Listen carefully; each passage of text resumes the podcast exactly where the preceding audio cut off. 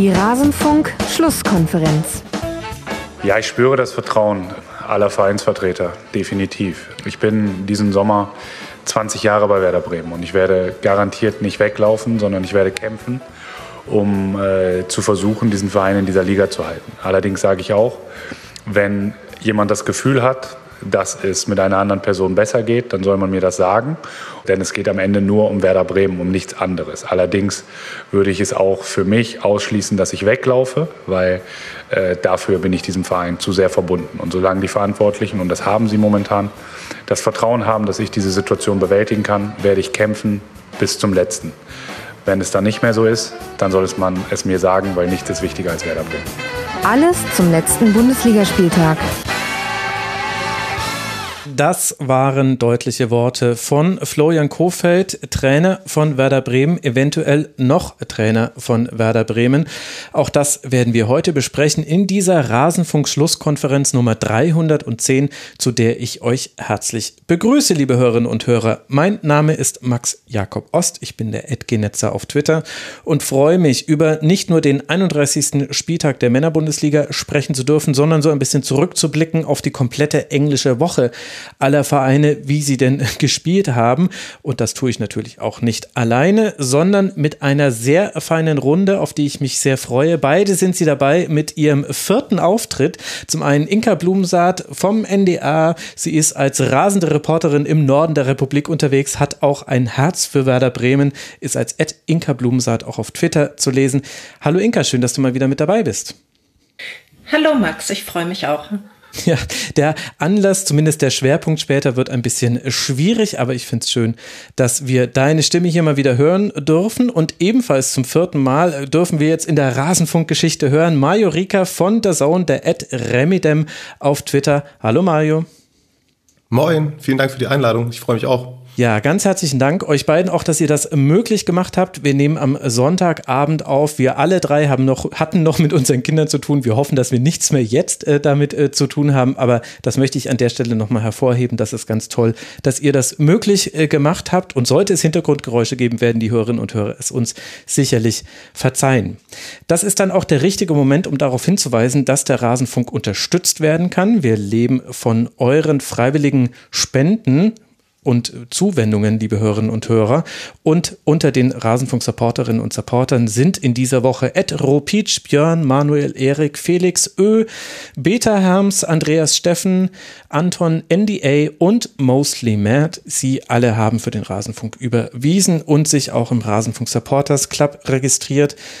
Es wird ein Running Gag. Es dauert immer noch ein bisschen, bis wir uns da mit melden, bis die Registrierung wieder eröffnet ist. Es wird irgendwann passieren. Seht es einfach wie den BR an. Irgendwann kriegen Frank und ich das hin.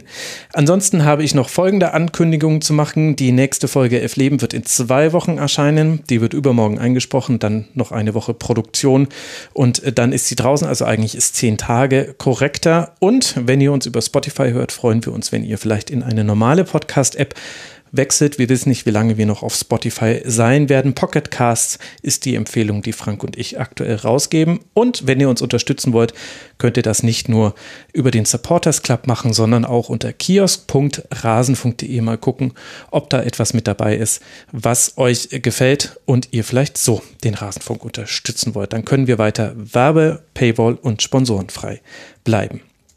Jetzt wollen wir aber ein bisschen auf die letzte Woche zurückblicken und da gab es ein Thema, das hat sich so ein bisschen aufgedrängt und auch wenn schon viel dazu gesagt wurde, wollten wir zumindest kurz es noch stattfinden lassen, denn es war ja durchaus historisch. Wir hatten für zwei Tage, also streng genommen jetzt noch, aber für zwei Tage war es akut, eine Super League. Das hat sich am Sonntagabend formiert, dann gingen damit zwölf Vereine heraus und innerhalb von 48 Stunden fiel das Ganze wieder in sich zusammen.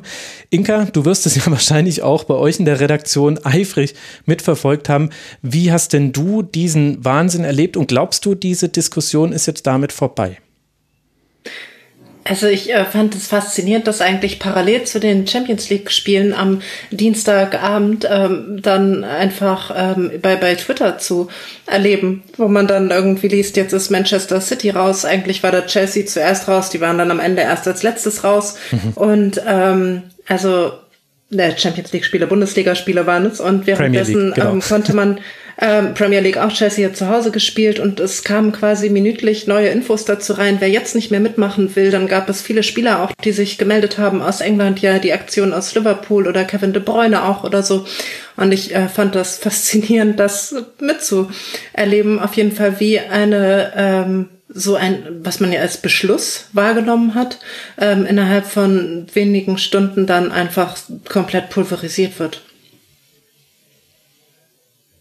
Ja, und da gibt's auch eine sehr interessante äh, Podcast-Episode vom BBC, BBC 5 äh, Football Radio heißt, glaube ich. Die haben das nochmal zusammengeschnitten, nur die Live-Einblendung der Reporter während der Spiele, wie sich das Ganze verändert hat.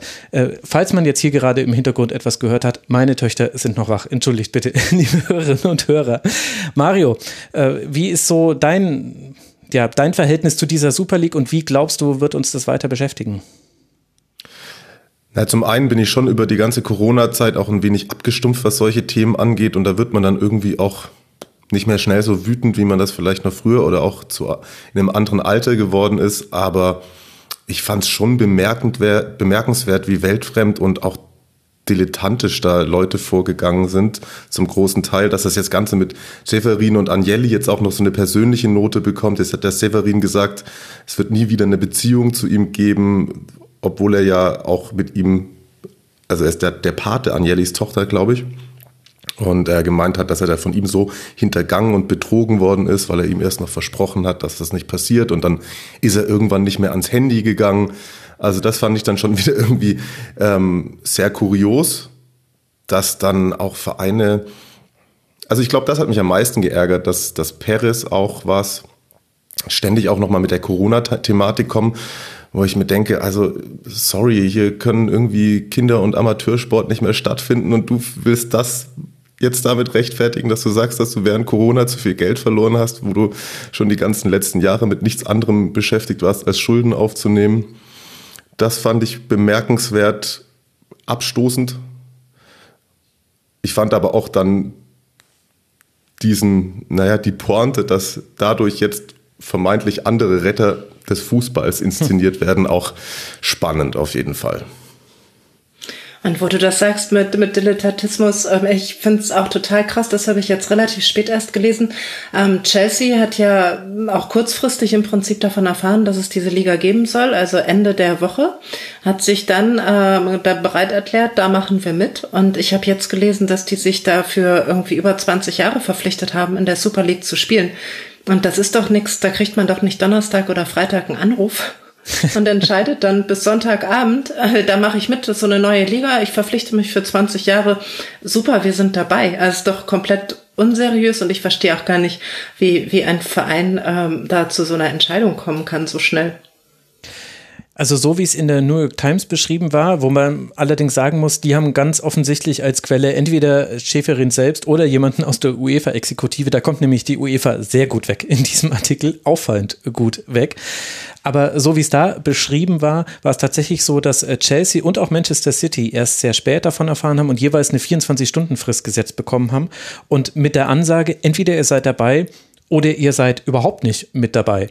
Also die hat man ganz schön damit unter Druck gesetzt. Und so kam das wohl, dass die zugesagt haben, auch Arsenal soll lange zurückhaltend gewesen sein. Und das waren ja dann auch mit die ersten Vereine, bei denen dann, also zwar zeitlich gesehen waren City, glaube ich, die ersten, die ausgestiegen sind. Das hast du ja vorhin schon erwähnt, Inka. Aber da, daher kamen auch die schnellen Zweifel von denen, auch ohne ein Konzept gesehen zu haben. Und das finde ich ist so auch etwas sehr bemerkenswertes, wenn man sich vor Augen führt, wie lange diese, wie alt diese Diskussion ist. Also Superliga ist schon seit den, seit den 80ern schon ein Thema. Und vielleicht können wir auch noch drüber sprechen, dass es ja durchaus verschiedene Argumente gibt, die das als logische Konsequenz einer Entwicklung aussehen lassen. Aber obwohl das so lange Thema war und obwohl wir durch die Football Leagues wissen, wie weit man da 2018 auch schon war mit der Gründung einer Super League, dass es dann doch so unausgereift war, dass man noch mit keinem Broadcaster gesprochen hatte, nach allem, was wir wissen, dass man zwar das JP Morgan Darlehen hatte, aber ansonsten nichts, dass man zwar sich anscheinend rechtlich abgesichert hat, angeblich sollen Kosten in Höhe von 20 Millionen Dollar schon aufgelaufen sein, da werden viele juristische Kosten mit dabei gewesen sein, aber das ist alles sehr, sehr seltsam und zeigt, dass die, die das entschieden haben, obwohl man immer dachte, an diesen Plänen, also das ist so wie ein bisschen wie das 3-Liter-Auto, wo man auch jahrelang gesagt hat, ja, ja, die deutschen Autohersteller haben das immer in der Schublade, die müssten nur die Schublade aufholen und die Pläne rausholen. So dachte man das ja bei der Super League aus. Aber selbst wenn da Pläne in der Schublade lagen, dann waren die ja noch überhaupt nicht fertig und völlig unausgegoren. Das ist auf der einen Seite beruhigend, weil das hat das Ganze jetzt auch so schnell ins Wanken gebracht, auch wenn es jetzt pro forma aktuell noch nicht komplett zum Einsturz gebracht wurde. Aber auf der anderen Seite wirft es auch, glaube ich, ein erschreckendes Licht auf die Entscheidungsträger im europäischen Spitzenfußball, wo man ja, vielleicht sogar dankbar sein muss, dass die so planlos daran gegangen sind und das so schlecht aufgezogen haben. Auf der anderen ja, Seite schon. aber auch schon irgendwie beängstigend, oder? Weil das ja wie gesagt, ich habe es vorhin angedeutet, man hat sich dann so drüber gefreut, dass es jetzt doch nicht passiert und dass alle dagegen sind, aber das wirft ja auch nur einen Deckmantel über viele Entwicklungen, die ja tatsächlich auch nicht begrüßenswert sind. Ja, wie zum Beispiel die beschlossene Champions League-Reform, die ist ja auch fürchterlich. Also was, was soll das für ein toller Wettbewerb sein mit 100 Spielen mehr, mit äh, ja auch keinem klaren äh, Teilnehmerfeld mehr, wo du dich, wenn du, wenn du national deine Qualifikation verpasst, kannst du dich über einen Koeffizienten deiner Leistung der letzten Jahre dann doch noch qualifizieren für die Champions League. Also es wird weiter entwertet. Die Gruppenphase wird vermeintlich aufgewertet. Ich glaube ehrlich gesagt, die Gruppenphase wird noch langweiliger, weil selbst wenn dann Bayern gegen Liverpool spielt, haben die zehn Gruppenspiele und die müssen nur unter den ersten 16 Teams, glaube ich, landen, wenn ich es mir gerade richtig gemerkt habe, um weiterzukommen. Und sogar die bis zum Platz 24 kannst du dich noch für die K.O.-Runde qualifizieren. Also es sind einfach nur mehr Spiele geworden. Also, und das ist eine fürchterliche Reform, die jetzt quasi anstelle der Super League durchgedrückt wurde. Und das ist so die bittere Ironie, finde ich, aus Sicht von Fußballfans oder aus Sicht von Journalistinnen und Journalisten, die das Ganze kritischer sehen dass das ganz große Monster Super League abgewendet wurde, aber das nicht arg viel kleinere Übel Champions League Reform durchgedrückt wurde. Ja, ich glaube, das ist auf jeden Fall so. Da haben sich ja auch Fußballer selbst äh, zu geäußert. Ich frage mich auch so ein bisschen, wann sollen diese Spiele noch alles stattfinden? Ähm, dazu gibt's ja halt einfach auch noch die, natürlich die Wettbewerbe in den Ländern und Länderspiele und so weiter. Und das ist so, wie du sagst, es ist halt eine ähm, Entwertung auch eher, wenn es andauernd solche Topspiele gibt und nicht halt eben frühestens im Viertelfinale der Champions League. Und ich weiß nicht, ob dann so eine Gruppenphase, selbst wenn es dann gute Spiele gibt, da wenn dann eh so viele weiterkommen, das ist so ein bisschen immer wie bei so einer Handball-WM oder so, da sind irgendwie sieben in der Gruppe und sechs kommen weiter. Das, ich finde das schwierig. Mhm. Und gleichzeitig ist das Problem, und da kommt man jetzt so ein bisschen an den Kern der Debatte, dass das alles nicht nur vorhersehbar, sondern auch logisch ist. Also ich habe da viel drüber nachgedacht. Ich weiß nicht, wie es euch ging. Ich war unglaublich aufgeregt, auch während dieser 48 Stunden von Sonntagnacht bis bis äh, Dienstagnacht dann, wo man dann langsam gesehen hat, okay, jetzt, äh, jetzt äh, fällt es in sich äh, zusammen. Also ich äh, habe sehr, sehr viele Artikel gelesen, ich habe sehr wenig und schlecht geschlafen, weil ich mir und habe auch gemerkt, wie viel Sorgen ich mir um diesen Sport noch mache. War auf der anderen Seite auch ganz heilsam, weil man ja auch manchmal das Gefühl hat, man entfernt sich so von diesem Sport. Aber ich glaube, das grundsätzliche Problem, das wird wird bleiben und das muss auch noch angegangen werden. Also ich habe einen Schnipsel gesehen, eine Minute 30 auf Twitter von Agnelli, wie er argumentiert hat, warum die Super League eine gute Idee wäre und das tut aus Fußballromantiker-Sicht sehr weh, das zu sehen. Aber er zitiert da Studien davon, wie einfach die junge Generation, die berühmte Generation Z oder auch äh, noch, also da kann man eigentlich auch die Millennials generell mit reinrechnen, wie die einfach Fußball konsumieren. Und das hat mit der Art und Weise, wie wir wahrscheinlich damit sozialisiert wurden, nicht mehr viel zu tun. Also die sind eher Fans von Spielern als von Vereinen. Die sind Fans von mehreren Vereinen. Die sind nicht mehr lokal gebunden. Also du bist eben nicht mehr, wenn du in Bremen geboren wirst, automatisch Werder-Fan. Kann auch sein, dass du Messi und Barca-Fan dann damit bist. Oder Ronaldo-Fan. Auf einmal bist du damit Juve-Fan geworden, als der dahin gewechselt ist. Gleichzeitig sind die Spiele zu lang. Also da haben sich viele drüber aufgeregt. Aber was äh, Florentino Perez da gesagt hat, war schon richtig. Es ist so, dass 90 Minuten zu lang sind, um noch konsumiert zu werden von jungen Menschen. Es passiert auch zu wenig. Die Möglichkeit eines Unentschiedens ist schlecht und äh, das Ganze wird eher als Highlight-Schnipse konsumiert, was ein großes Problem ist, weil Live-Sport ist deswegen so teuer monetarisiert, weil er nicht ersetzt werden kann. Also äh, Live-Erlebnisse sind deshalb so gut zu vermarkten und deshalb ist der Super Bowl das äh, am teuersten vermarktete Sportevent in der Fernsehgeschichte und die Olympischen Spiele sind so wichtig, weil du eben Dinge verpassen kannst. Also entweder siehst du es live oder du siehst es gar nicht. Und Fußball entwickelt sich so peu à peu zu etwas, was durchaus in Highlight-Schnipseln ganz gut noch konsumiert werden kann, weil, böse gesagt, so viel passiert zwischen den Highlights gar nicht. Und das ist ein Riesenproblem, weil im Live-Erlebnis liegt das Geld und deswegen müssen die Fußballvereine über kurz oder lang alles dafür tun, um dieses Live-Erlebnis ja, als Erlebnis zu gestalten. Und ich glaube, das kann man sich gerade noch nicht so vorstellen, in welche Richtung das gehen wird. Aber wenn sich der Fußball da nicht verändert, das, kann das auch sein, dass er irgendwann ja, seine Basis verliert. Und die Fans werden ja jetzt schon immer älter in den Stadien. Und es ist eine sehr hässliche Wahrheit und führt letztlich auch dazu, dass es so eine Trennlinie gibt, glaube ich. Weil das eine ist ja der Fußball als Sport und vielleicht auch als Kulturgut, wenn man so möchte. Also hat ja auch eine wichtige gesellschaftliche Funktion und im Amateursport ist es natürlich anders. Und das andere ist der Fußball als Industrie.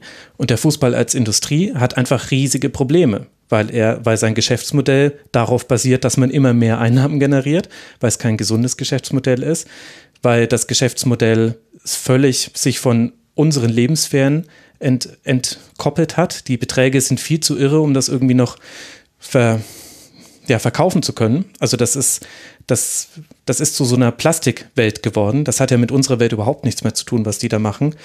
Und gleichzeitig müssen die aber mehr Geld bekommen und sehen aber, da gehen Zahlen zurück, ganz elementare Zahlen, nämlich Aufmerksamkeit bei jungen, bei jungen Menschen, die eben jetzt anderen Sport konsumieren. Also guckt euch an, was bei, was im Bereich E-Sports los ist. Das muss man nicht mögen, aber man muss anerkennen, was da gerade passiert und was auch mit anderen Sportarten los ist. Und der Fußball ist da echt im Hintertreffen. Und als Kulturgut und als Sport kann er immer so bleiben, wie er jetzt ist. Da kann ihm das alles völlig egal sein. Da kann das Spiel auch 120 Minuten dauern und 0 zu 0 ausgehen. Das ist uns ja egal. Wir drei stehen trotzdem da und schauen uns das Spiel an und finden es interessant. Aber als Industrie wird sich der Fußball verändern müssen. Und vielleicht war jetzt die Art und Weise halt sehr plump, die wir da gesehen haben. Aber ich habe schon so ein bisschen das Gefühl, das war ein Vorgriff auf das, was in den nächsten zehn Jahren kommen wird. Und vielleicht so der letzte Weckruf an diejenigen, die den Fußball, so wie er jetzt ist, noch bewahren wollen, dass man da wirklich auf der Hut sein muss und dass man aber gewisse Dinge auch nicht verhindern wird können. Also ich habe einen interessanten YouTube-Beitrag gesehen von The Anfield Rap, das sind Liverpool-Fans, die haben da sehr, sehr tiefgründig, wie ich fand, drüber gesprochen und haben auch eigentlich relativ deutlich gesagt, naja, was haben wir denn eigentlich alle erwartet? Also klar, wenn Investoren in den Sport kommen, dann wollen die damit Geld verdienen. Also die waren eigentlich eher so auf dem Trip, dass die gesagt haben, wir hätten vor 20 Jahren dagegen kämpfen müssen. Jetzt werden wir diesen Kampf vielleicht einmal gewinnen, aber dann nicht mehr. Und das tut auch sehr weh, das sozusagen. Aber ehrlicherweise habe ich das Gefühl, zumindest für andere europäische Ligen auch, Deutschland hat da noch so ein bisschen eine Sonderrolle.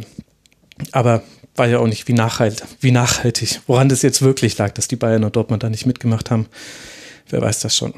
Aber das sind so Gedanken, die ich jetzt habe und die auch jetzt noch nicht beantwortet sind. Zumindest ich kann sie für mich noch nicht beantworten. Also für mich war das Ganze auf jeden Fall nochmal ein Zeichen dafür, wie wichtig die 50 plus 1 Regelung ist. Mhm. Ich sehe viele deiner Punkte. Ich sehe viele Punkte dieser Studien. Ich glaube nicht, dass die Basis komplett verloren geht. Das ist natürlich auch immer so ein komplett eingeschränktes Sichtfeld und ja, da sitzt ein kleiner Mann mit Romantik auf der Stirn stehen und Vorschlaghammer bei mir im Kopf, der immer wieder, wenn ich mich versuche, von dem zu entfernen, sagt er wieder, hey, ich bin noch da, ich bin noch da. Denk dran, wie du das erste Mal die Stadiontreppen irgendwie im Neckarstadion hochgelaufen bist und das erste Mal ein Fußballfeld gesehen hast oder so. Und ähm, wie es bei mir jetzt auch immer noch kribbelt und wie es dann irgendwie bei meinem eigenen Sohn, dem ich lange versucht habe, das zu vermeiden, dass er mal Fernseh äh, guckt oder mal Ausschnitte sieht von, wenn ich mhm. kommentiere oder so, weil das jetzt dazu geführt hat, dass er durch die Wohnung läuft und selber kommentiert und ich denke mir, lerne was Anständiges. Jetzt schon geht das los.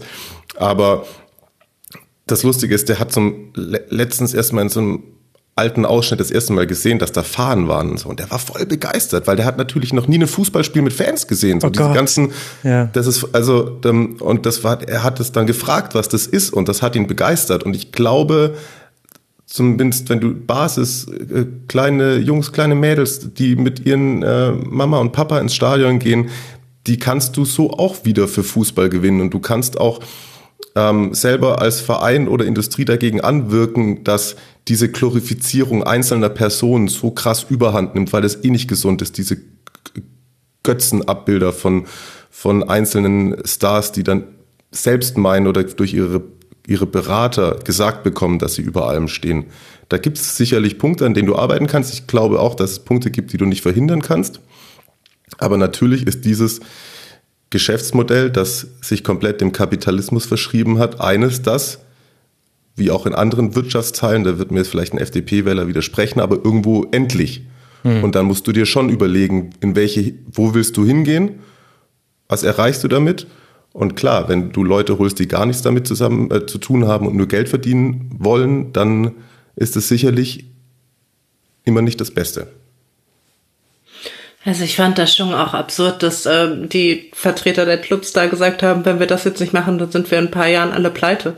Also mal abgesehen davon, dass äh, einige der Clubs jetzt schon so hoch verschuldet sind. ja. Aber ähm, das macht ja, also das fand ich echt schon sehr frech äh, zu sagen, das ist jetzt unsere einzige Rettung, dass wir gemeinsam mit einer amerikanischen Großbank jetzt äh, was ganz von vorne anfangen.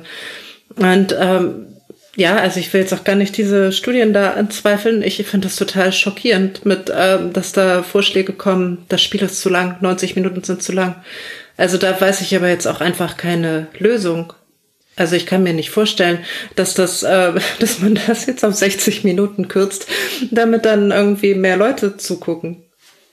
Nee, also da gibt's auch kein Patentrezept für, sonst hätten wir da auch schon äh, konkrete Vorschläge gehört. Es ist auch, also man muss es auch einschränken, was ich erzählt habe, äh, und das habt ihr beide jetzt eigentlich schon mit euren Einwänden ganz gut gemacht.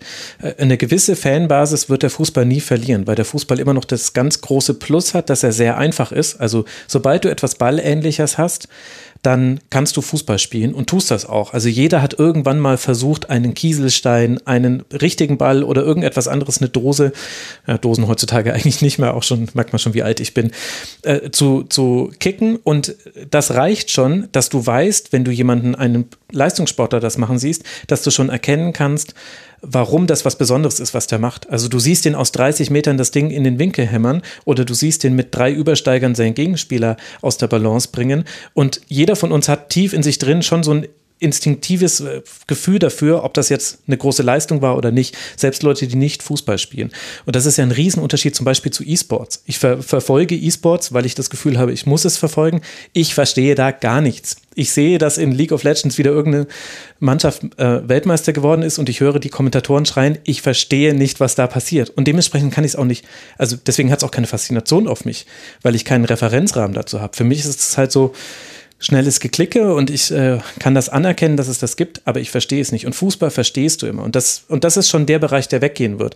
Das Problem ist halt, und das hat ja Mario letztlich angedeutet mit dem, dass es auf Kapitalismus fußt, was an sich jetzt nicht verteufelt werden muss, aber der Kapitalismus hat halt eine wachstumsimmanente, ja, Methodik eigentlich.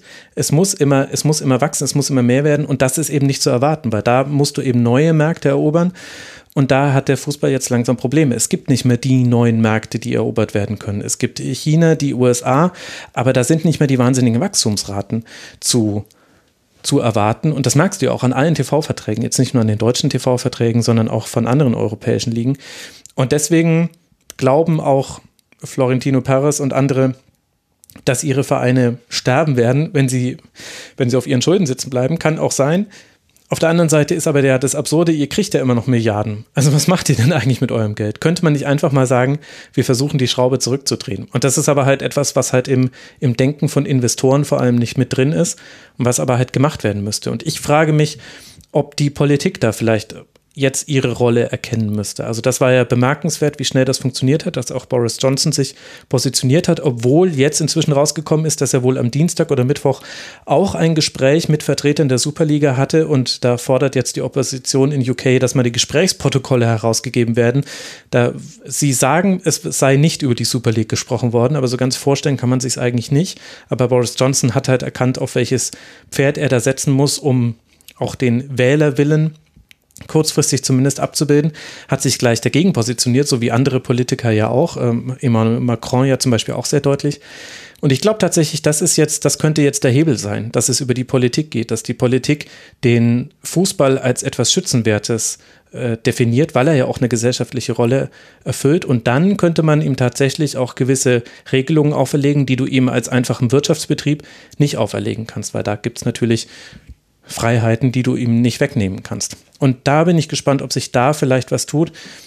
Aber ehrlicherweise ist die Debatte dafür schon wieder zu leise. Also ähm, ja, ich, aber das ist so ein bisschen der Punkt, den ich sehe. Und in Deutschland haben wir das ja letztlich. Also die ganze Gemeinnützigkeit der Vereine, die ja auch aufgehoben wurde irgendwann, also die de facto schon ganz früh aufgehoben wurde, aber dann ja erst mit äh, Gründung der Kapitalgesellschaften 98 hat es der DFB damals eingeführt. Dann die 50 plus 1 Regel, die da ja mit eingeführt wurde, eher so als Zufallsprodukt. Also wer sich dafür interessiert, ich glaube, elf Leben Folge 10 ist es, in der ich das erzähle, oder 9, bin mir gerade gar nicht mehr sicher. Das hat ja hier in Deutschland schon für viel ähm, Rahmenbedingungen gesorgt, die eben quasi nicht das, das komplette, den kompletten Ausverkauf möglich machen des Fußballs.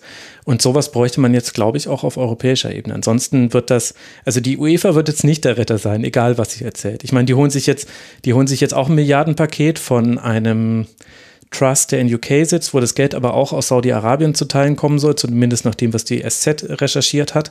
Bei JP Morgan, Morgan wäre das Geld auch aus Saudi-Arabien gekommen, äh, aber ohne einen Zwischenhändler. Deswegen, also da kann man auch geopolitische Argumentationen fahren. Will ich jetzt nicht ins Detail gehen, weil man auch nicht so viel zu weiß.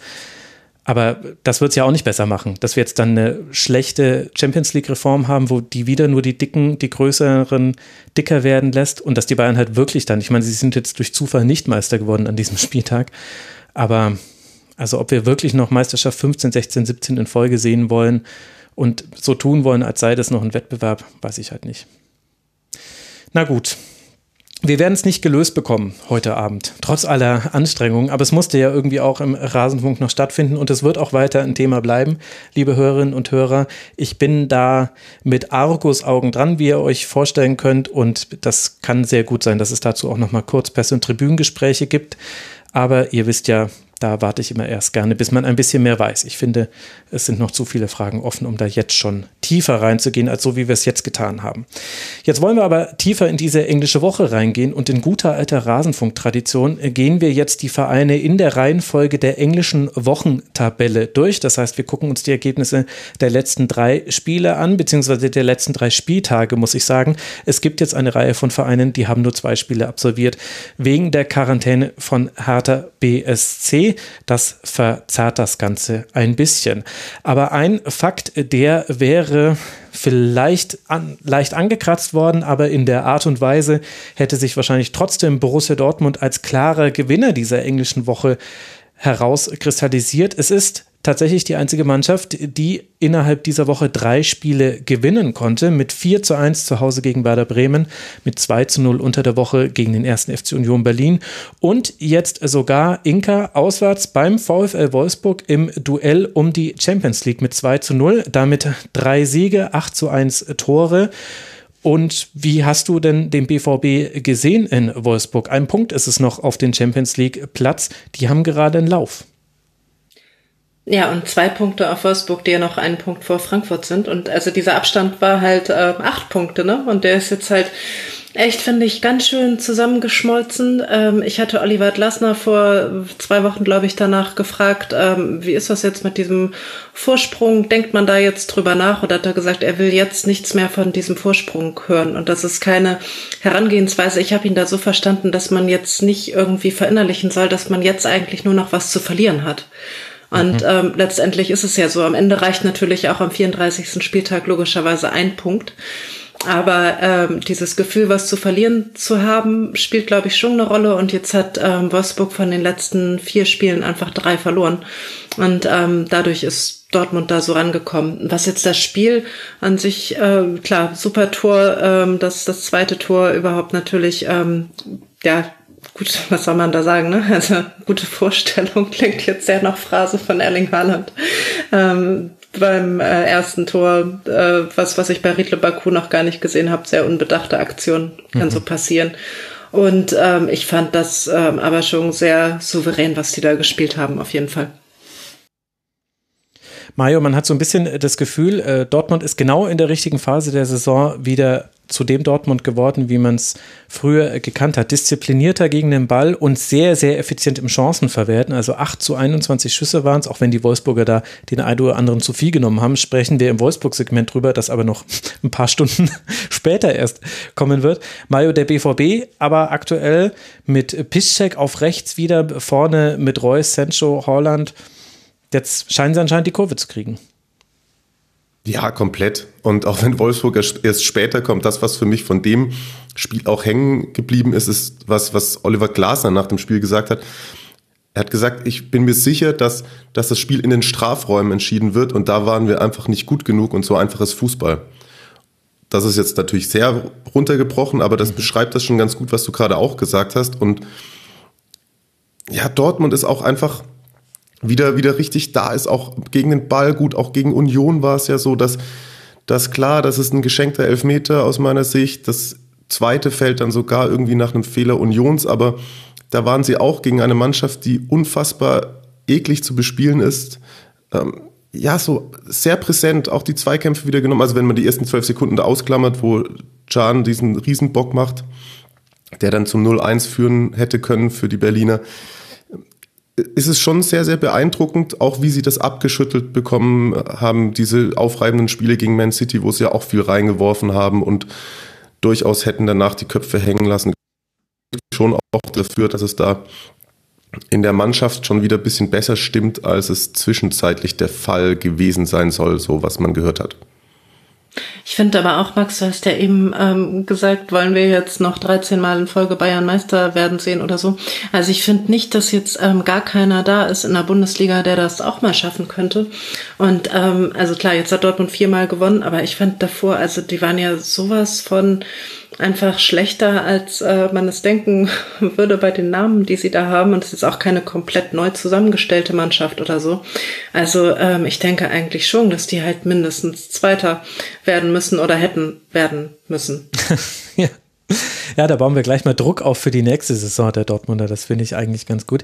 Ja, klar, also der Theorie nach geht's. Man hat auch wieder viele Dinge gesehen, die Dortmund auszeichnet. Also ich finde, also zum einen muss man dazu sagen, Mats Hummels gelb gesperrt, wurde gut ersetzt von Emre Can neben Akanji. Das hat mit wenigen Ausnahmen sehr, sehr gut funktioniert. Der ewige Lukas Piszczek spielt wieder auf rechts. Ich habe ihn ja vorhin schon erwähnt. Aber vor allem fand ich, dass Rafael Guerrero jetzt wieder so richtig in seine Form hereinkommt, wie man sie am Anfang der Saison gesehen hat, wo er mit der entscheidende Spieler war, meiner Meinung nach.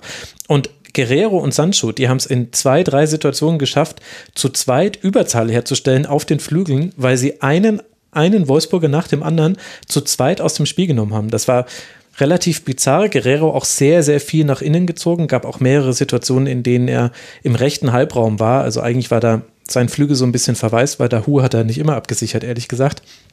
Aber war nicht so schlimm, weil Wolfsburg hat es nicht nutzen können in der Phase, in der Dortmund noch so gespielt hat. Und dann gab es ja den frühen äh, gelb-roten, die ge frühe gelb-rote Karte und damit den Platzverweis gegen Jude, Be Jude, Bellingham in der 59. Minute. Und ab dann hat ja Dortmund das auch klar auf Konter gespielt und dann halt diesen wunderbaren Konter über Holland auch zu Ende gebracht noch. Aber ich fand, dass, äh, dass Guerrero da eine gute Rolle gespielt hat. Reus war wieder viel, viel aktiver, wurde auch viel mehr gefunden, hatte die meisten Ballkontakte nach Guerrero und das, obwohl er zehn Minuten vor Schluss ausgewechselt gewechselt wurde, auch nicht zu vergleichen mit vielen Auftritten, die man schon von ihm gesehen hat, jetzt in der jüngeren Vergangenheit. Also da hat sich echt einiges äh, gedreht und ist noch alles möglich für Dortmund. Es geht jetzt weiter im DFB-Pokal äh, gegen Holstein Kiel. Da kann man ins DFB-Pokal-Finale einziehen. Und dann das wichtige Heimspiel gegen Raber Leipzig. Die weiteren Spiele sind dann noch Mainz 05 auswärts. Sicherlich auch keine einfache Partie. Und Leverkusen zu Hause. Ein Punkt Rückstand auf Eintracht Frankfurt. Zwei Punkte Rückstand auf den VfL aus Wolfsburg. Und, das ist ja auch nicht so unwichtig, fünf Punkte Vorsprung auf Leverkusen. Das heißt, zumindest die Europa League scheint jetzt gesichert und viel, viel mehr ist möglich. Das Momentum ist definitiv auf Seiten von Borussia Dortmund. Und wer hätte das gedacht? Das Momentum ist auch auf Seiten von Borussia Mönchengladbach. Die konnten zweimal gewinnen in den letzten drei Spielen. Zu Hause mit 4 zu 0 gegen Eintracht Frankfurt. Ihr erinnert euch, liebe Hörerinnen und Hörer, war der Schwerpunkt der letzten Rasenfunk-Schlusskonferenz. Dann ein sehr seltsames Spiel gegen die TSG aus Hoffenheim. 2 zu 0 zur Halbzeit geführt, dann noch 2 zu 3 verloren. Und jetzt, Mario, ein 5 zu 0 gegen Arminia Bielefeld, das so wirklich gar keine Fragen offen lässt, zumindest wenn du keine Armine bist in dieser Hinsicht. Das war eine sehr überzeugende Leistung von Gladbach. Ja, komplett. Auch eines der wenigen Ergebnisse an diesem Spieltag, dass ich so halbwegs noch zur Kenntnis genommen habe, habe ohne den Kopf zu schütteln. okay. Ähm, aber das war schon auch, also die ersten ja, 20, 35 Minuten, da habe ich auch wieder gedacht, jetzt, jetzt sehe ich auch wieder, was da am Anfang unter Rose stattgefunden hat und das gerade gegen eine Arminia, wo ich mir vorm Spiel gedacht habe, hm, Gladbach echt auch Probleme mit der Konstanz. Arminia hat mir gut gefallen, zuletzt gegen den Ball, aber da hat, äh, da hat echt ganz wenig funktioniert und die sind auch mit den schnellen Spielern Gladbachs dann wirklich nicht gut zurechtgekommen. Mhm. Und ja, war so eine richtige Dampflok, die über die drüber weggefahren ist. Also wo ich auch dann, glaube ich, wenn ich Gladbach-Fan wäre, wieder mir gedacht habe, oh, wie, guck mal, wie wir Fußball spielen können. Weil das, das Spiel gegen Hoffenheim habe ich auch nicht verstanden. Also. Ja, vor allem, das war, das war wieder so ein typisches Gladbacher Spiel, wo man das Spiel aus der Hand gibt und wo ich auch das Gefühl hatte, die Kondition hätte äh, eine Rolle gespielt, zumindest logischerweise in der zweiten Halbzeit. Und das hat mich gewundert, dass das gegen Bielefeld so gar nicht zum Tragen kam. Es hilft natürlich auch, wenn du mit 3 zu 0 nach 18 Minuten führst. Das will ich jetzt nicht verhehlen. War sicherlich schlau, da noch das dritte hinterher zu setzen per Strafstoß durch Benzibaini, dass eben nicht äh, überhaupt gar kein Gedanke an Hoffenheim unter der Woche wieder aufkommen kann. Aber das war schon sehr, sehr variabel. Inka, wie hat dir die Borussia gefallen? Ich fand das ähm, sehr schön, was Stefan Leiner nach dem Spiel ähm, gegen Hoffenheim gesagt hatte. Das war sowas wie, ähm, im Endeffekt war ähm, die Leistung anders, sie war schlechter. Und ähm, ich glaube, dass, also klar, die war anders als äh, zuvor in der Partie und sicherlich auch anders als Heute, ähm, ich fand, dass ähm, heute auf jeden Fall Gladbach ja auch nach den ähm, schnellen drei Toren da nicht nachgelassen hat. Sehr schönes Tor dann ähm, in der zweiten Hälfte von Embolo und ähm, ja, fand ich, hat Spaß gemacht, da zuzugucken. Ähm, andererseits, dann kommen wir dann später zu, hätte ich jetzt Arminia Bielefeld da heute auch anders erwartet. Mhm. Ja, ich hatte ein bisschen das Gefühl, dass die Arminia auch nicht so richtig mit der Ausrichtung von Gladbach zurechtgekommen ist. Also neben so grundsätzlichen Dingen wie Zweikampfführung und Anlaufverhalten. Aber Gladbach hat ja aus einer Dreierkette aufgebaut und äh, damit, und das war eine Umstellung, also die anderen beiden Spiele waren mit Viererkette und Doppelsechs über weite Teile des Spiels. Und damit hatte man eine klare Überzahl im Aufbau, weil Bielefeld erst mit Zweien angelaufen ist. Und man hatte auch durch ein tiefes Stehen von Neuhaus und Zakaria, hattest du einfach wahnsinnig viele Anspielstationen. Also es gab eigentlich bis auf einen Fehler, der auch wirklich dämlich war, der zur ersten großen Chance für Dorn geführt hat, wo Elvedi, glaube ich, den Ball verliert oder Ginter, bin ich mir gerade gar nicht mehr sicher. Aber ansonsten gab es gar keine Diskussion. Wir haben den Ball jetzt erstmal hier in unseren Reihen und spielen uns dann nach vorne. Und was halt dann passiert ist, war, dass es noch eine zweite, einen zweiten Aspekt gab oder einen zweiten Spieler gab, fand ich, mit dem Bielefeld einfach nicht zurechtgekommen ist. Und das war Breel Embolo, der, finde ich, eine wahnsinnig gute Partie gemacht hat, der eigentlich noch zwei Tore mehr hätte schießen können, trotz zusätzlich zu seinen Zweien, die er erzielt hat und dem Assist, den er hatte. Aber der hat sich so gut zwischen die Linien fallen lassen, war immer anspielbar. Der hat Spieler rausgezogen. Der war dafür verantwortlich, zum Beispiel beim 1 zu 0, dass Lokoki nicht auf seinem Flügel war, weil, weil Embolo sich in den rechten Halbraum hat fallen lassen, nach innen gedribbelt ist, Lukoke ist mitgezogen und dann hat er auf Leiner gespielt, der halt einfach in den freien Raum gelaufen ist. Und er hat dann dankbarerweise aus seiner Sicht den Ball wieder zurückbekommen von Leiner und durfte dann so das 1 zu 0 schießen. Das war aber im Grunde ein Embolo-Treffer und es gab so viele Einzelszenen, wo er der entscheidende Mann war, wo er sich dann, ich glaube, das 4 zu 0 war es dann, wo er sich mit mehreren Doppelpässen einfach alleine durchspielt. So ein bisschen wie Sancho und Guerrero beim BVB gegen Wolfsburg. Also der fand ich war unter sehr starken Gladbachern noch einer, der herausgestochen ist und dann fast im Alleingang dafür gesorgt hat, dass Bielefeld da im Grunde ja noch dankbar sein konnte, dass es nur fünf Gegentreffer wurden. Gibt es noch etwas, was euch bei der Borussia aufgefallen ist und wichtig ist? Das ist nicht der Fall. Dann kann ich die lieben Hörerinnen und Hörer noch mit dem Restprogramm von Borussia Mönchengladbach entlassen aus diesem Segment. Es geht jetzt auswärts zum FC Bayern, dann zu Hause gegen den VfB Stuttgart und auswärts bei Werder Bremen. Das sind die letzten drei Spiele der Borussia in dieser Bundesliga-Saison. Die Tabellensituation ist wie folgt. Man ist Tabellensiebter mit 46 Punkten, punktgleich mit dem ersten FC Union Berlin und hat durch dieses 5 zu 0 jetzt auch vier Punkte in der Tordifferenz, vier Tore in der Tordifferenz noch darauf addieren können, beziehungsweise streng genommen sind es eigentlich sogar fünf, denn man hat mehr Tore insgesamt erzielt. Bei Gleichstand würde also Gladbach vor Union liegen. Vier Punkte Rückstand sind es auf Leverkusen. Vielleicht geht da ja sogar auch noch was. Aber jetzt wollen wir mal die Gladbacher nicht auch gleich wieder zu hoch loben. Vor allem, weil besagtes Leverkusen ja auch eine erfolgreiche Woche hinter sich hat. Das begann mit einem seltsamen 3 zu 0 gegen den ersten FC Köln. Wir haben es in der letzten Rasenfunk-Schlusskonferenz noch erörtert.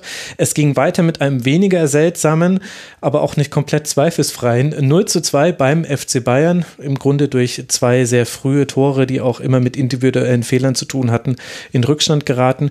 Und dann in der zweiten Halbzeit aber durchaus eine Reaktion gezeigt, wenn auch gegen Bayern, die gerade nicht ganz so spielen, wie die Bayern sonst spielen. Und jetzt dann eben Inka ein 3 zu 1 zu Hause gegen Eintracht Frankfurt, was ja auch ein sehr entscheidendes Spiel war. Die Eintracht um die Champions League und für Leverkusen geht es darum, den Europa League Conference Cup Platz aktuell zu sichern und je nach Verlauf des DFB-Pokals ist es ja sogar noch ein bisschen mehr. Wie würdest du denn jetzt die guten Ergebnisse von Leverkusen einordnen? Wie viele Fragezeichen stehen, steht noch hinter den Leistungen für dich? Ja, ich glaube nicht, dass der Conference League Cup da ein Ansporn ist. Den will ja irgendwie auch gar keiner haben, aber ähm, wahrscheinlich rutscht dann ja auch wegen des DFB-Pokals ähm, der äh, Sechste eher noch in die Europa League, glaube ich. Mhm. Und ähm, ansonsten fand ich das Spiel gegen Frankfurt gestern wirklich stark. Ähm, also fand nicht Frankfurt schlecht, sondern fand Leverkusen echt gut. Ähm, glaube, dass Leon Bailey, der auch so viele Formschwankungen und irgendwie Probleme in den letzten Jahren hatte, der war gegen Köln schon gut drauf. Der hat jetzt gestern auch wieder ein Tor gemacht und ähm, fand insgesamt, dass, dass das Spiel von denen echt gut war, hatten ja auch noch ein paar weitere Chancen mhm. und ähm, dass dann eher, dass ich da denke, wieso seid ihr eigentlich nur Sechster? Ähm, die waren ja auch nach der Hinrunde noch besser. ja, gut, äh, da gab es schon andere Leistungen. Und es war ja, also jetzt dieses Spiel gegen Frankfurt, da würde ich dir zustimmen, Inka. Das war wirklich sehr überzeugend und vor allem hat man da sehr gut die Schwächen der Eintracht ausgenutzt. Also halt ganz klar die Außen attackiert und dann versucht Bailey in direkte Duelle gegen Dom oder Ilsanker zu bekommen und das lief dann ehrlich gesagt so, wie man sich das vor der Saison auch gedacht hätte, wenn die ein Laufduell miteinander haben. Äh, Sinkgraven hat noch gut mit nach vorne geschoben, also ich fand, dass man da einen ziemlichen Linksfokus hatte in der ersten Halbzeit. Mario, jetzt haben wir aber halt auch zum Beispiel dieses 3 zu 0 gegen Köln ja noch mit in der Rechnung gehabt und dieses 0 zu 2 bei den Bayern, wo Leverkusen zwar auch immer gute Ansätze hatte und ja auch im Verwerten seiner Torchancen gut war, aber ansonsten fast ein bisschen Glück hatte, wie die, wie die Spiele gelaufen sind. Also damit meine ich jetzt das gegen Köln natürlich. Traust du dem Aufschwung, den du da gerade bei Leverkusen siehst? Ja und nein. Also ich traue ihm deswegen, weil ich finde tatsächlich, dass die Personalie Wolf mich beeindruckt hat. Da dachte ich erstmal, hm, was ist das jetzt? Aber der hat sich irgendwie auch vor dem Spiel gegen Hoffenheim war das, meine ich, dass wir auch übertragen haben. Genau, das hatten wir ihn im Interview, da fand ich ihn sehr, sehr aufgeräumt, sehr klaren Plan, trotzdem demütig. Also einer, wo ich schon das Gefühl habe, der passt dahin und er könnte da auch was entwickeln, wenn es dann da eventuell auch weitergeht und er vielleicht eine Freigabe bekommen vom DFB. Ich glaube, er hätte schon auch Bock auf Leverkusen. Das hat nicht alles nur nach Floskeln geklungen.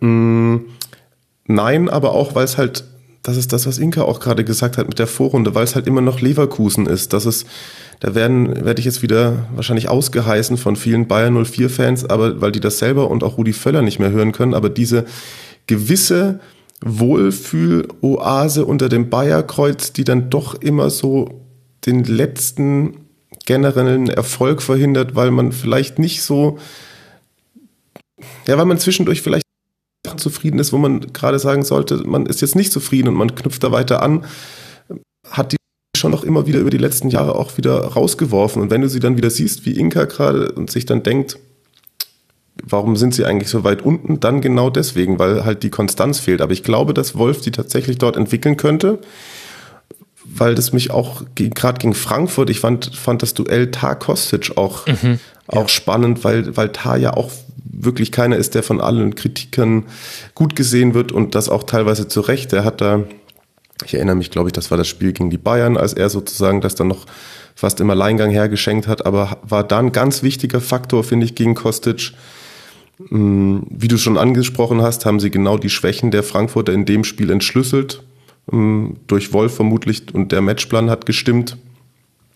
Ich bin tatsächlich drüber gestolpert, über die Statistik, dass, die, dass Frankfurt mehr Expected Goals hatte. Das hat mich irgendwie danach echt äh, überrascht. Da muss ich vielleicht nochmal über meine, die, die Wahl der App nachdenken, die ich da nutze.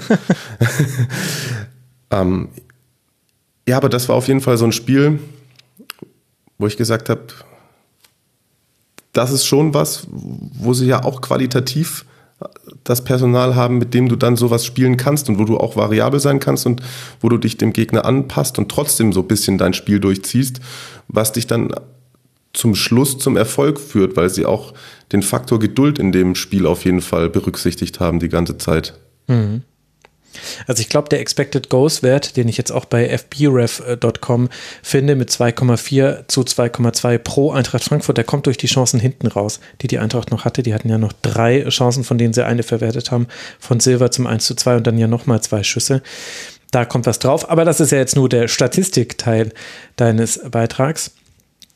Ich bin ehrlich gesagt auch noch so ein bisschen hin und her gerissen bei Leverkusen, weil ich nämlich finde, es hat viel funktioniert gegen Frankfurt und offensiv hat ein klarer Matchplan funktioniert. Ich möchte aber ganz gerne Leverkusen nochmal gegen einen Gegner sehen, der nichts anbietet. Weil ich finde, jetzt beide Siege in dieser Woche, sowohl gegen den FC als auch gegen die SGE, hatten damit zu tun, dass der Gegner etwas angeboten hat und Leverkusen dann schlau genug war, das zu nutzen und auch die Qualität hatte, das zu nutzen. Es waren aber ehrlich gesagt auch genau die Dinge, die du gegen das Leverkusen der Hinrunde nicht angeboten hättest. Also ich glaube, das hat tatsächlich auch mit der Herangehensweise der Mannschaften zu tun gehabt, dass eben auf den Außen es so viele direkte Duelle gab, die halt dann Leverkusen mit einem sehr guten Bailey gewinnt. Und in dem Spiel Bellarabi hat es nicht so schlecht gemacht und Diaby kam ja dann später noch rein für Bellarabi die letzte halbe Stunde. Und das will ich jetzt erstmal sehen, ob man jetzt dann, wenn man jetzt dann auswärts nach der Pause bei Werder Bremen spielt, dann gegen den ersten FC Union Berlin und dann bei Borussia Dortmund, ob das Mannschaften sind, die auch einfach diese Option offen halten. Und dann hast du nämlich das, was ja Leverkusen auch in Probleme gestürzt hat, nämlich dieses, ein Gegner steht sehr, sehr tief und möchte gar nicht den Ball haben, du musst Chancen herausspielen und dann aber versuchen, dich im Umschalten nicht erwischen zu lassen und keine Gegentore nach Umschaltsituationen zu fangen. Und ob sie die Aufgabe echt schon gelöst haben, da bin ich mir noch so ein bisschen unsicher. Könnte helfen, dass Wirtz jetzt zumindest gegen die Eintracht ein sehr gutes Spiel gemacht hat. Aber ja, also deswegen, da, da kommt so meine, kommen so meine Fragezeichen bei Leverkusen her. Bin ich vielleicht aber auch geschädigt, weil ich so viele Spiele von ihnen in dieser Saison gesehen habe. Damit habe ich euch das Restprogramm von Leverkusen genannt. Fünf Punkte Rückstand sind es auf Borussia Dortmund, vier Punkte Vorsprung auf Borussia Mönchengladbach und Union Berlin auf den Plätzen dahinter. Womit wir bei der Mannschaft gelandet sind, die hätte Meister werden können. Wie aus dem Nichts der FC Bayern hätte gegen Mainz 05 die Meisterschaft eintüten können. Ich glaube, die 30. insgesamt und die 9. in Folge wäre es äh, gewesen. Aber, ihr habt es am Konjunktiv schon gehört, dem war nicht so. Und das wirft die Frage auf, wie lief denn diese englische Woche der Bayern generell so? Sechs Punkte hat man geholt, gegen Wolfsburg mit 3 zu 2 gewonnen. Ihr erinnert euch, das war das sehr gute Spiel von Jamal Musiala, aber hinten raus wurde es durchaus noch enger. Gegen Leverkusen das 2 zu 0, was ich gerade schon erwähnt habe. Und jetzt eben Inka ein 1 zu 2 bei Mainz 05. Was ist da los bei den Bayern? Ist es, müssen wir jetzt die große, äh, lenkt die Flick-Diskussion die Spieler-Ab-Diskussion aufmachen? Oder wie würdest du an diese Niederlage herangehen? Ah, ich glaube eigentlich, dass vor der Entscheidung äh, oder bevor Hansi Flick die Entscheidung verkündet hat, wahrscheinlich mehr Unruhe im Verein war, als äh, jetzt weiß ja jeder, was passieren wird, auch wenn die Details noch etwas unklar sind. Das kann ich mir jetzt nicht vorstellen. Ich ähm, glaube einfach, dass die in Mainz gestern überrascht worden sind von der Herangehensweise, die Mainz hatte, die etwas anders war als die meisten anderen Mannschaften, die sonst gegen Bayern antreten. Und Mainz hatte ja gerade in der Anfangsphase noch ähm, so viele Halbchancen oder auch sogar bessere Chancen. Und ähm, das, das war vielleicht das eine. Und ähm, das andere, wenn man jetzt da Manuel Neuer zum Beispiel sieht, ähm, ist ja klar, ne? Der hatte jetzt gestern nicht den besten Tag und damit war er in dieser Bayern-Mannschaft nicht der Einzige. Ja, ich äh, weiß gerade gar nicht, wer der Kommentator war, ob es Wolf Fuß war, aber er hat gesagt, irgendwann in der ersten Halbzeit, die Bayern spielen, als hätten sie ihr Champagnerglas schon in der Hand, aber wenn sie weiter so spielen, wird heute niemand etwas hineinfüllen. Und das fand ich Mario einen sehr treffenden Vergleich, weil es auch so ein bisschen auf die Haltung der Bayern abgespielt hat, weil bei allen Dingen, die Mainz 05 gut gemacht hat, über die wir gleich noch sprechen werden, haben bei Bayern halt auch die berühmten Grundlagen so ein bisschen gefehlt, fand ich. Also das, das, das Rausschieben gegen den Ball war nicht da, das nach hinten arbeiten war nicht da. Coman, Sané einfach mal stehen geblieben, aber auch so Leute wie Kimmich und Goretzka. Also Kimmich kann, glaube ich, vom 0 zu 2 muss er eigentlich ein taktisches Foul ziehen und macht das aber einfach nicht. Also ganz, ganz seltsamer Auftritt der Bayern. Ja, ich fand Müller auch schwach. Das lag vielleicht aber auch daran, dass die anderen ihn da gar nicht mehr in diese, in sein Müller-Spiel reingebracht haben. Mhm fand es dann auch irgendwie bezeichnend, dass das Neuer, glaube ich, beim ZDF war es dann trotzdem irgendwie gesagt hat, ja, der, der Ball ist verdeckt, aber dachte ich mir auch, Entschuldigung, das ist doch dein Anspruch, dass du so einen Ball hältst. Und ja, da, da, bei dem Spiel lässt sich es, glaube ich, auch leicht runterbrechen. Das, also Einstellung, Basics, ähm, nachgehen, nicht weniger als 100 Prozent geben, wenn du in ein Bundesligaspiel spielst, falls du das auch gewinnen möchtest das, das hört sich so platt an, aber das hat man da ganz klar gesehen, dass da ein leidenschaftlicher Auftritt der Mainzer ähm, ja, den kompletten Schneid abgekauft hat. Mhm. Überrascht, wie Inga gerade gesagt hat, das finde ich dann immer schwierig, wenn, wenn, wenn sich so Profifußball überraschen lassen von was, weil die haben ja vielleicht auch gesehen, dass Mainz ähm, ja, energiegeladenen Fußball gespielt hat in den letzten Wochen oder zumindest äh, auch Zweikämpfe oder Anlaufen in gewissen Situationen so spielt, wie sie es unter Bruce Svensson gemacht haben. Aber eventuell war es halt doch einfach die Haltung zum Spiel und ich möchte aber jetzt auch nicht sagen, dass es komplett nur Ausreden sind, wenn Flick sagt, da waren, das sind viele Spiele gespielt worden und da war ein gewisser Druckabfall vorhanden mag ja auch alles Na, stimmen. Die, äh, die Bayern-Videoanalysten werden wahrscheinlich die letzten 200 Spiele von Mainz analysiert haben und ähm, die Mannschaft wird auf alles vorbereitet gewesen sein. Ähm, dennoch ähm, war es vielleicht äh, so, dass, dass Mainz da irgendwie doch noch anders äh, als viele andere Mannschaften und ja erfolgreich vorgegangen ist. Also stellen sich ja auch einfach dennoch viele Mannschaften gegen Bayern weiter hinten rein, hoffen darauf, dass nicht zu viel passiert und dass idealerweise mal ein Konter rumkommt. Und das hat Mainz mhm. halt nicht gemacht. Aber ich, also ich gebe dir recht, dass auch die äh, Möglichkeit in der Vorbereitung auf das Spiel von den Trainern, den Videoanalysten und den 300-köpfigen anderen Staff sicherlich in Erwägung gezogen wurde. Ja, ich meinte auch tatsächlich nicht, dass ich die Aussage schwierig finde, dass sie überrascht waren, sondern eher das, ähm, falls es so gewesen wäre, da habe ich mich undeutlich ausgedrückt hat, falls dem so gewesen sein sollte, dann finde ich das schwierig. Oder selbst, du merkst es ja, also auch wenn du den Matchplan, den derer vielleicht nicht so gut kennst oder dich davon überraschen lässt, dann musst du doch nach zwei, drei Minuten merken, wenn die so auf dich draufgehen, dass du jetzt vielleicht irgendwas an deiner Haltung zu dieser Partie ändern musst. Ja, da fand ich interessant auch, ehrlich gesagt, die Impulse, die man so von außen gesehen hatte von Hansi Flick. Also sowohl die Entscheidung, Sané und Coman beide spielen zu lassen und dann eben Müller, Lewandowski war wieder fit und zurück. Kimmich, Goretzka sind natürlich ohne Frage, aber da nicht äh, zu rotieren. Und dann aber auch die Entscheidung, die er in der Halbzeit getroffen hat. Also hat einen Dreifachwechsel vorgenommen, hat äh, Sané und äh, Coman rausgenommen. Goretzka auch, der war schon gelb vorbelastet. Das könnte da noch eine Rolle gespielt haben und gespielt haben. Und dann hat er gebracht, Erik Maxim Choupo-Moting, der erst auf dem Flügel begonnen hat, erst später dann durch die Hereinnahme von Napri in der 70. Minute weiter ins Zentrum gerückt ist. Nian Zu, der dann als Rechtsverteidiger gespielt hat, dafür hat Pavard dann den Rechtsaußen gespielt, ist eine Position nach vorne und Jamal Musiala, der dann die Coman-Position halbwegs ähnlich gespielt hat. Also na, eigentlich die Goretzka-Position, aber der hat ja dann irgendwann als Achter spielen müssen, weil sie hatten ja auch viel den Ball, also 72 Prozent Ballbesitz. Deswegen spreche ich jetzt einfach mal nur an das, über das Spiel mit dem Ball.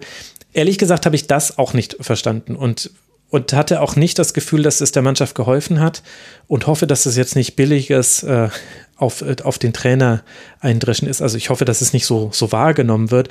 Aber ich habe das nicht verstanden, so wie ich die Leistung der Spieler nicht verstanden habe, fand ich auch die Reaktionen nicht nachvollziehbar und das hat den Bayern auch nicht geholfen. Also es hat ihnen ein bisschen geholfen, als dann irgendwann Choupo-Moting auch noch im 16er war. Da hatte man eine Anspielstation mehr und das war sehr wichtig, weil von Lewandowski hast du nichts gesehen. Lewandowski hatte zwei Schüsse, beides waren klare Geschenke von Mainz 05. Das eine vergibt er noch beim Stand von 0 zu 1, das hätte es 1 zu 1 sein können. Das andere macht er dann in der 93. Minute und hat so irgendwie noch Chancen, den 40-Tore-Rekord zu knacken. Aber ansonsten war von Lewandowski nichts nichts zu sehen. Der war völlig abgemeldet bei Hack, Niakate und Saint-Just. Und da hat es dann geholfen, Choupo-Moting reinzuziehen in den Strafraum. Und trotzdem war Bayern quasi mittellos. Die haben quasi mit, weiß nicht, als würdest du mit einer Gabel eine Suppe löffeln wollen. So, so war dieses Spiel. Also sie haben 21 Mal geflankt, eine davon kam an, eine von 21. Keine weiteren Fragen an der Stelle. Und das waren dann aber auch schon die Ideen, wie man in den Strafraum kommen wollte. Und das war von allen Beteiligten, fand ich, eine rätselhafte Leistung. 40 Ballverluste hatten die Bayern. Das ist auch ein Wert, den man so hoch jetzt, ehrlich gesagt, in den letzten Spielen schon ein paar Mal gesehen hat, aber davor ganz lange nicht mehr. Ganz, ganz wenige Gegenpressing-Aktionen, die funktioniert haben. Barrero und Latza haben alleine quasi das Mittelfeld dicht gemacht für alle, die da kamen. Also, wir werden gleich auch noch über Mainz 05 sprechen, müssen wir an der Stelle. Aber von den Bayern auch wirklich, ja, was, ja, weiß jetzt nicht, ob enttäuschend zu hoch ist Sie werden ja trotzdem Meister, aber definitiv nicht meisterlich. Und dann ist es eigentlich auch sehr gerecht, dass das nicht belohnt wurde mit irgendeiner laschen Weißbier-Duschenfeier, wobei ich weiß es gerade gar nicht, wie man in Corona-Zeiten die Meisterschaft feiert. Habe schon wieder vergessen, wie es im letzten Jahr war. Das sagt ja schon alles.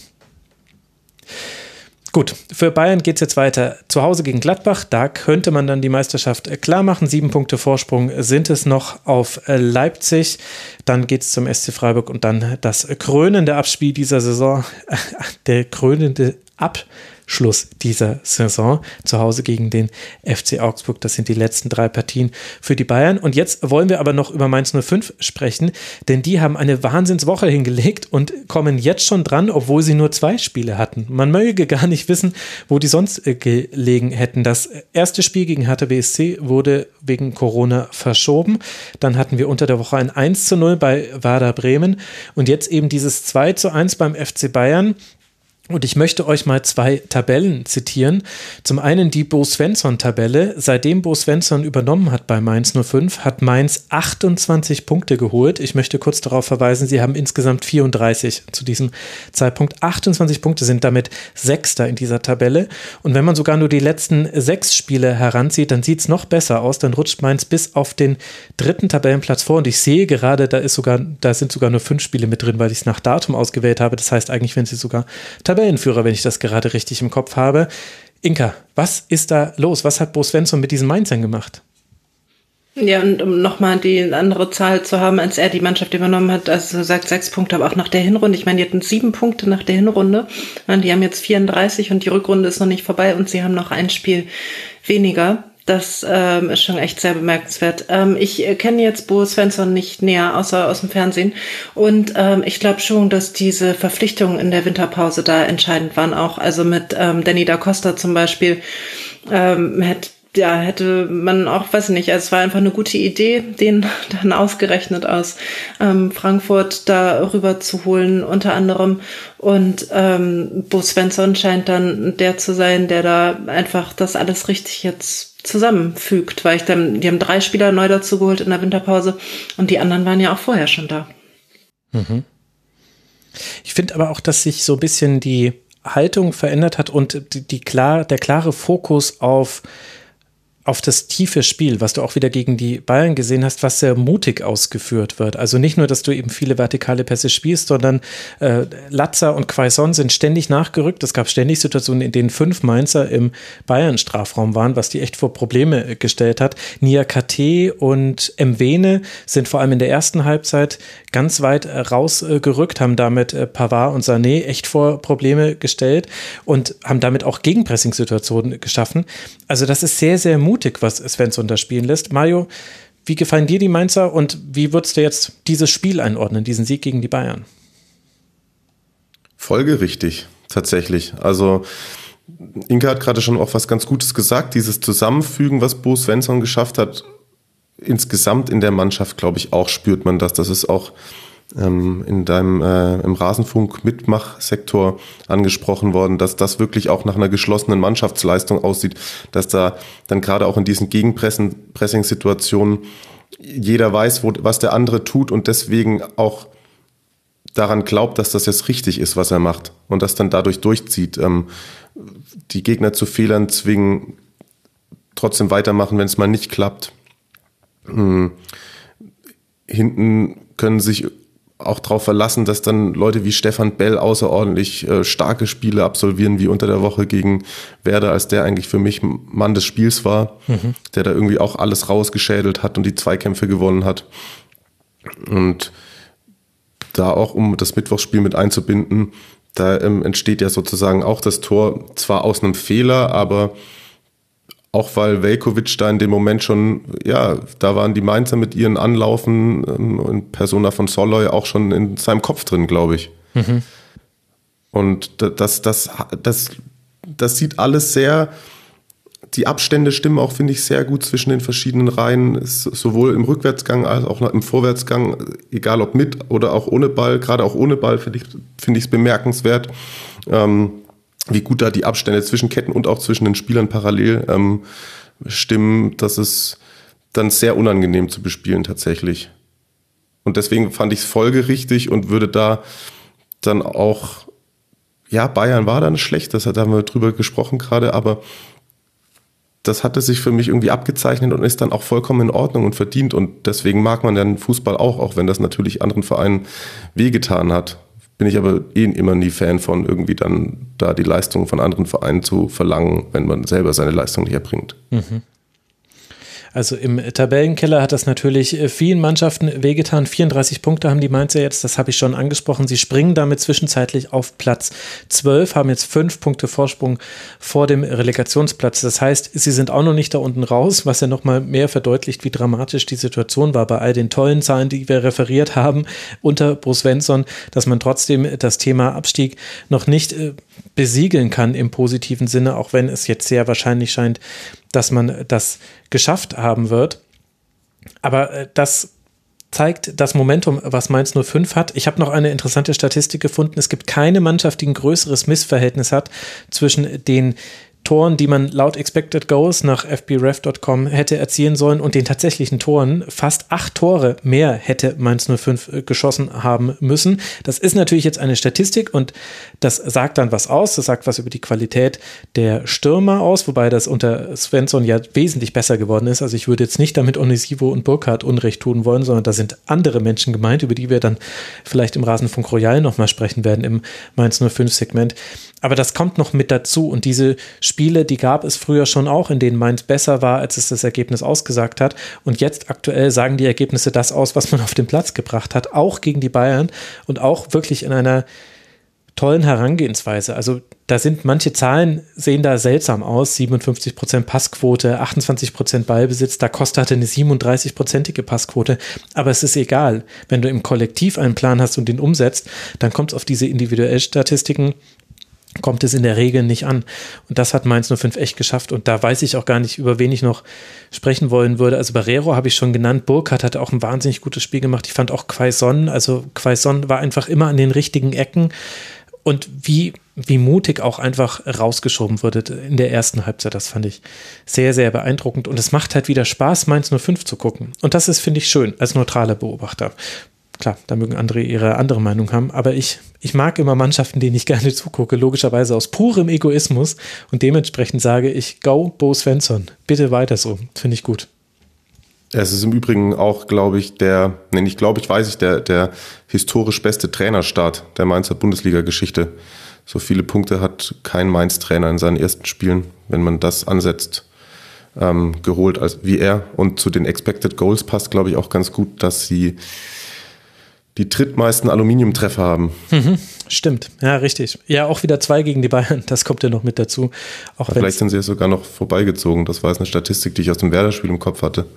Aha, guck an, ja, könnte sogar sein. Das, äh, das sind so Statistiken, die findet man dann auf bundesliga.de, die Lattentreffer und vielleicht kann ich sogar jetzt noch live gucken. Nein, äh, angeführt wird diese Statistik von Borussia Dortmund. 14 Pfosten oder Lattentreffer, dann Stuttgart 13, dann der erste FSV Mainz 05 mit 12. Also immerhin auf dem Treppchen ist man schon gelandet durch dieses Spiel. Für die Mainzer deren Tabellenkonstellation ich ja gerade schon beschrieben habe, geht es weiter. Man muss noch das Spiel gegen Hertha BSC nachholen oder darf es nachholen, glaube ich, kann man aktuell eher sagen, bei Mainz 05. Dann spielt man bei der Eintracht zu Hause gegen Borussia Dortmund und beim VfL Wolfsburg. Das heißt, von der Tabellen, von den Tabellenplätzen her hat Mainz 05 von allen Mannschaften, die unten drin steht, das schwierigste Restprogramm. Es fühlt sich aber ganz anders an und vermutlich werden uns das die Mainzer auch so zeigen dass die Tabellenplätze der Gegner da nicht mehr die große Rolle spielen, wie es vielleicht noch vor ein paar Monaten der Fall gewesen wäre. Dann kommen wir zum nächsten Platz in der englischen Wochentabelle und äh, da wartet der erste FC Union Berlin auf uns. Der hat auch sechs Punkte holen können, das heißt zwei Siege, eine Niederlage und das war eine sehr abwechslungsreiche Woche. Es ging los mit einem 2 zu 1 zu Hause gegen den VfB Stuttgart, dann folgte ein seltsames 0 zu 2 bei Borussia Dortmund, wo die Entstehung der Tore zwar jeweils unglücklich war, die Abwehrleistung von Union aber durchaus auch noch mehr Treffer zugelassen hätte, wobei man da auch Aluminiumpech hatte. Also es war ein seltsames Spiel und jetzt ein 3 zu 1 gegen Werder Bremen, das ihr beide sicherlich näher verfolgt habt. Über Werder werden wir erst sehr viel später heute Abend sprechen. Wie Inka hat dir denn Union Berlin gefallen? Mm, ja, letztes Jahr hat ja Union Werder gerettet. Das äh, ist jetzt, äh, hat sich gestern nicht unbedingt angedeutet. Ähm, ja, ich fand eigentlich die ähm, erste Hälfte relativ unauffällig und äh, klar, ich meine, dann hatte der Poyan Palo ähm, drei Tore geschossen, was ihm, glaube ich, vorher schon einmal gelungen ist, als er noch bei Leverkusen gespielt hat gegen den HSV. Deswegen ist er dann irgendwann auch beim HSV gelandet. und ähm, Ansonsten glaube ich, dass Union, ja, eine Zeit lang sah es so aus, dass sie noch weiter oben überhaupt mitspielen könnten. Im Moment sind sie natürlich der Kandidat für die auch von Spielern nicht sehr favorisierte Conference League. Und da weiß man gar nicht, ob man ihnen wünschen soll, dass sie ähm, vielleicht noch schaffen, sich dafür nicht zu qualifizieren. Ach ja, ich weiß mal gar nicht. Ich würde gern diesen, diesen Wettbewerb erst einmal sehen, bevor ich so viele Witze drüber mache, auch wenn es, äh, es liest sich nicht wie der attraktivste Wettbewerb. Aber wer weiß, eine Mannschaft wie Union mit dem Fanpotenzial, übrigens auch bei Gladbach wäre es ähnlich. Den würde ich sogar zutrauen, dass die das zur Feier des Tages machen, dann auch mal zum lettischen Meister zu fahren oder wer auch immer dann der Gegner sein mag. Also wer weiß, vielleicht Europe Conference League ist, was du draus machst. Aber ja, man hat ja in der Europa League schon das Gefühl, gerade mit dieser Europa League Quali, dass du da zum ähm, lettischen Meister fährst oder ja. zum zweiten aus Moldawien oder so. Aber also ich habe da jetzt auch ehrlich gesagt keine äh, großen Hintergrund Infos und werde das bis zum Start dann noch nachholen. ja, ich glaube, wir alle werden uns davon überraschen lassen und das muss man ja an der Stelle auch, weil es ja bisher alles nur schnöde Paragraphen sind und noch keine Spielpaarungen und der einzige, den ich kenne, der jetzt schon weiß, wie die Europe Conference League aussieht, ist Charlotte Nachar von der Sportschau. Jeder, der ihm auf Twitter folgt, weiß, wie ich das meine. Herzliche Grüße an der Stelle. Aber um auf Union Berlin und das Spiel gegen Werder zurückzukommen, Mario, ich hatte das Gefühl, also ihr habt schon angesprochen, die erste Halbzeit eher ereignislos. Also ich habe irgendwann angefangen, Wäsche zusammenzulegen und wenn ich etwas neben einem Fußballspiel nebenher mache, dann muss es auch wirklich wenig zu bieten haben, weil eigentlich ist es ja mein Job, aufmerksam zu gucken. Aber ich fand so ganz zufällig war das 3 zu 0, auch wenn die Tore natürlich in ihrer Entstehung sehr schnell hintereinander gefallen sind. 50. Minute, 53. und 67. Minute, jeweils pro Jampalo. Aber komplett zufällig war es ja auch nicht, weil ich fand, dass Union schon die ganze Zeit eine sehr stabile Spielanlage hatte. Da ist gegen den Ball gar nichts passiert, weil das bei Union aktuell der Fall ist, außer man spielt gegen äh, Dortmund. Und dann hatte man aber halt diese, diese Aktionen nach vorne, die aber halt immer kommen irgendwann bei Union Berlin. Also ich habe aus, aus Sicht von Union hatte ich immer das Gefühl, naja, irgendwann werden sie jetzt schon ihr Tor machen, vielleicht sogar nach dem Standard, weiß man ja gar nicht.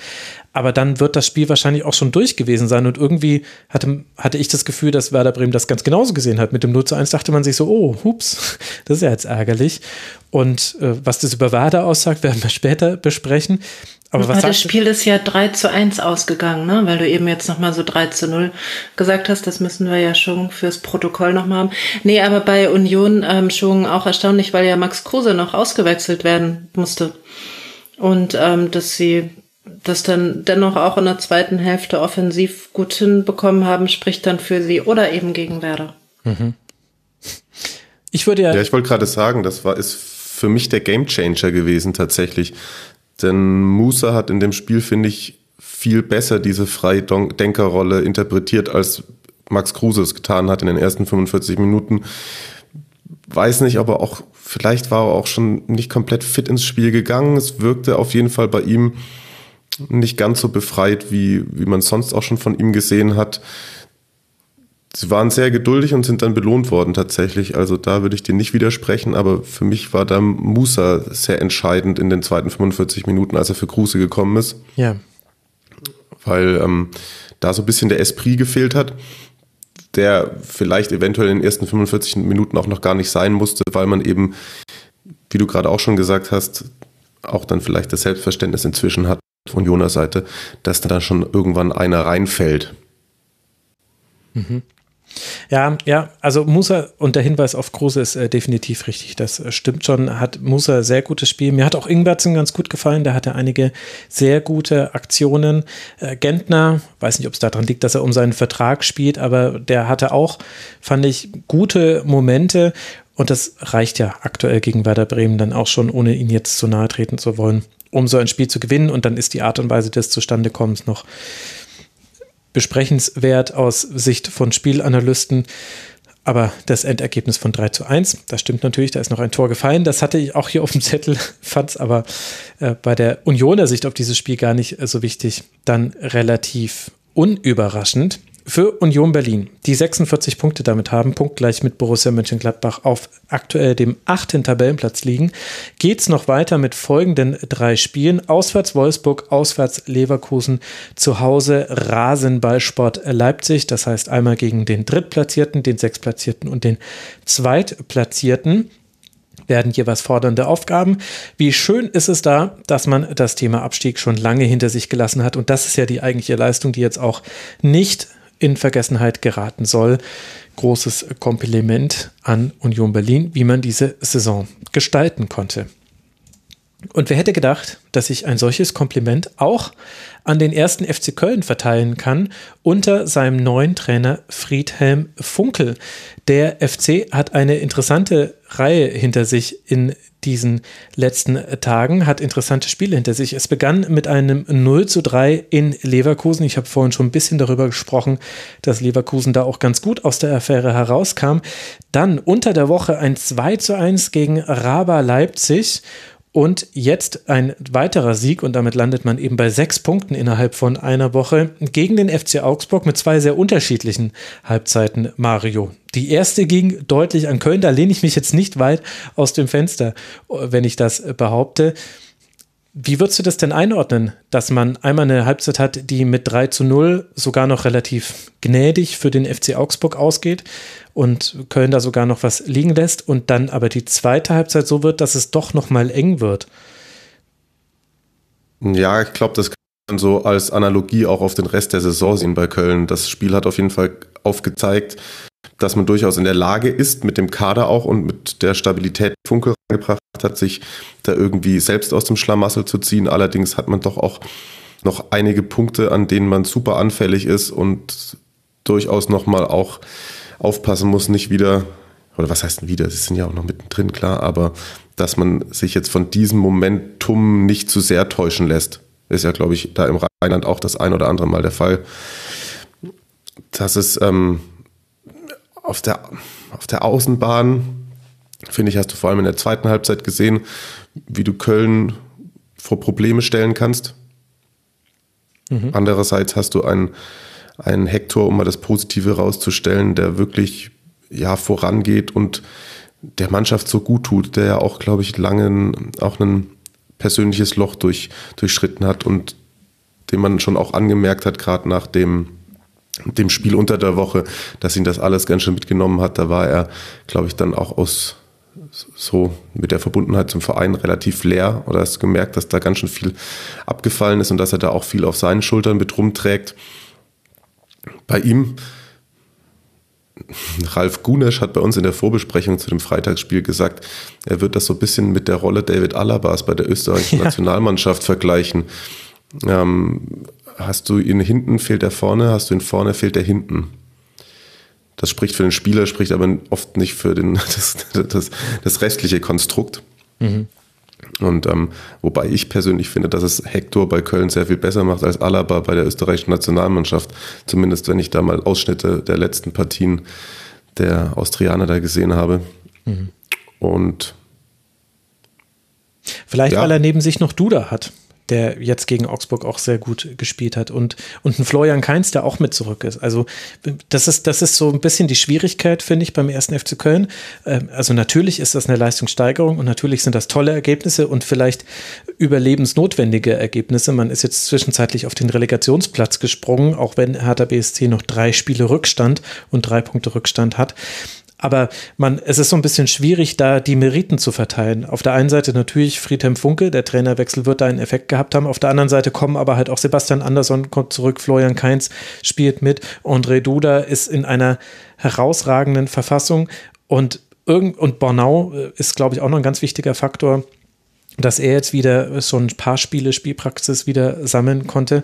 Also es ist so ein bisschen so ein Henne-Ei-Problem. Woher kommt jetzt der Erfolg des ersten FC Köln? Alle haben irgendwie ein bisschen was mit äh, zu tun und man hätte ganz gerne mal so die Gegenprobe. Können wir nochmal die Saison spielen, bitte mit den, ohne die Verletzten? Mhm, absolut. Und angeblich und ist es auch noch eine Sache. Sag du zuerst. Und bei dem Spiel habe ich noch zudem das Problem, dass ich dann mir viel, viel mehr Notizen zu Augsburg gemacht habe, was da alles schlecht gelaufen ist. Auch zum Beispiel vor dem Tor von Duda, so schön das dann auch gewesen ist. Und ähm, ja, das war für uns in der Vorbereitung auch super schwierig, weil wir Funke natürlich nur gegen zwei Mannschaften gesehen hatten mit Leverkusen und Leipzig, wo wir daraus nicht groß die Schlüsse ziehen können, konnten, wie das dann gegen Augsburg läuft. Sie haben aber genau das gemacht, was wir auch als Schwäche bei Augsburg ausgemacht hatten. Also alle Tore fallen ähm, ja mehr oder weniger über die Außen. Mhm. Gut, das hebe ich mir viel für den Augsburg-Part auf. ähm, aber äh, ja, schwierig, weil sie auch gegen Leipzig haben sie ja natürlich super viel Glück gehabt. Also wie viel, wie viel Chancen hat Leipzig da liegen lassen? Also das ist und gegen Leverkusen andersrum ist das 3-0 für Leverkusen zu hoch ausgefallen. So, also, wie du schon gesagt hast, ist schwierig. Jetzt darf Inka. Ähm, nee, du hast jetzt auch gerade schon gesagt, mit, äh, mit Glück und äh, Pech. Ich habe ähm, Ende März so einen Artikel bei sportschau.de gelesen von einem Physiker aus äh, Münster, der Trainerwechsel analysiert hat. Und Fazit ist, es bringt nichts, den Trainer zu wechseln in der Saison. Und dann wird er aber auf Funkel angesprochen auch und ähm, kann das da jetzt nicht irgendwie doch was bringen. Und dann sagt er, Köln hatte bislang in der Saison auch total viel Pech. Also hätten die nicht so viel Pech gehabt, dann müssten sie sechs Punkte mehr haben. Mhm. Und ähm, dann haben sie jetzt vielleicht einfach dieses Glück, weil die Schlussphase von dem Leipzig-Spiel habe ich auch gesehen und das war irgendwie echt einfach sehr glücklich, dass die Bälle dann nicht reingingen. Und auch Augsburg hatte natürlich in der zweiten Hälfte ja dann noch ein paar gute Chancen. Mhm. Und ähm, vielleicht äh, wird jetzt einfach das Pech der, der Hinrunde und der weiteren Spiele in der Rückrunde ausgeglichen. Ein bisschen wirkt es zumindest so und äh, damit wird auch dann schon so ein bisschen angespielt auf den heimlichen Spieler des Spiels. Das ist für mich äh, Skiri. Nicht nur, weil er beim 1 zu 0 beteiligt war, was ja ein wunderschönes äh, Tor war, sondern ich glaube, seine Rettungstat vor der Linie für den schon geschlagenen Timo Horn beim Kopfball von Gumni, das wäre das 3 zu 3 gewesen das war, glaube ich, mit die wichtigste Szene in der zweiten Halbzeit. 72. Minute war das. Arg viel gab es dann nicht mehr. Es gab noch eine Chance für André Hahn danach, aber ansonsten hat es Köln, obwohl da deutlich auch die Körner so ein bisschen ausgingen, zumindest bei der Fernsehperspektive nach jetzt, hat es hinbekommen. Und ja, da stand er halt auch am richtigen Ort. Das kann man dann auch, äh, ist auch ein Glückfaktor mit dabei. Und so sieht es jetzt auf einmal wieder positiver aus für den FC, der einen Punkt Rückstand hat aufs rettende Ufer aktuell und der noch folgendes Restprogramm hat bei den ganzen Tabellen. Abstiegskandidaten müsst ihr ganz genau hinhören, liebe Hörerinnen und Hörer. Es geht jetzt noch zu Hause gegen den SC Freiburg, auswärts bei Hertha und dann zu Hause gegen Schalke 04. Also ja, man spielt noch gegen die beiden Mannschaften, die aktuell zumindest hinter dem FC stehen. Hertha und Schalke, da ist dann auf einmal wieder vier drin, wobei alle FC-Fans, die ich so in meiner Umgebung habe, die wollen davon überhaupt nichts hören und das kann ich irgendwie auch verstehen. Da spielt da dann auch der Aberglaube ein bisschen eine Rolle. Dann haben wir die Mannschaften hinter uns, die sechs Punkte holen konnten in dieser englischen Woche. Jetzt folgt mit der TSG aus Hoffenheim eine Mannschaft, die immerhin ungeschlagen bleiben konnte und fünf Punkte sammeln konnte. Ein Unentschieden auswärts bei Raber Leipzig. Ihr erinnert euch, da gab es den Treffer von Josef Pausen in der 96. Minute, aber der wurde mit der Hand erzielt und zählte dann nicht. Dann das vorhin schon kurz erwähnte 3 zu 2 unter der Woche. Man liegt 0 zu 2 zur Halbzeit gegen Borussia Mönchengladbach zurück. Scheint so zu sein, als würde man noch mal richtig hinten reinrutschen. Ja, Pustekuchen. Die zweite Halbzeit mit 3 zu 0 gewonnen und insgesamt das Spiel damit mit 3 zu 2. Und jetzt folgte das Spiel gegen den SC Freiburg auswärts und da konnte man ein weiteres Pünktchen sammeln. Damit steht die TSG jetzt bei 36 Punkten, hat sieben Punkte Vorsprung auf den Relegationsplatz. Das heißt, der Befreiungsschlag erscheint gelungen. Stellt sich die Frage, Mario, was waren denn jetzt die Faktoren, die dazu geführt haben? Hat es dann damit zu tun, dass ein André Kamaric wieder die Form hat, dass Verletzte wieder zurück sind? Also mit äh, Bebu, Adamian, Kamaric und Sko hat man jetzt schon länger nicht mehr spielen können. Wo würdest du da ansetzen in deiner Analyse? Ruhig geblieben beim Trainer. Bemerkenswert ruhig, wie ich finde. Chancenverwertung. Also ich erinnere mich dran, also die hatten ja auch die Phase, wo es dann nochmal richtig schlimm wurde nach dem Ausscheiden in der Europa League, wo sie auch nicht rausgehen dürfen. Also wo sie das eigentlich Hin- und Rückspiel zusammengenommen 15 Tore machen müssen, gefühlt. Also da auch wieder Faktor, ja, weiß nicht, ob das dann, das war nicht nur Unglück, das war auch viel Unvermögen auf jeden Fall.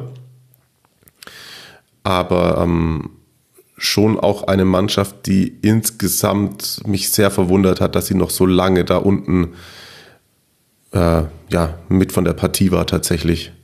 Das Spiel gegen Freiburg war jetzt so, das war halt irgendwie dann genauso das 1-1, dass das Spiel sein sollte. Aber auch, ja, dass sie dann nochmal gegen Gladbach zurückgekommen sind und dann drei Tore in einer Halbzeit machen, das hätten sie, glaube ich, vor einem Monat nicht gemacht, als sie, als sie da so ein bisschen die Negativspirale hatten. Hm. finde aber auch, ähm, dass, dass der Trainer Hönes immer sehr unaufgeregt, analytisch an die Sachen rangeht. Dem kann ich gut zuhören, dem kann ich gut folgen, in dem, was er sagt, wie er es rüberbringt. Und ich glaube auch, dass er da der Mannschaft eine gewisse, trotzdem noch ein gewisses Selbstverständnis vermitteln kann, auch da, als es dann nochmal der Blick nach unten gerichtet werden musste.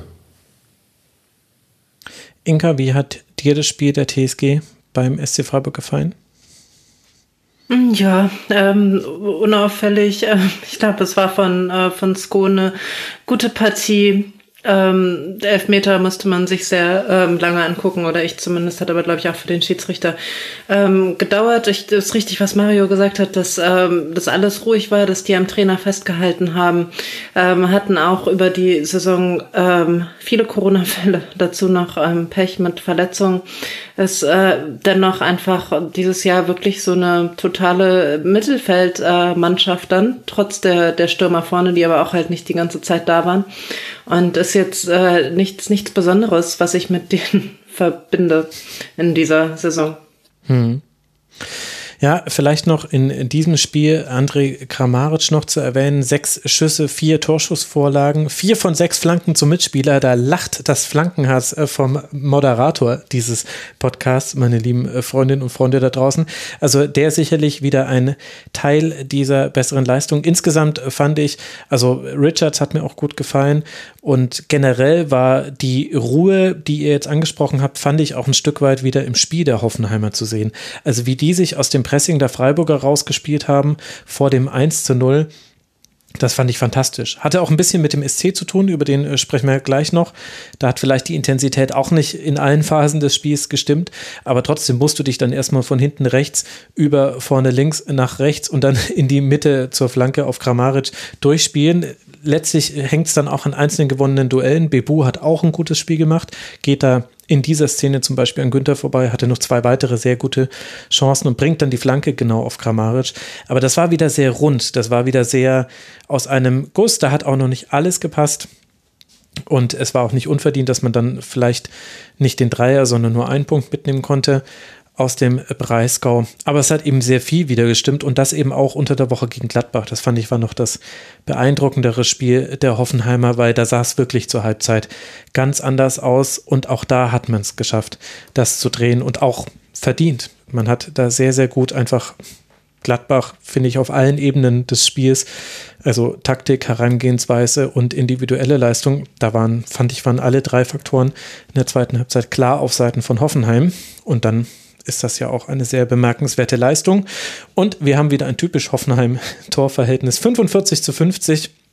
Die TSG macht das, was Werder früher mal war. Es gibt Spektakel. 95 Tore haben wir schon mit Beteiligung der Hoffenheimer in Spielen gesehen. Da werden jetzt noch ein paar dazukommen. Die weiteren Gegner sind wie folgt. Schalke 04 zu Hause, Arminia Bielefeld auswärts und Hertha BSC zu Hause. Das heißt, Hoffenheim könnte ein entscheidendes Wörtchen mitreden, wenn es darum geht zu bestimmen, wer muss denn absteigen, gemeinsam mit Schalke 04, die das ja unter der Woche schon erlebt haben. Wer nicht dabei sein wird bei den Absteigern, ist der SC Freiburg. Und es könnte aber auch sein, dass der SC Freiburg nicht im internationalen Geschäft dabei sein wird, denn nach diesem 1 zu 1 und nach dieser englischen Woche insgesamt sieht es ein bisschen so aus. Die Freiburger, sie hatten nur zwei Spiele. Sie haben gegen Schalke 04 4 zu 0 gewonnen am vorletzten Spieltag. Das Spiel gegen Hertha BSC wird jetzt dann nachgeholt. Es wird das nächste Spiel der Freiburger sein. Und dann haben wir eben dieses 1 zu 1 gegen Hoffenheim. Damit hat man vier Punkte geholt bei 5 zu 1 Toren, aber fünf Punkte Rückstand auf die Plätze 8 und 7. Und damit trudelt die Saison eventuell so ein bisschen aus für den SC Freiburg. Und die Frage stellt sich, tja, Inka, was, was fangen wir mit den Freiburgern an? Was fangen wir mit diesem Spiel an? Was gibt es dazu zu sagen? Ich, ich, erwähne, jetzt die Conference League nicht nochmal, oder? nee. Vielleicht äh, wollen die sich da einfach nicht rein äh, qualifizieren. Nein, Quatsch. Ähm, kann, kann ich jetzt ehrlich gesagt ähm, auch nicht so gut sagen. Ich glaube, dass es eins zu eins ähm, in Ordnung ging. Ähm, ich glaube, dass Freiburg natürlich wieder, wenn man die Möglichkeiten sieht, insgesamt äh, eine gute Saison spielt. Und auch bei diesem Trainerkarussell, das sich jetzt sonst wie dreht und wer weiß, wer da noch irgendwo hingeht. Und dann Nagelsmann jetzt zu Bayern und dann kommt einer aus Salzburg und der Glasner geht irgendwo anders hin. Und in Freiburg ist einfach nur Christian Streich und ähm, schon dafür sollten sie eigentlich jede Saison zwei Plätze nach oben rücken. Mir gibt das auch Halt. In einer so wilden Welt ist wenigstens Christian Streich noch Trainer vom SC Freiburg. Alles andere. Ja, aber was der nur irgendwie denken muss, ne? Also der muss doch mittlerweile sich dann wahrscheinlich echt vorbereiten. Ah, jetzt kommt Dortmund, wer ist da? Hier Rose. Und den sortiere ich jetzt dahin und dorthin. Und ah, den Glasner habe ich schon mal gesehen. Jetzt treffe ich ihn in der Conference League mit Salzburg. Nein, ähm, schon irgendwie komisch. Es würde mich nicht wundern, wenn er auf der Innenseite seiner Handinnenfläche immer den Vornamen des gegnerischen Trainers stehen hätte, um auch euer vorbereitet zu sein. Aber um aufs Spiel zu kommen, Mario, wir haben gesehen, dass Santa Maria fehlt, wenn er fehlt. Also wegen Gelbsperre hat nicht er gespielt, sondern Yannick Keitel im Mittelfeld. Ich fand, das war so eine der, der Dinge, die man äh, sehen konnte, die bei Freiburg vielleicht auch dazu geführt haben, dass man jetzt nicht dieses Spiel auch noch äh, gewinnen konnte. Grifo ist zwar zurück wieder nach äh, Corona-Infektion, aber kam auch erst in der 68. Minute. Ich hatte das Gefühl, dass es ein sehr anstrengendes Spiel für Freiburg war. Ich glaube, die hatten eigentlich überhaupt gar keinen Spaß in dieser Partie gegen Hoffenheim. Teilst du meinen Eindruck? Ja, auf jeden Fall, auf jeden Fall. Ich fand, ich fand Lienhardt ganz gut noch, der ähm, und so auf links vorne, so dieses Dreieck Höfler, Günther, Höhler mhm. funktioniert trotzdem immer noch in Ansätzen sehr ordentlich. Ich glaube auch, du hast gerade gesagt, austrudeln. Ich glaube nicht, dass er es komplett austrudeln lässt, weil dafür ist einfach, und dafür mag ich den Verein auch so gerne, und das kaufe ich Christian Streich auch ab, dass er da trotzdem dann noch irgendwie in jedem Spiel um jeden Punkt, um jedes Tor fighten wird mit seiner Mannschaft. Aber man merkt schon, dass natürlich auch, du hast angesprochen, dann fehlt ein Santa Maria, der zuletzt immer viel wichtiger geworden ist und durch seine Variabilität so unfassbar ähm, viel gibt, in, in das Team reingibt. Und dass es dann unterm Strich einfach trotzdem eine sehr gute Saison vom, von den Füchsles ist. äh, und ähm, die da das rausholen aus ihren Möglichkeiten. Klar, an der einen oder anderen Stelle vielleicht nochmal einen Punkt mehr, aber da sollte man sich dann auch nicht groß drüber grämen. Das ist, finde ich, wieder eine sehr starke Vorstellung insgesamt vom ganzen Verein und von der Mannschaft. Mhm angesichts dessen, was sie äh, zu leisten imstande sind und was sie auch an Personal und vor allem an Breite im Kader haben. Das stimmt natürlich. Ich glaube auch nicht, dass Christian Streich austrudeln lassen wird. Ich glaube aber, so leichte Tendenzen bei der Mannschaft gesehen zu haben. Und ich lasse mich sehr gerne eines Besseren belehren in den noch ausstehenden vier Spielen vom SC Freiburg. Aber gegen Hoffenheim fand ich, war nämlich das einer der entscheidenden Faktoren. Nicht nur, dass man entscheidende Zweikämpfe verloren hat, also den von Günther habe ich schon angesprochen. Es gab auch ein paar Aktionen von Adamian, die wo einfach der Gegner, in dem Fall Hoffenheim, individuell besser war und das aber nicht sein muss. Also auf dem Papier hätten da auch die Freiburger die Zweikämpfe gewinnen können. Sie haben es aber nicht in dem Spiel. Und was mir vor allem aufgefallen ist, vor allem in der ersten Halbzeit, in der zweiten Halbzeit fand ich was besser. Freiburg hat ist sehr hoch gestanden, ist aber selten in intensive Pressing-Situationen gekommen.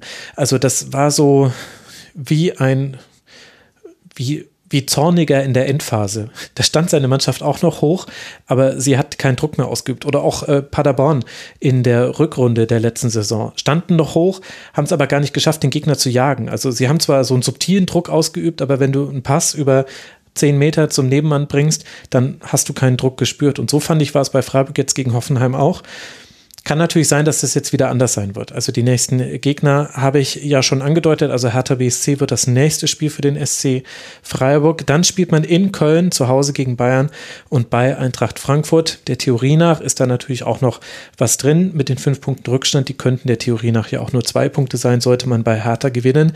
Das ist allerdings jetzt auch schon eine ganze Menge an der Theorie nach gewesen in diesem Satz. Das müssen die Freiburger in der Praxis dann umsetzen. Könnte auf jeden Fall so das Zünglein an der Waage für die Kölner eventuell sein. Ich kann mir vorstellen, dass Freiburg auch, du hast es gerade angesprochen, dieses Spaß haben und dieses zornige Endphase, das ist natürlich auch ein, ja, sehr arbeitsames Spiel, das Christian Streich da ähm, vorgetragen bekommen will von seiner Mannschaft und vielleicht klappt es nochmal gegen die Hertha und dann ist aber das Köln-Spiel wieder eines, wo es eher trudelt.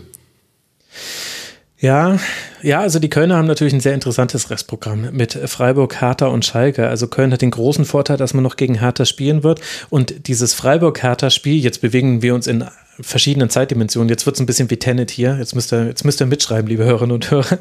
Also aktuell steht Köln ja noch schon noch vor Hertha und könnte die Möglichkeit haben, am 33. Spieltag auswärts bei Berlin zu spielen und einfach nur in Anführungszeichen nur nicht verlieren zu müssen, weil Hertha hinter ihnen steht. Es könnte aber auch sein, dass Hertha seine Spiele so bestreitet, dass es genau andersrum ist und alles, was ich gerade zum ersten FC Köln gesagt habe, auf Hertha BSC zutrifft. Ist es nicht schön. Gut, bevor ich weitere Verwirrung stifte, sage ich, kommen wir zur grauen Maus dieser englischen Wochentabelle und das ist, wer hätte es gedacht, Raber Leipzig mit vier Punkten aus den letzten drei Spielen. Ein Unentschieden, eine Niederlage, ein Sieg, alles war mit dabei, am Ende eine Bilanz von drei zu zwei Toren, aber natürlich zu wenig, wenn du zumindest irgendwie verhindern willst, dass die Bayern sofort Meister werden. Es ging los mit einem 0 zu 0 zu Hause gegen Hoffenheim, habe ich vorhin schon angesprochen, den groben Spielverlauf Verlauf mit dem Pausenhandtor. Dann das ebenfalls schon in die Bewertung mit eingeflossene 1 zu 2 beim ersten FC Köln, der Aufreger des Spieltags unter der Woche. Man hatte ein Füllhorn an Chancen, aber man hat mit 1 zu 2 verloren. Und jetzt am Sonntagnachmittag ein 2 zu 0 gegen den VfB Stuttgart. Inka, bei dem es eine frühe rote Karte gab in der 13. Minute gegen Ahamada und wo man aber dennoch fand ich viele Dinge, die auch gegen Köln nicht funktioniert haben, bei Leipzig wieder beobachten konnte. Das Auslassen von Chancen, ähm, dass, dass man nicht so einen dauerhaften Druck auf den Gegner ausüben kann. Nur ich hatte das Gefühl, diesmal ist es halt gut gegangen. Ja, und also es war ja echt eine sehr frühe rote Karte, erst gelb, dann rot. Und also die waren dann ja 75 oder noch mehr Minuten in Überzahl. Ähm, dafür denke ich auch, dass nicht alles äh, so super geklappt hat. Trotzdem war es ja komplett souverän. Ne? Also ich weiß gar nicht, ähm, das wirst du ja auch notiert haben, aber hat Stuttgart, ähm, ich glaube, die haben einmal aufs äh, Tor geschossen mit viel Wohlwollen, wenn, wenn überhaupt einmal oder keinmal. Einmal aufs Und, Tor, 25 ah, okay, Schüsse von Leipzig. Ja. 25 zu 1, ja. 10 zu 1 Ecken. Ist deutlich. Also klar, dann hätte Leipzig natürlich mehr Tore schießen müssen ähm, als sowieso schon. Aber das, das war jetzt schon ne, relativ wirklich souverän und sehr ungefährdet. Mhm. Und trotzdem ist irgendwie das Thema Abschluss das, was so ein bisschen sich durch die Saison durchzieht äh, für die Leipziger. Denn auch dieses Spiel hätte noch deutlicher werden können aus Sicht der Leipziger, auch wenn es natürlich, dann letztlich ist man natürlich froh, dass man das gewonnen hat und äh, damit ja vor allem auch so gewisse Fragezeichen, die eventuell noch ganz leise Richtung Champions League äh, Qualifikation hätten aufgemacht werden können. Also die sind definitiv beantwortet jetzt mit neun Punkten äh, Vorsprung bei noch drei auszuspielenden Spielen und das ist ja erstmal der Anspruch von Leipzig. Mario, wie kritisch würdest du jetzt die Leistung sehen? Ich bin da jetzt vielleicht ein bisschen zu kritisch reingegangen. Hm, dazu muss ich äh, eingestehen, ich habe heute Mittag ungefähr zur gleichen Zeit einen Ausflug in die Toskana gemacht. Ähm, Ach ja. Bei, Ju ah, bei Juve mh. gegen Florenz, äh, Florenz gegen Juve. Ähm, deswegen habe ich davon nur die Highlights gesehen. Ja, klar, souverän, weil Stuttgart natürlich auch früh geschwächt war. Zu der roten Karte muss ich sagen, bin kein VAR-Fan, aber genau für sowas, das war, er hat sich einmal, glaube ich, angeguckt, so sah das zumindest aus, zack, rot, ähm, berechtigt, so kann das funktionieren, so sollte das funktionieren. Hm, gut, dann gab es noch diese Hosengeschichte, das fand ich ganz lustig, dass, äh, glaube ich, Konate war es, mit der Hose von Upamecano rumgelaufen ist. Da fand ich Andreas Renner ganz lustig, der ihn dann Konamecano genannt hat oder so. Ich habe mir trotzdem aus den Highlights mit rausgeschrieben, tiefstehende Teams, Leipzig, wo sind da wirklich die Ideen? Die Chancen werden oft nicht konsequent, also nicht so zu Ende gespielt, dass sie auch, ja, dann nehmen sie doch auch viele Schüsse Mhm. Und dass dann das Tor von der Halbfeldflanke entsteht und das zweite ein Elfmeter ist, Fragezeichen. Kobel drei Ausrufezeichen. Ja, ja. Willi, mhm. Willi Orban wieder drei Fragezeichen. Ja, offensiv, aber defensiv fand ich. Ja, ja, offensiv ja. bei dieser einen Szene da. Genau, genau. Also äh, da wollen wir jetzt äh, keine Zweifel aufkommen lassen. Seine Hauptaufgabe ist ja, Tore zu verhindern. Das hat man sehr gut geschafft gegen äh, dezimierte Stuttgart. Das haben wir ja schon angesprochen. Ja, ich meine, das ist so ein bisschen der rote Faden der Leipziger Saison. Man kann natürlich da auch bis in den Transfersommer zurückgehen, wenn man das analysieren möchte. In dem Spiel stimmt es aber, dass du Kobel noch mit anbringst. Das finde ich, muss man auch wirklich sagen, das hätte auch sehr gut ein 3-0, 4-0 werden können, wenn da nicht der Gegner gegnerische Torhüter, eben Gregor Kobel, einen so guten Tag gehabt hätte. Wer mir gut gefallen hat, war Haidara. Der hatte unglaublich viele Torschussbeteiligungen und eigene Abschlüsse. Und dann haben eigentlich viele ein sehr gutes Spiel gemacht. Also, dass Angelino wieder mit dabei war, hat geholfen. Dani Olmo als Vorlagengeber, der Start mit dem 1 zu 0 nach 18 gespielten Sekunden der zweiten Halbzeit war natürlich auch wunderbar aus Sicht der Leipziger. Und dann stand man halt irgendwann auch sehr, sehr tief. Und dann konnten sich Orban und dann Upamecano, der eingewechselt wurde für den gelb vorbelasteten Konate in der Halbzeit, die konnten dann sehr, sehr tief vorschieben. Klostermann war irgendwann, also der hatte in einer Szene noch eine Defensivaufgabe gegen Kulibali, aber er war sicher nicht so gefordert, wie er es vor dem Spiel sich vielleicht erwartet hätte. Also das war dann schon sehr, sehr souverän. 91 Prozent Passquote von Leipzig sagen dann, glaube ich, schon alles. Vor allem bei denen. Und sie haben ja noch die Chance auf einen Titel. Jetzt bei Werder Bremen im Halbfinale des DFB-Pokals. Das ist das nächste Spiel der Leipziger. Dann geht es weiter mit einem interessanten Restprogramm. Auswärts bei Borussia Dortmund, zu Hause gegen den VfL aus Wolfsburg und auswärts beim ersten FC Union Berlin. Das heißt, man hat noch die Mannschaften der Tabellenplätze 5, 3 und 8 als nächste Gegner aus Sicht der Leipziger. Sieben Punkte Rückstand auf Platz 1. Die Nummer ist dann durch. Insgesamt aber dann doch eine etwas enttäuschende englische Woche. Und es bleibt mal wieder festzuhalten, das haben wir schon zum zweiten Mal bei Leipzig unter Nagelsmann. Hinten raus gehen ihnen so ein bisschen die Ergebnisse flöten. Vielleicht gar nicht immer in Korrelation zu den Leistungen, aber das haben wir jetzt schon wieder erlebt, dass äh, die Bayern da dann jetzt in, in, dem Fall wieder der Profiteur sind, der Punkte gut machen kann. In der letzten Saison hatten wir noch eine Phase in der Rückrunde, ähm, also zu Beginn der Rückrunde, in dem man Punkte liegen hat lassen, aber so ganz bekommt das Leipzig nicht raus, zumindest Stand jetzt. Das soll es aber auch gewesen sein mit den Worten zu Leipzig. Lasst uns über Bielefeld sprechen, die das ist die gute Nachricht. Jetzt schon kommen. Sie liegen in der englischen Wochentabelle auf Rang 11, was ja sicherlich als Erfolg gewertet werden kann. Aber ich glaube, das Ende dieser englischen Woche, das hängt dann so ein bisschen wie ein Schatten über den Bielefelder Köpfen. Nicht zuletzt auch, weil Köln so gut punkten konnte, wie wir es vorhin schon besprochen haben. Vier Punkte konnte die Arminia holen aus den letzten drei Spielen. Ein Unentschieden zum Auftakt bei Augsburg 0 zu 0. Ein Sieg, ein 1 zu 0 gegen Schalke 04, was für Schalke den Abstieg besieget hat. Und jetzt, Inka, ein ganz schmerzhaftes 0 zu 5 bei Borussia Mönchengladbach, wo man, wenn wir gerade Kobel Ausrufezeichen gesagt haben, eigentlich sogar noch sagen muss, Ortega Ausrufezeichen. Das war nämlich eigentlich noch schlimmer als ein 0 zu 5. Was war da los? Ja, vor allem in der zweiten Hälfte auch noch die, die Chancen hätte wahrscheinlich auch 0 zu 7 irgendwie sein können. Ähm, schon erstaunlich, weil die ja sonst wirklich in den ähm, letzten Spielen wenig Gegentore bekommen hatten. Auch gegen Freiburg, glaube ich, noch vor dieser englischen Woche 1 zu 0 gewonnen hatten. Mhm.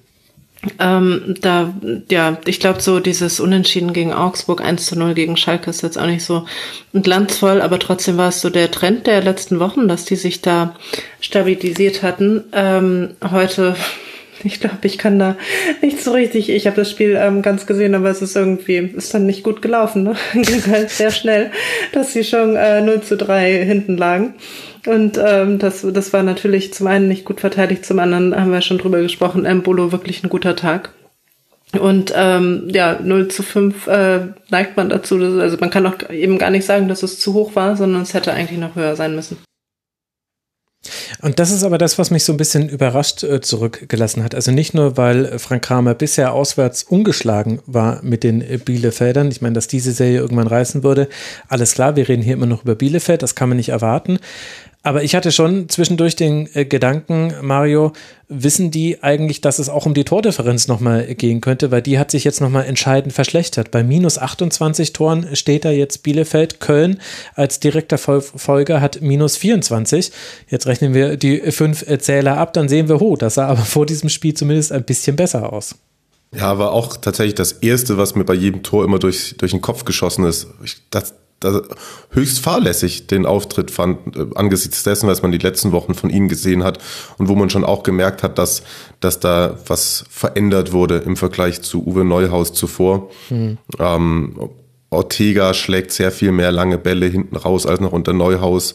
Man hat sich da, glaube ich, schon auch drauf besonnen, dass man in gewissen Phasen der Saison dann nicht mehr zwingend da hinten versuchen muss, rauszukombinieren. Aber heute waren sie, haben wir vorhin im Gladbach-Segment schon mal angesprochen, mit diesem Rose-Fußball, wenn er gut ist, diese Vari es ist spät.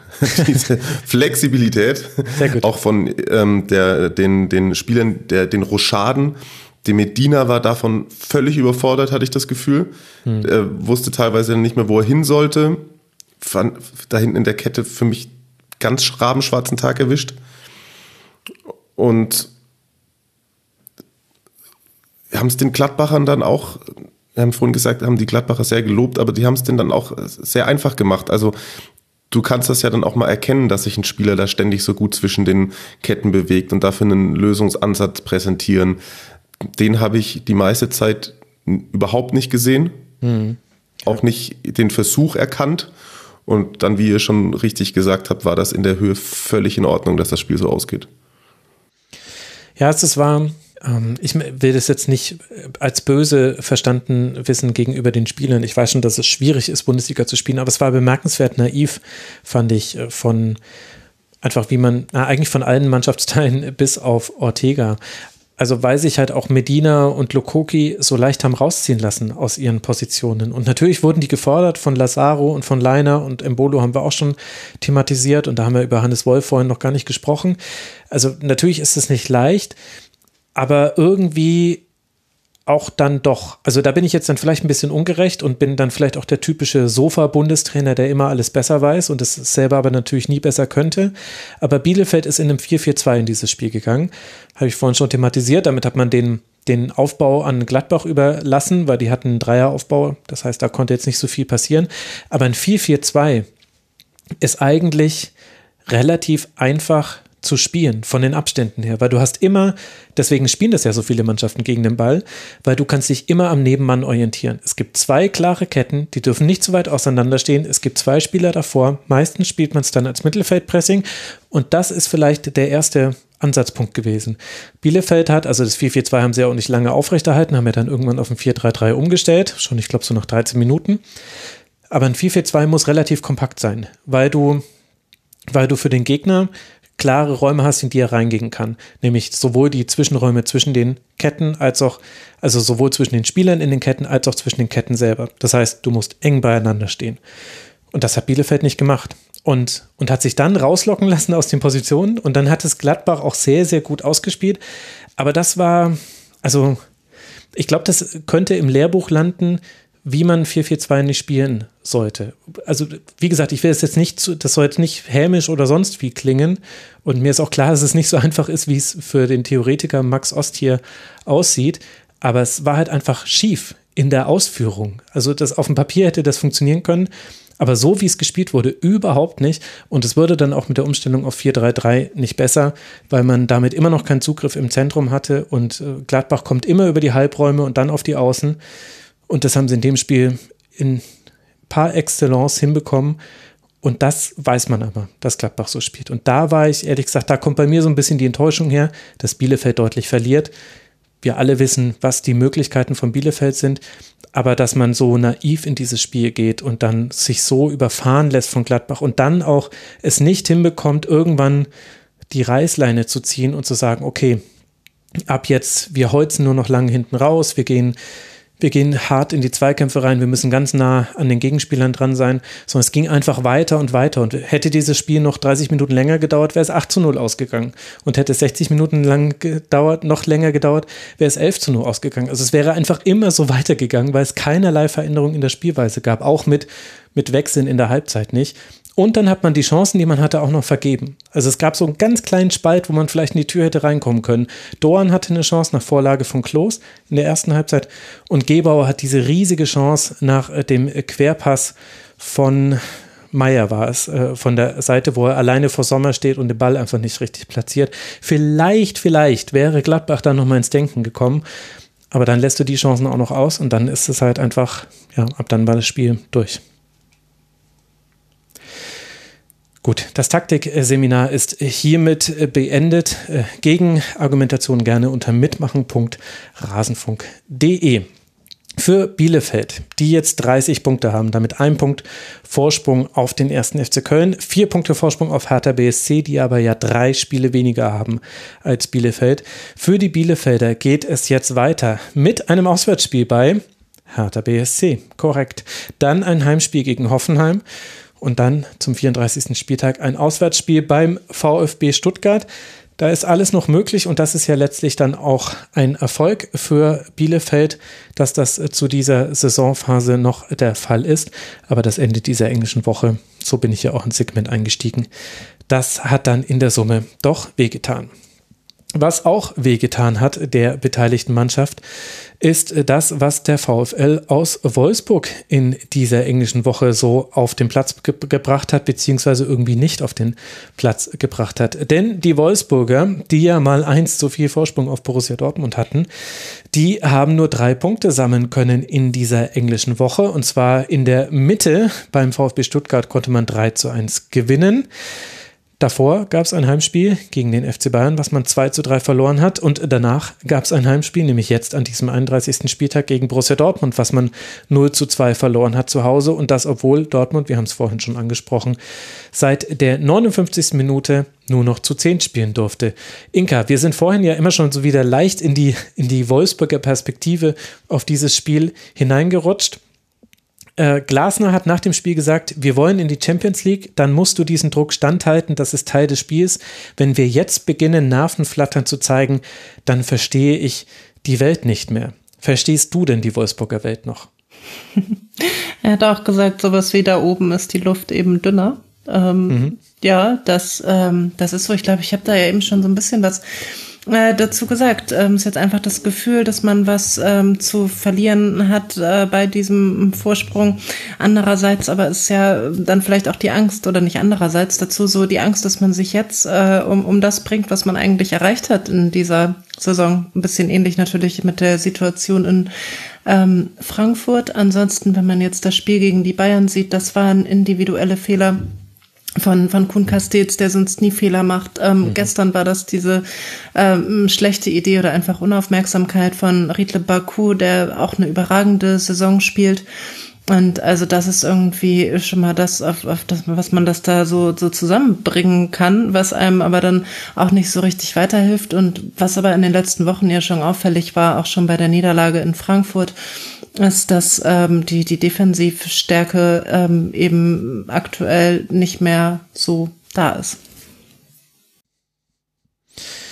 Die Luft, sie wird zu dünn für Wolfsburg und dann sind die individuellen Fehler zu viel da. So fasse ich das jetzt mal zusammen. Mario, was ist dir noch so aufgefallen in diesem Spiel, wo ja die Zahlen sehr für Wolfsburg sprechen? 21 zu 8 Schüsse zum Beispiel, aber das hat man jetzt schon häufiger gesehen bei den Wolfsburgern, dass es von den Zahlen her besser aussieht, als es dann auf dem Feld aussah. Ja, absolut. Und wie viele von denen kamen wirklich aufs Tor? Ne? Also du hast vorhin, glaube ich, schon mal angedeutet, dass du das Gefühl hattest, dass sie zu viele genommen haben, auch was wiederum für eine gewisse Ungeduld spricht, was wiederum vielleicht auch auf dieses kriegen wir jetzt hier das Nervenflattern zurückzuführen mhm. ist. Fand es auch interessant, dass Schmatke jetzt so fast schon trotzig gesagt hat, ich bezweifle, dass sie noch zwei Punkte aufholen bei dem Restprogramm äh, in Richtung Dortmunder das ist, glaube ich, da, da versucht er sich jetzt als erster so dem entgegenzustellen und nicht mehr, dass wir haben noch was zu verlieren, sondern die können das gar nicht gewinnen. Also er versucht dem irgendwie so ähm, entgegenzuwirken als starker Mann äh, aus dem Hintergrund. Aber man hat der Mannschaft schon angemerkt, dass in der einen oder anderen Phase, ich glaube, Wout Weghorst auch schon zur Halbzeit ganz schön entnervt. Und das macht dann auch den Unterschied auf dieser, da wird die Luft dünn Ebene, dass du da nicht, nicht verzagst. Also da habe ich schon das das ein oder andere Mal wahrgenommen bei den Spielern des VfL. Ja, ich finde das jetzt, also bei, bei Wort wie Prost eigentlich ähm, klar entnervt, aber das ist dann, also der läuft ja eigentlich in der 90. Minute dann noch vor dem gegnerischen Torwart rum und versucht noch irgendwie was zu bewegen. Das mit Schmatke habe ich genauso ähm, aufgefasst wie du. Also ich habe den seit äh, Monaten eigentlich nicht gesehen ähm, weil der zwar wöchentlich mit, oder nicht wöchentlich, auch vielleicht täglich mit ähm, den Zeitungen spricht und auch mit dem Kicker, aber ähm, jetzt im, im Fernsehen auch so gut wie nicht präsent ist eigentlich und dann Marcel Schäfer darunter kommt. Und das glaube ich auch, das war jetzt mal so Zeichen setzen. Wenn man sich dann aber die Restprogramme anguckt, dann sehe ich da jetzt nicht so den großen Vorteil für Wolfsburg. Vor allem nicht, wenn Mainz die Form behält. Mhm. Ja, das dachte ich mir auch im ersten Moment. Da habe ich auch gedacht, hey, hat er einen anderen Spielplan darum liegen bei sich?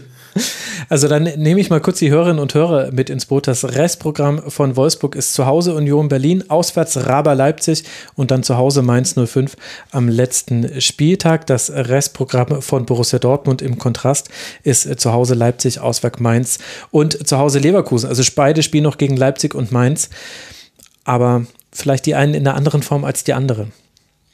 Und Mir kommt so ein bisschen ähnlich vor, das Programm, ehrlich gesagt. ja, ja, genau. Aber ähm, gut.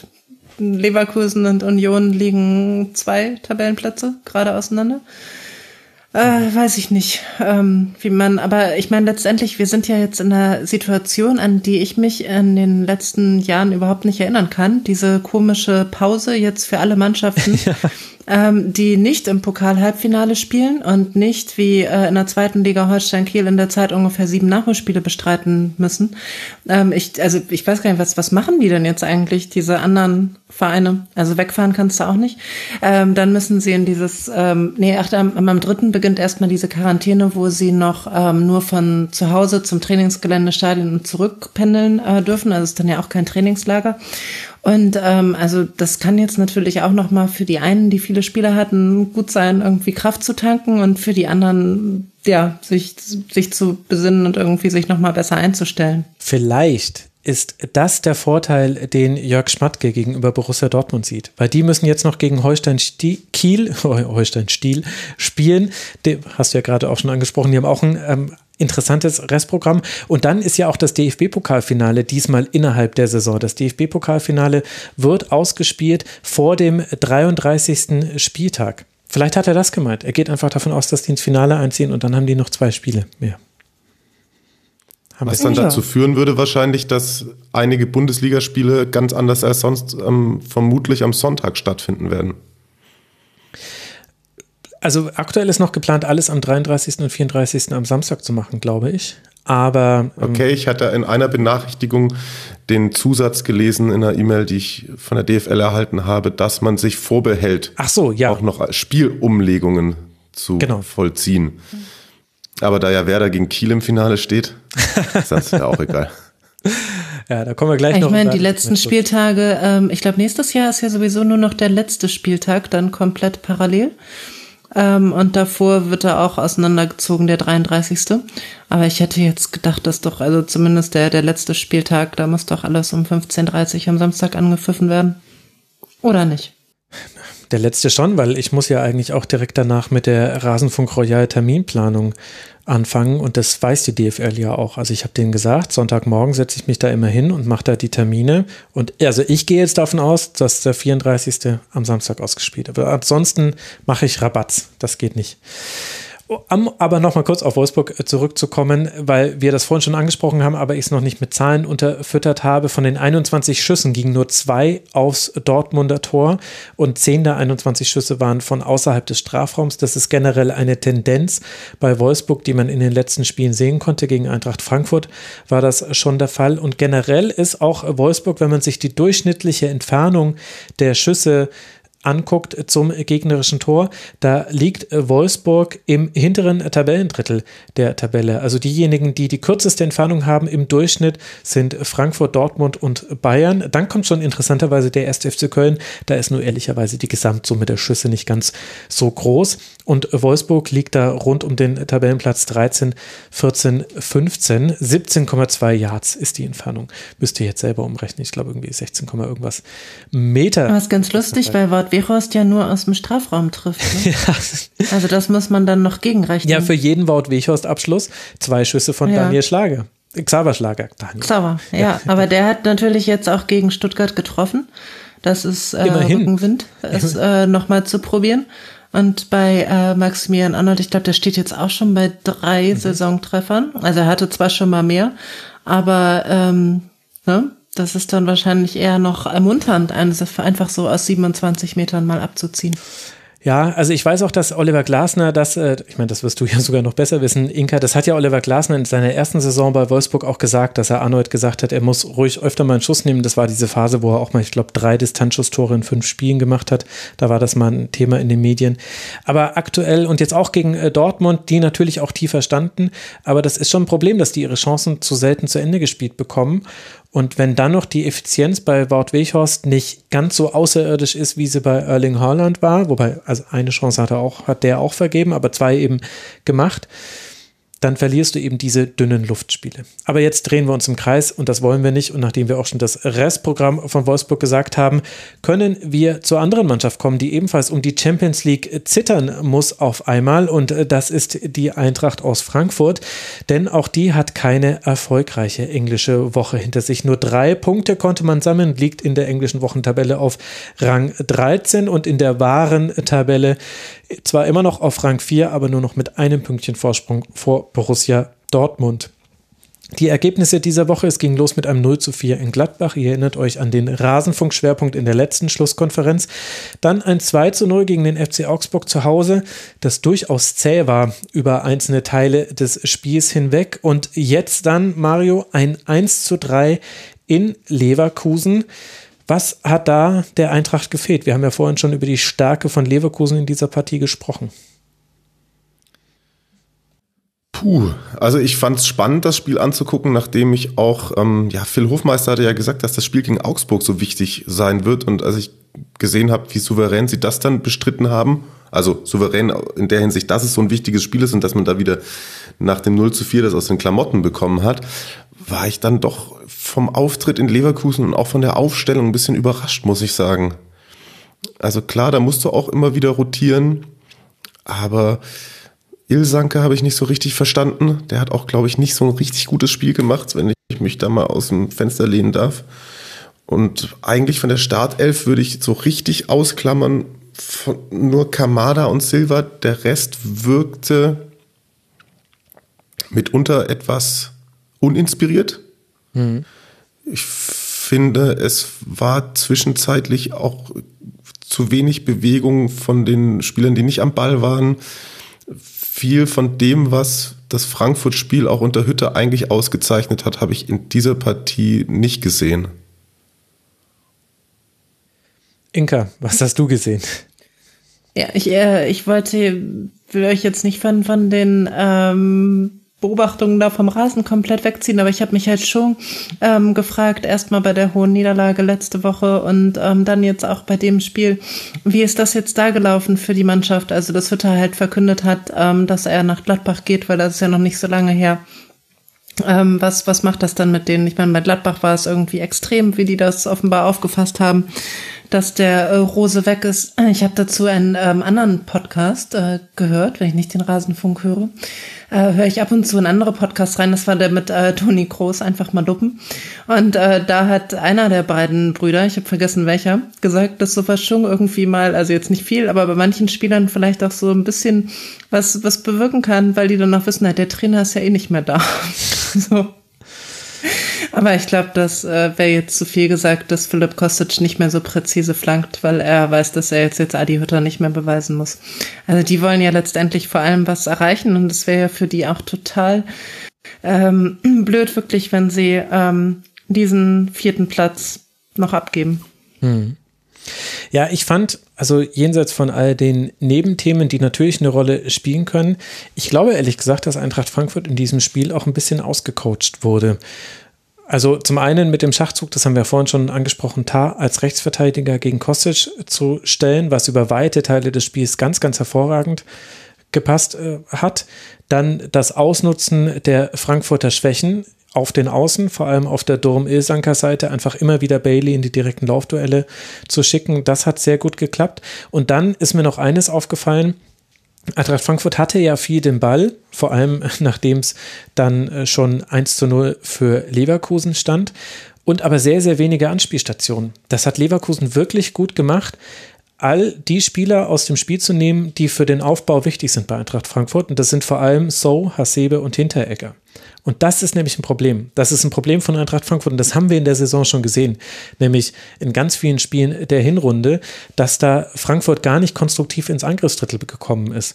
Und das hat Leverkusen auch sehr gut gemacht. Die haben sehr gut zugestellt. Wirtz, finde ich, hat das ziemlich gut gemacht, da einfach mit seinem Deckungsschatten so aus der Verlosung zu nehmen. Hasebe war ein bisschen, das habe ich nicht ganz verstanden. Der war auch manchmal ein bisschen also der hat sich manchmal in Räume fallen lassen, das habe ich nicht ganz nachvollziehen können, aber vielleicht gab es da einen Plan dahinter. Und Hinteregger spielt ja immer wieder noch so gefährliche Aufbaupässe, die auch so ein bisschen riskant aussehen, weil die so laserpassmäßig flach hinten rausgespielt werden.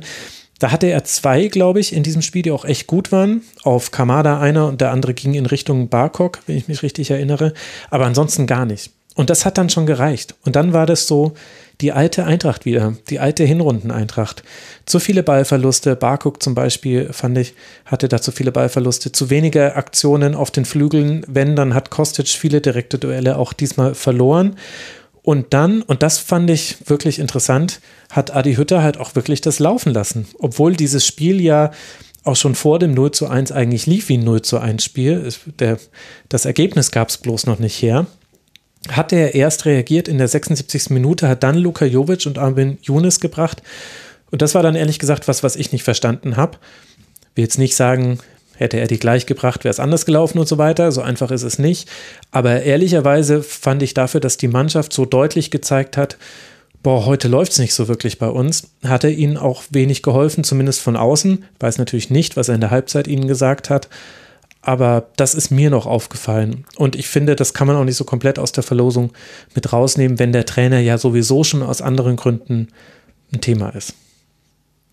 Da hätte jetzt wahrscheinlich Phil Hofmeister gesagt, wahrscheinlich nicht viel in der Halbzeit, ne?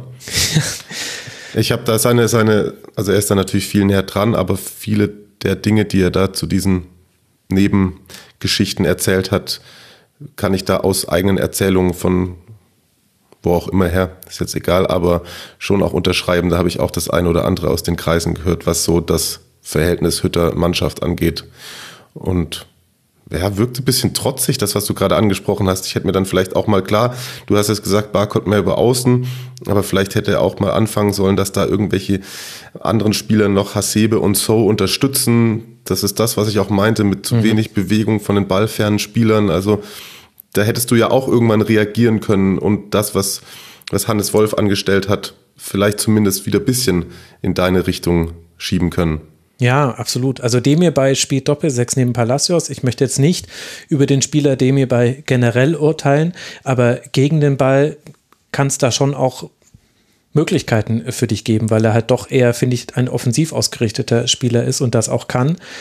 Und das hat aber, also in den Raum ist ja Frankfurt ganz selten reingekommen. Und hinten raus wurde es dann zwar irgendwie eng, aber dann ja auch bezeichnet, dass du dann, wenn auch durch einen abgefälschten Schuss, da kam natürlich dann auch individuelles Pech mit dazu, aber dass du direkt nach dem Anschlusstreffer das 1 zu 3 kassierst und dann hast du zwar noch zwei Chancen, aber diese zwei Chancen sind ja dann so bitter süß, finde ich, für jeden SGE-Fan, weil du dir denkst, ja, jetzt auf einmal schafft ihr es, euch Chancen herauszuspielen. Was soll denn das jetzt? Jetzt ist es zu spät, Leute.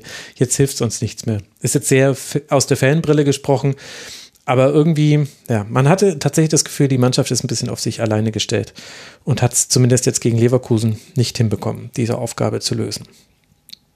Es geht jetzt allerdings vielversprechend weiter. Also die Frankfurt-Fans sehen das natürlich ganz anders, weil sie nur das Stolperpotenzial sehen. Aber allein von den nächsten Gegnern ist das äh, kommende Restprogramm eins der besseren der Mannschaften oben drin. Es geht jetzt zu Hause gegen Mainz 05. Klar, die sind natürlich ein schwerer Gegner aktuell. Dann auf Schalke am 33. Spieltag und gegen den SC Freiburg am 34. Spieltag. Das ist im Vergleich mit den anderen Mannschaften da oben drin wesentlich besser. Also wenn man sich nur mal die durchschnittliche durchschnittliche Platzierung des Restprogramms anguckt, äh, dann spielt Leipzig gegen den durchschnittlich fünf Platzierten, Wolfsburg gegen den siebten Platzierten, Dortmund gegen den sechs Platzierten oder 6,67, runden wir auf auf sieben und Frankfurt gegen den 13 Platzierten. Das sind jetzt erstmal nur Zahlen, ist mir schon alles klar und es muss auch erst nochmal gewonnen werden.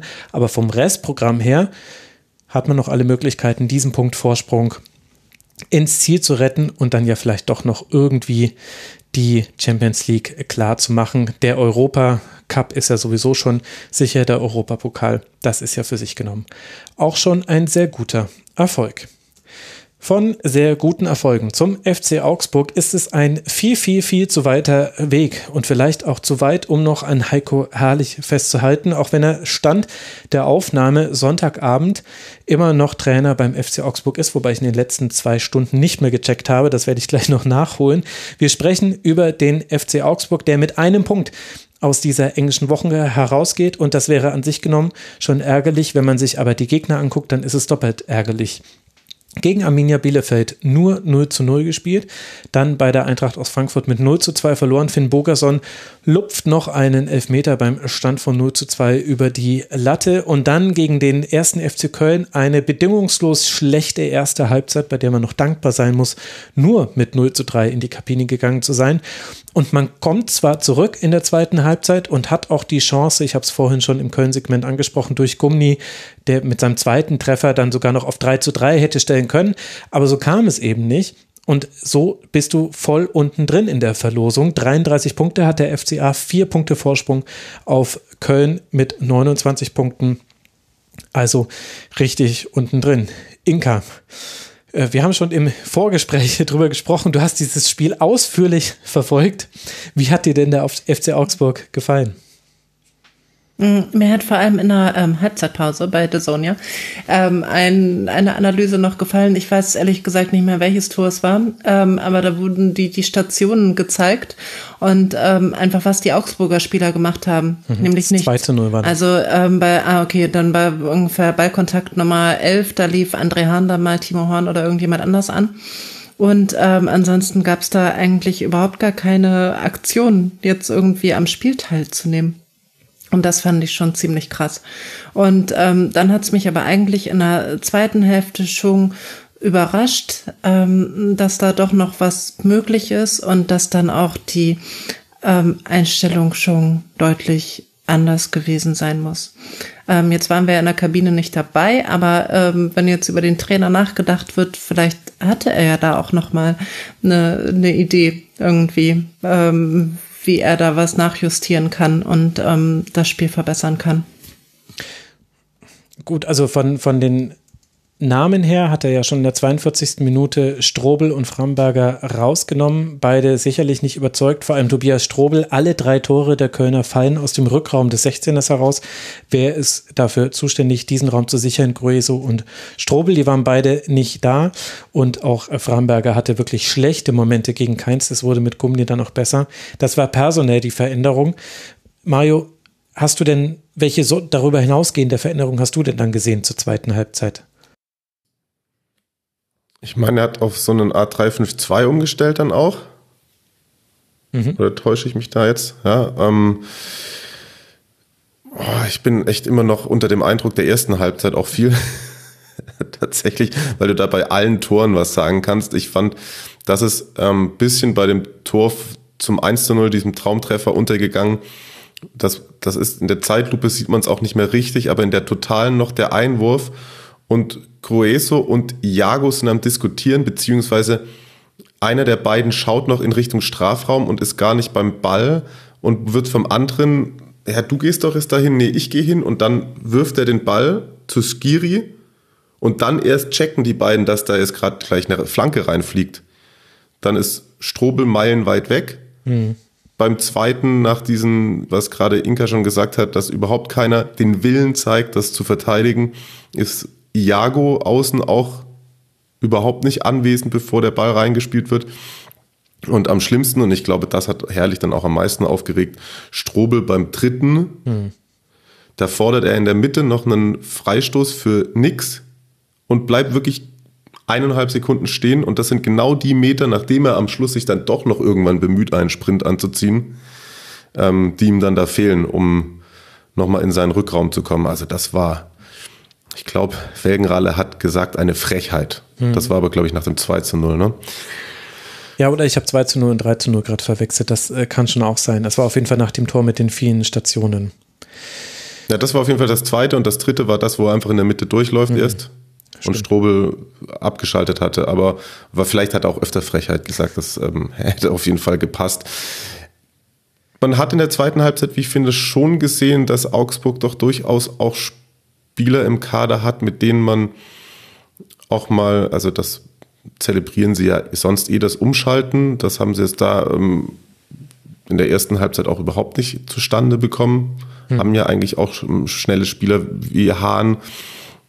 Ähm, die Einstellung hat mir auf jeden Fall in der zweiten Halbzeit, das war jetzt so ein Alles oder Nichts und schon nochmal irgendwas, was mir auch als FCA-Fan ein wenig Hoffnung machen würde, weil man schon doch auch noch gesehen hat, dass das eine Mannschaft ist, die in sich zusammen, glaube ich, ganz gut funktionieren könnte, die aber auch über eine lange Saison, über eine kräftezehrende Saison, eine Saison, wo die Zuschauer fehlen, vielleicht selbst auch ein wenig angeödet sind von dem Fußball, den sie unter ihrem Trainer spielen müssen. Mhm. Um das mal vorsichtig auszudrücken. Das Gefühl hatte ich auch. Und die gute Nachricht der zweiten Halbzeit war, dass Augsburg da aus viel tiefen Ballbesitz auch Chancen kreiert hat. Und das war durchaus nicht immer so in der Vergangenheit. Da, also Köln hatte dann meiner Meinung nach auch ein bisschen konditionell zu tun hinten raus. Das wurde ein bisschen dünner da, die Luft auch für den FC, so wie für Wolfsburg vorhin diagnostiziert. Aber man hat da aus 63 Prozent Ballbesitz dann wirklich einiges gemacht in der zweiten Halbzeit, auch wenn es de facto jenseits der Tore nur noch zwei weitere Chancen waren. Aber da gab es schon viele Ansätze und Augsburg ist so eine klassische Mannschaft, die müssten nicht so spielen, wie sie aktuell spielen und deswegen ist jede Kritik am Trainer, ich will nicht sagen, dass es jetzt gerechtfertigt ist, das muss äh, die sportliche Leitung entscheiden, aber sie steht auf einer Basis, finde ich, die Kritik, weil du siehst, also eine Mannschaft, die Gikiewicz, Leo, Reese Oxford und Felix Udokai erstmal in der Verteidigung hat, das sind ja auch alles Spieler, die auch einen Spielaufbau machen können. Also Gikiewicz nehme ich jetzt raus, aber der ist ein super Torhüter. Dann hast du schnelle Außen mit Vargas. Jago auch nicht so schlecht. Gumni hat ein sehr gutes Spiel gemacht, fand ich, nach seiner Einwechslung. Hahn hast du vorhin schon genannt. Du hast eigentlich ein robustes Mittelfeld. Vielleicht kann man da ein paar Fragezeichen hintermachen. Du hast mit Daniel Caligiuri jemanden, der immer in der Lage ist, Dinge zu tun, der auch gegen den FC immer wieder in die Mitte gezogen ist, da mal auch einmal eine große Chance hatte, wo er so ein bisschen glaube, zu viel drüber nachgedacht hat, ob er jetzt selber abschließt oder wann er den Querpass spielt und dann wurde der Pass so unsauber gespielt. Also diese Mannschaft könnte ganz anderen Fußball spielen. Und da bin ich mal gespannt, ob sich das noch verändern würde ähm, mit einem neuen Trainer. Markus Weinziel ist laut Kicker ein Kandidat, aber wie das kommt, werden wir, also ihr werdet es vielleicht schon wissen, liebe Hörerinnen und Hörer, zum Zeitpunkt der Aufnahme. Wir wissen es auf jeden Fall noch nicht. Für Augsburg ist das Restprogramm wichtig, denn vier Punkte Vorsprung auf den Relegationsplatz, wie vorhin schon angesprochen, und auf einmal fangen die da hinten drin an zu gewinnen.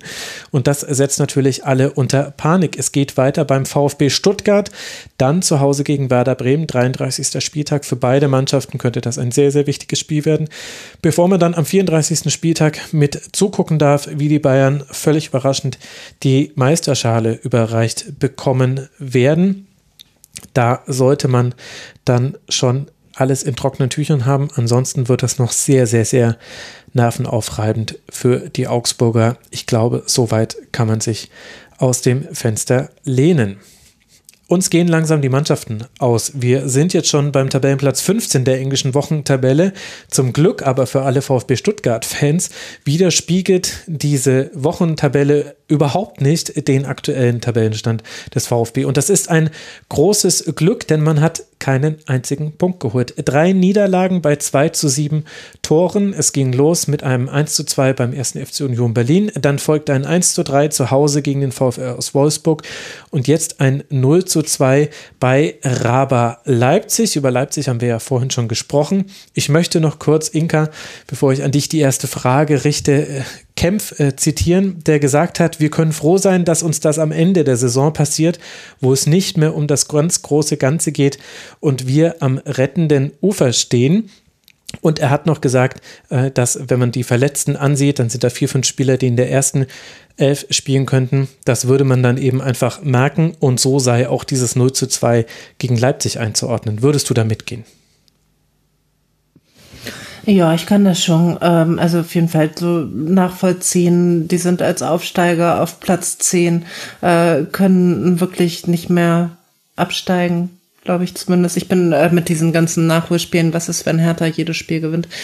Äh, nee, also deswegen äh, kann ich das schon verstehen. Ich fand, ähm, heute haben wir darüber gesprochen, sowieso über die ähm, rote Karte und ähm, Ansonsten das Spiel gegen Wolfsburg am äh, Mittwoch, genau, fand ich ähm, relativ unauffällig auch. Und ähm, eben hatten wir schon mal drüber spekuliert mit, mit Luft raus, jetzt langsam bei einigen Teams. Ich würde es verstehen, wenn es da ein bisschen so ist. Mario, hattest du auch das Gefühl, dass die Luft raus ist aus dem VfB? Ja, definitiv. Auch seit Silas und dann auch Gonzales fehlen Mhm. Der zweite Reha ist ja mal wieder zurückgekommen, glaube ich. Das war gegen die Bayern noch. Und dann hat er sich danach direkt wieder verletzt. Da haben sie noch einmal ein Spiel gewonnen, klar, gegen Werder. Aber das ist eigentlich auch ein Spiel, das sie nicht gewinnen dürfen, wo es auch schon ja, teils recht ideenarm daherkam, dass ich das Gefühl habe, dass der, die Spielweise zum Teil dechiffriert ist mhm. und das aber auch in wie Inka gerade auch schon gesagt hat, in Ordnung ist jetzt in der Summe die ganze Saison betrachtet. ja, da unterm Mercedes-Stern ähm, ist, hat man ja auch so eine kleine, kleine Kölner Mentalität manchmal. Also da habe ich schon auch viele aus meinem Bekanntenkreis äh, nach der Europa League rufen hören zwischenzeitlich. Aber dafür ist dann der Kader nicht breit genug und die Spielanlage, glaube ich, über die gesamte Saison gesehen auch nicht flexibel genug. Hm. Glaube, das hat man jetzt sehr deutlich gemerkt und auch Kraft, kräftezehrendes Spiel. Ja, mhm. ich glaube, das ist ein ganz wesentlicher Punkt. Also Stuttgart ist ja eine der Mannschaften, die am äh, weitesten pro Spiel in hohem Tempo äh, zurücklegt. Ist eine sehr laufintensive Mannschaft. Darauf beruht ganz viel, nicht nur in Umschaltsituationen, sondern auch im, Anlaufen. Also der Grund, warum man viele Ballverluste gegen den VfB sieht, ist ja gar nicht nur, dass sie hoch stehen, sondern dass sie oft in hohem Tempo auf den Gegner drauflaufen, was quasi so klare Pressing-Auslöser gibt, die dann dafür sorgen, dass man eben gemeinsam herausschiebt. Das ist das eine, was ein bisschen fehlt. Angesichts der verletzten Situation ist es sehr nachvollziehbar und auch angesichts der schon bereits gespielten Spiele. Und dann glaube ich, neben Silas und Gonzales muss man auch einfach noch Borna Sosa nennen, der fehlt. Also Mangala sicherlich auch, aber Borna Sosa noch eher, weil das ein bisschen ist, als würdest du Kostic bei Frankfurt rausnehmen. Dann fehlt einfach nicht nur jemand, der sehr gute Standards schießt, sondern eigentlich dein deine Torerzielungsvariante Nummer 1, Sosa flankt auf Kalajdzic, fehlt.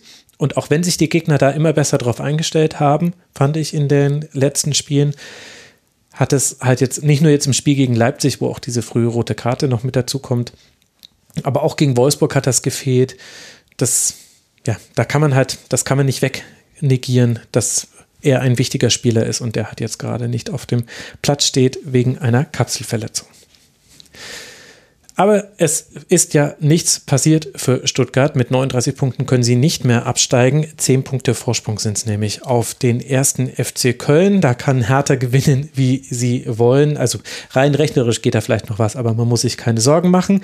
Das heißt, man kann entspannt ins Restprogramm starten. Es gibt noch zwei Heimspiele für den VfB zu Hause gegen Augsburg in Gladbach und dann zu Hause gegen Arminia Bielefeld könnte man vielleicht über deren Schicksal mitentscheiden.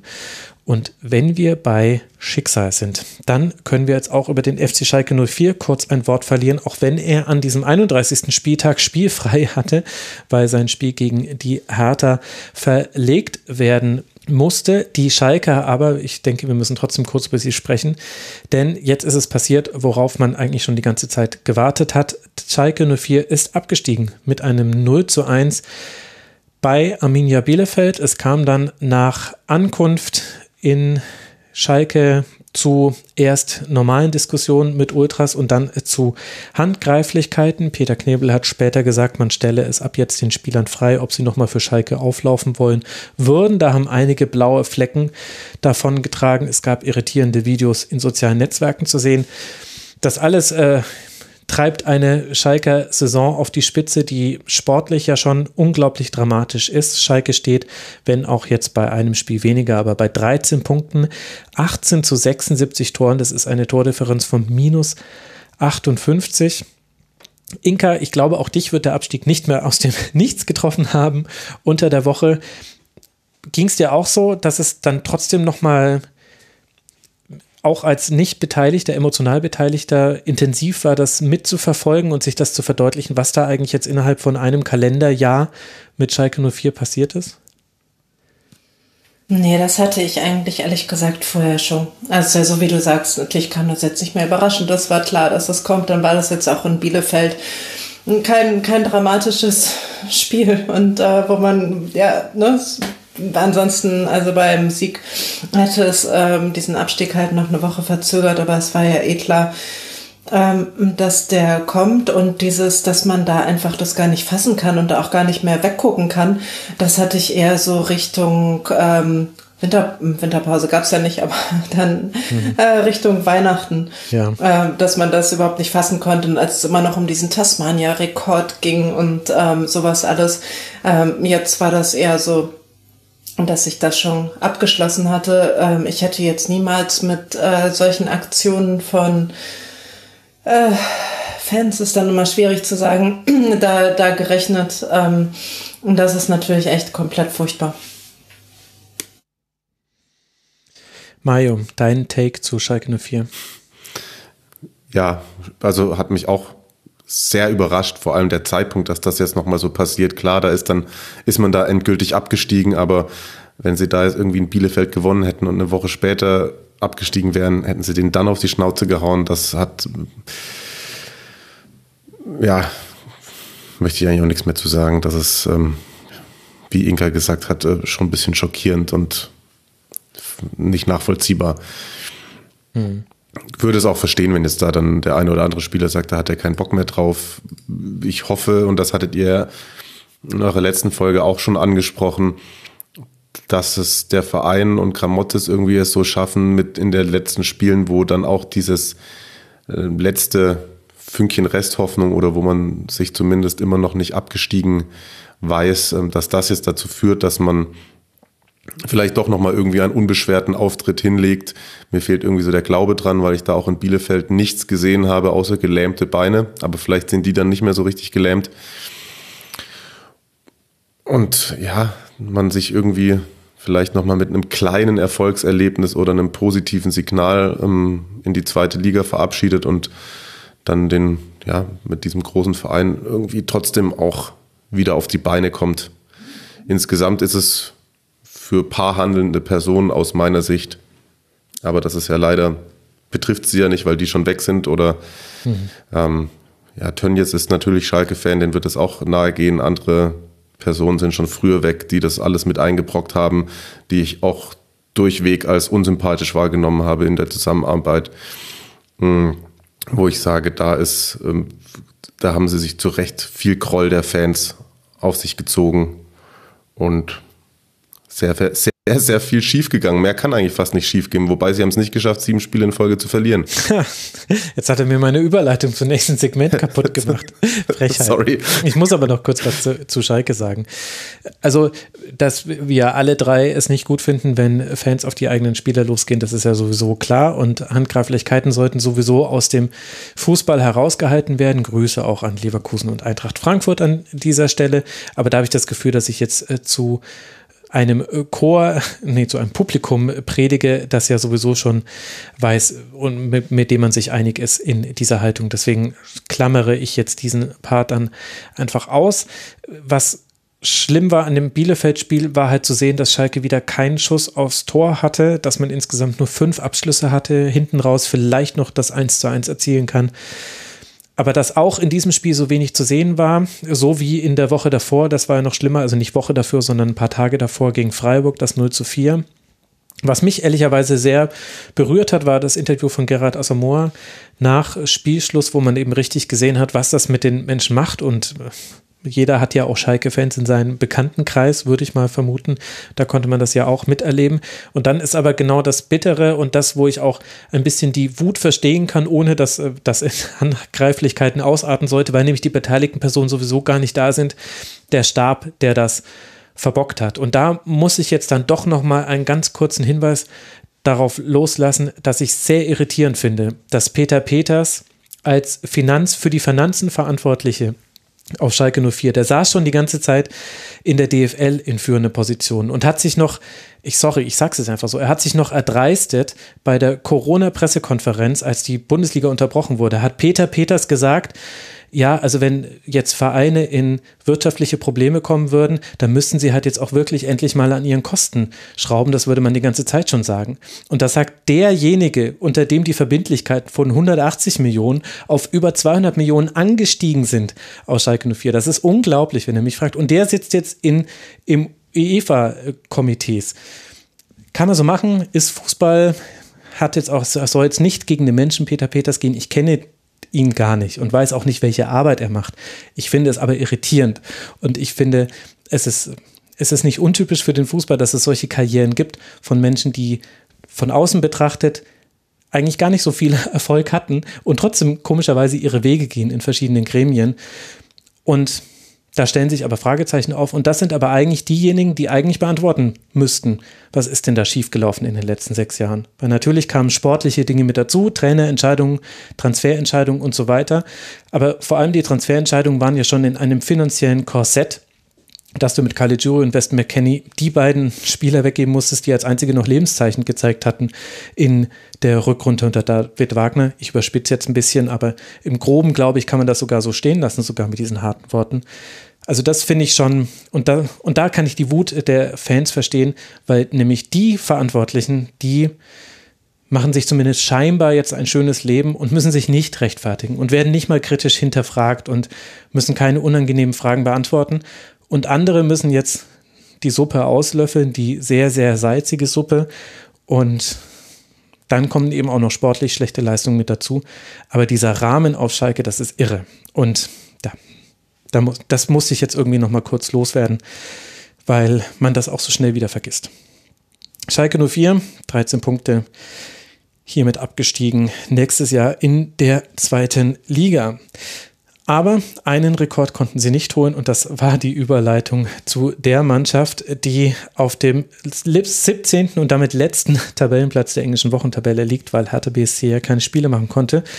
Sie haben es nicht geschafft, siebenmal in Folge zu verlieren. Das blieb Werder Bremen vorbehalten die logischerweise dann auch in diesen letzten drei Spielen nicht gewinnen konnten. Werder hat dreimal verloren bei einer Tordifferenz von 2 zu 8 Toren. Es ging los mit einem 1 zu 4 bei Borussia Dortmund. Es ging weiter mit einem 0 zu 1 gegen Mainz 05 mit einem aberkannten Ausgleichstreffer. Aber man hatte danach auch noch eine Halbzeitzeit nochmal den Ausgleich zu erzielen, hat das nicht geschafft. Und jetzt ein 1 zu 3 bei Union Berlin. Und damit sind wir auch bei unserem Schwerpunktverein angelangt. Inka, lass mal mit dem Spiel starten. Was an dieser Partie gegen Union Berlin war denn typisch Werder Bremen, würdest du sagen? Also typisch für diese Saison. Oh, die, die Begründung von äh, Florian Kofeld danach, dass er sagt, äh, das waren 15 Minuten Blackout. Also das waren ja nicht 15 Minuten Blackout, das war ja auch einfach eine erste ähm, Hälfte, in der es ähm, so gut wie kein, keine Offensivaktionen gefährliche gab, einfach, wo alles so auf die Defensive ausgerichtet war. Und ähm, ja, dann kamen die Probleme in der zweiten Hälfte und ähm, die, die Begründung mit dem Blackout für 15 Minuten, das kann ich so nicht nachvollziehen. Und das habe ich auch ähm, so jetzt nicht das erste Mal gehört in dieser Saison. Was ist da los, Mario? Bei Florian Kofeld? Ist er, also sieht er die Spiele so anders als die breite Öffentlichkeit oder steckt da kommunikationsstrategisch irgendeine Taktik dahinter? Mm, ach Gott. Ich habe gedacht, wir machen das so lang, dass wir das weglassen. Aber nicht wieder in meinem ich finde, es ist der wesentliche Punkt, ehrlich gesagt, bei Werder. Also so gerne ich über sportliche Dinge rede und da könnten wir jetzt ja, absolut, sprechen und so absolut. weiter, aber das Auseinandergehen von Selbstwahrnehmung und Fremdwahrnehmung scheint mir ein entscheidender Punkt zu sein. Ich glaube, er braucht das für sich selber. Ich glaube auch, dass er das für richtig und notwendig hält, dass er eine Stärke, die er hat, äh, und zwar irgendwie zu sprechen, so einsetzt, um Druck von der Mannschaft wegzunehmen. Er war von Anfang an der Saison ein ganz großer in Sachen Erwartungsmanagement. Deswegen kann ich auch oft Außenstehende nicht nachvollziehen, die wieder erwarten, dass Werder schön Fußball spielt oder ja, die sich fragen, was da los ist, weil er hat ja auch ganz klar kommuniziert, dass es nur um den Klassenerhalt geht. Man hat gesehen, dass Werder in der Phase, wo sie mal sich ein bisschen gefangen haben, auch Punkte geholt haben, dass sie angefangen haben, sobald er es einmal anders versucht, 0 zu 4 von Hoffenheim abgeschossen wird.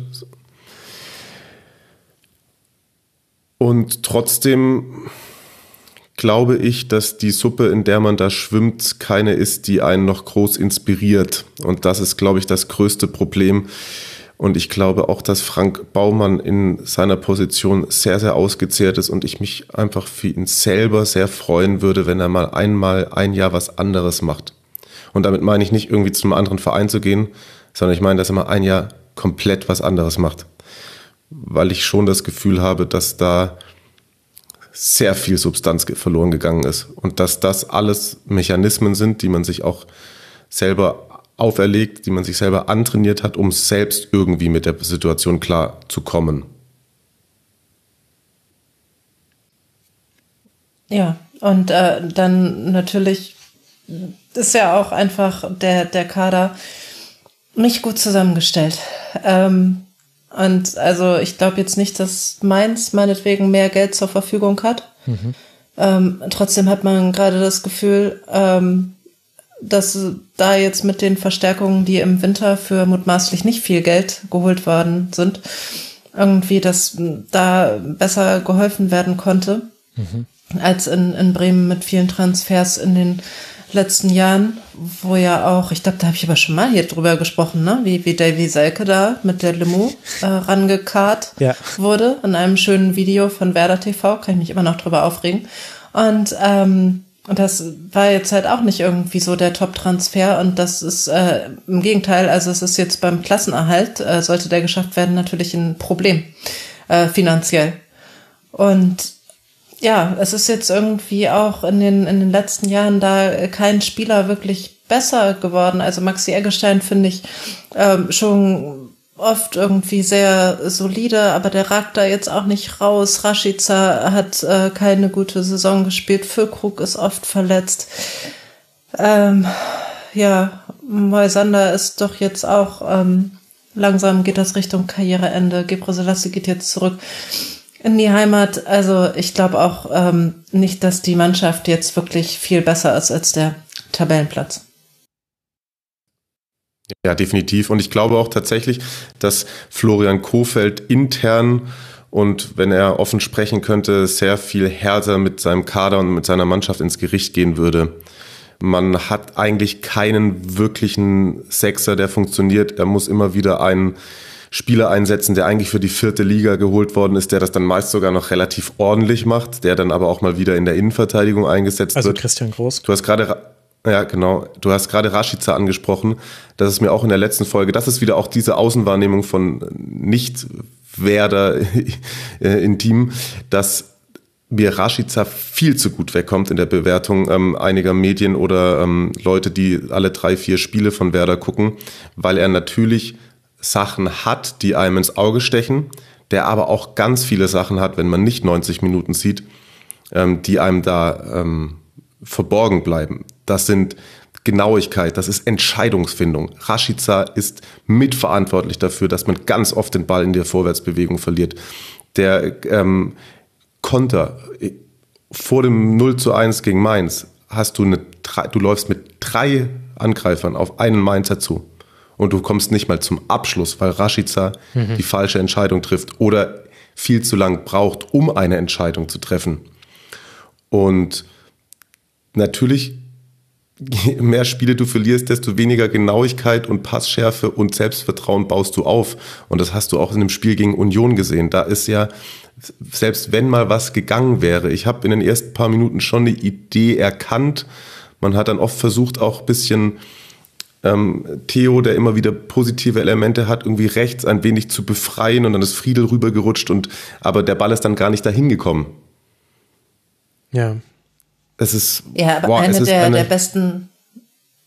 Eine der besten Offensivaktionen war ja noch, als Christian Groß mit dem Ball über das halbe Feld irgendwie marschiert ist. Also das ja. sagt ja jetzt auch noch einiges aus. Und bei Rashica weiß ich jetzt gar nicht, wie man den irgendwie besser beurteilen kann, als, als wir das jetzt schon gemacht haben in dieser Saison. Weil ich meine, der hat zwei Tore geschossen. Ähm, war natürlich auch verletzt und außen vor äh, zwischendurch und so aber ähm, hat ja trotzdem noch über 20 Spiele gemacht und dann ist ja auch zwei Tore jetzt nicht so viel. Und der hatte halt diese super Saison mit Max Kruse zusammen. Und ähm, ja, also diese war jetzt bestimmt nicht ähm, irgendwie gut. Ähm, ich weiß nicht, da kommen wir jetzt wahrscheinlich auch gleich äh, zu. Die, die Diskussionen jetzt um Florian Kofeld, ich kann das nachvollziehen, aber die kommen für mich deutlich zu spät. Und ich wäre jetzt eigentlich dagegen, ähm, jetzt hat man noch dieses Pokalspiel, was eigentlich nur stört. Und ich kann mir das mit einer Trainerentlassung jetzt in dieser Woche irgendwie nicht so richtig gut vorstellen. Frank Baumann hat jetzt gesagt, er will sich das bis äh, Dienstag nochmal überlegen. Der wird sich natürlich mit anderen Leuten abstimmen, vielleicht auch Gespräche mit anderen Trainern führen. Aber wie soll denn das gehen, dass dann da irgendwie am Mittwoch oder Donnerstag einer aufschlägt, der dann mal eben so ein kleines Spiel gegen RB Leipzig macht und ähm, dann die Mannschaft auf die letzten drei Bundesligaspiele vorbereitet? Also ich kann es mir jetzt so nicht gut vorstellen. Ja, geht mir ähnlich. Geht mir wirklich ähnlich. Und das ist auch dann wieder was, das, das stimmt mich auch irgendwie tatsächlich, und das muss ich jetzt Frank Baumann auch zugute halten, das stimmt mich wieder ein bisschen positiv. Also die Art und Weise, wie es damit umgegangen wird, finde ich wieder, ist eine positive Werder-like-Sache. Es gibt auch viele negativen Werder-like-Sachen, ähm, die aber auch dazu führen, weil äh, Phil hat das, glaube ich, in der letzten Ausgabe so gesagt, dass man viele Erinnerungen löschen muss, um sich irgendwie noch damit zu identifizieren. Ich sehe das genau andersrum weil ich nicht nur, ähm, ich habe mit fünf, sechs, als ich Fußballfan geworden bin, bestimmt noch nicht den abkippenden Sechser und was weiß ich gekannt und mich hat sehr viel anderes am Fußball begeistert und über die gesamte Zeit hat mich auch, und das hält mich auch immer noch äh, bei dem Verein und sage ich, da wird immer noch 70, 80 Prozent aus meiner Sicht für Werte technisch besser gemacht als bei anderen Fußballclubs. Und deswegen finde ich das jetzt auch wieder in Ordnung, dass Baumann das mit Bedacht machen will. Und wenn da wirklich was bei rumkommt, ähm, ich teile auch die Meinung von Inka, ich würde es nicht machen. Wenn aber wirklich was in der Analyse bei rumkommt, dass das jetzt auch irgendwie zwischen ihm und Mannschaft gar nicht mehr passt, dann könnte das noch zu einer Entscheidung führen, die Kofeld jetzt ähm, entlassen lässt. Aber ansonsten würde ich das jetzt, glaube ich, auch versuchen durchzuziehen. Also ich finde jetzt auch so die Varianten, die es da gibt, ne, mit Thomas Schaaf, ähm, bei, bei allem Respekt vor, vor der Leistung und was der mit Werder erreicht hat, ähm, erinnere ich mich so ein bisschen auch an diesen Rettungsversuch bei Hannover vor ein paar Jahren, äh, der komplett schief gegangen ist. Und ich glaube einfach für drei Spiele, das ist so eine Glückssache, ob das dann jetzt ausgerechnet passt. Und auch wenn ähm, Bruno Labbadia da jetzt irgendwie, also man lässt ja jetzt auch keinen mehr da über ne, glühende Kohlen und Scherben und so laufen. Also was, was genau soll da jetzt passieren, wenn noch drei Spiele anstehen? Ja, aber andererseits kann man das jetzt so weiterlaufen lassen? Also ich verstehe das. Also Thomas Schaf, ähm, ich war irritiert, ehrlich gesagt, als ich gelesen habe, dass das anscheinend so Gedankenspiele zu sein scheinen aktuell. Und ich finde es auch positiv oder ich kann, kann verstehen, dass man das positiv bewertet, dass man jetzt nicht direkt gleich eine Entscheidung überstürzt. Aber was soll denn jetzt unter Kofeld noch passieren? Weil es war doch jetzt, also wir erleben das jetzt zum zweiten Mal jetzt schon. Die Saisons hatten jeweils unter, einen unterschiedlichen Verlauf, aber die Grundprobleme sind doch immer dieselben jetzt geblieben. Werder hat Probleme, Tore zu erzielen. Letztes Jahr hatte man noch einen guten Ballvortrag ins Angriffsdrittel. Da waren wir tatsächlich noch eine der besten Mannschaften der Liga. Also ich habe mir das da mal äh, rausgesucht. Für die letzte Saison war man bei den Pässen ins letzte Angriffsdrittel hinein, ins Angriffsdrittel hinein, Entschuldigung, war man auf Platz 6 der Tabelle. Da ist man jetzt auf Platz 14. Also das ist komplett verloren gegangen. Das ist noch schlechter geworden. Gleichzeitig ist man defensiv nicht gut. Zwar nicht mehr so historisch Werder schlecht. Ja, aber nicht mehr 69 ja, Gegentore. Ja, genau, so. toll. Aber was 51. Also, also du weißt, ich meine es jetzt nicht böse. Und, und man ja. fällt jetzt auch nicht mehr bei jeder Standardsituation gegen Treffer. Okay, gut. Aber sind das jetzt wirklich schon die Entwicklungsschritte, die Werder helfen? Wenn man gleichzeitig ja immer noch das grundlegende Problem hat, wenn der Gegner 1 zu 0 in Führung geht, dann ist das Spiel für Werder vorbei. Ich habe das vorhin schon im Union-Teil zitiert, dass das ja auch eine Aussage war von, ich weiß gerade nicht, ob es Pavlenka oder Moisander war, äh, die das gesagt haben. Aber diese Problematik ist ja immer noch da und ich, ich würde ehrlich gesagt jetzt keinen Hebel mehr sehen, den Florian Kofeld noch umlegen könnte. Was man in dieser Saison geschafft hat, war Spiele nicht mehr zu verlieren. Da so ist man ja auch in dieses Fahrwasser gekommen, dass wahrscheinlich auch ihr und ich gedacht haben, okay, diese Saison wird es mal nicht dramatisch zum Ende hin, weil man eben einfach diese vielen 1 zu 1 Spiele hatte, äh, weil man ein unangenehmer Gegner war, auch für, für einen Gegner wie Bayern zum Beispiel. Aber dann kam ja. Also ich habe das eigentlich eher gedacht, weil die anderen halt so schlecht waren. Also weil so früh feststand, dass es für Schalke nichts wird. Dann weil Mainz, für mich haben wir darüber gesprochen, mit sechs, sieben Punkten nach der Hinrunde, die waren abgeschrieben. Mhm. Also das schaffen die ja nicht mehr. Und ähm, Bielefeld wirkte jetzt auch nicht furchteinflößend und Köln genauso wenig. Also das war eigentlich das, was ich gedacht habe. Es werden sich drei schlechtere finden, auf jeden Fall. Und ähm, also für mich wäre eigentlich der beste Zeitpunkt für einen Trainerwechsel letztes Jahr im Winter gewesen. So. Und dann schon eine Rückrunde mit einem anderen Trainer. Aber ich habe ähm, genauso, wie jetzt Mario gerade gesagt hat, wie Frank Baumann das jetzt macht, das ist auch gut. Und so habe ich auch da gedacht, okay, sie machen es halt nicht so. Sie halten jetzt an dem fest. Und dann ist es so, und dann muss man das auch akzeptieren und respektieren. Und dann haben sie es halt in der Relegation auch geschafft. Und ähm, also ich will jetzt nicht sagen, dass ein Trainerwechsel insgesamt da falsch wäre, aber er wäre halt viel besser, wenn jetzt noch acht Spiele oder so wären. Und bei drei Spielen glaube ich nicht. Also dann würde ich lieber da bleiben. Nach allem, was ich weiß, gibt es da jetzt unter den Spielern ähm, keine Stimmung gegen Florian Kofeld. Ähm, nee, also kann ich mir nicht vorstellen, dass das jetzt noch äh, so kurz vor Schluss eine gute Aktion ist. Aber andererseits, also glaubt ihr, dass man mit Florian Kofeld in die nächste Saison noch gehen wird? Nein. Haben wir hier nicht dann so eine Bielefeld-Situation, dass man weiß, wir trennen uns von Uwe Neuhaus und dann machen wir es jetzt eben auch, wenn es zu dem Zeitpunkt sogar unpopulär ist, und das wäre es jetzt, glaube ich, in diesem Maße bei Florian Kofeld aktuell nicht, dann macht man es jetzt schon?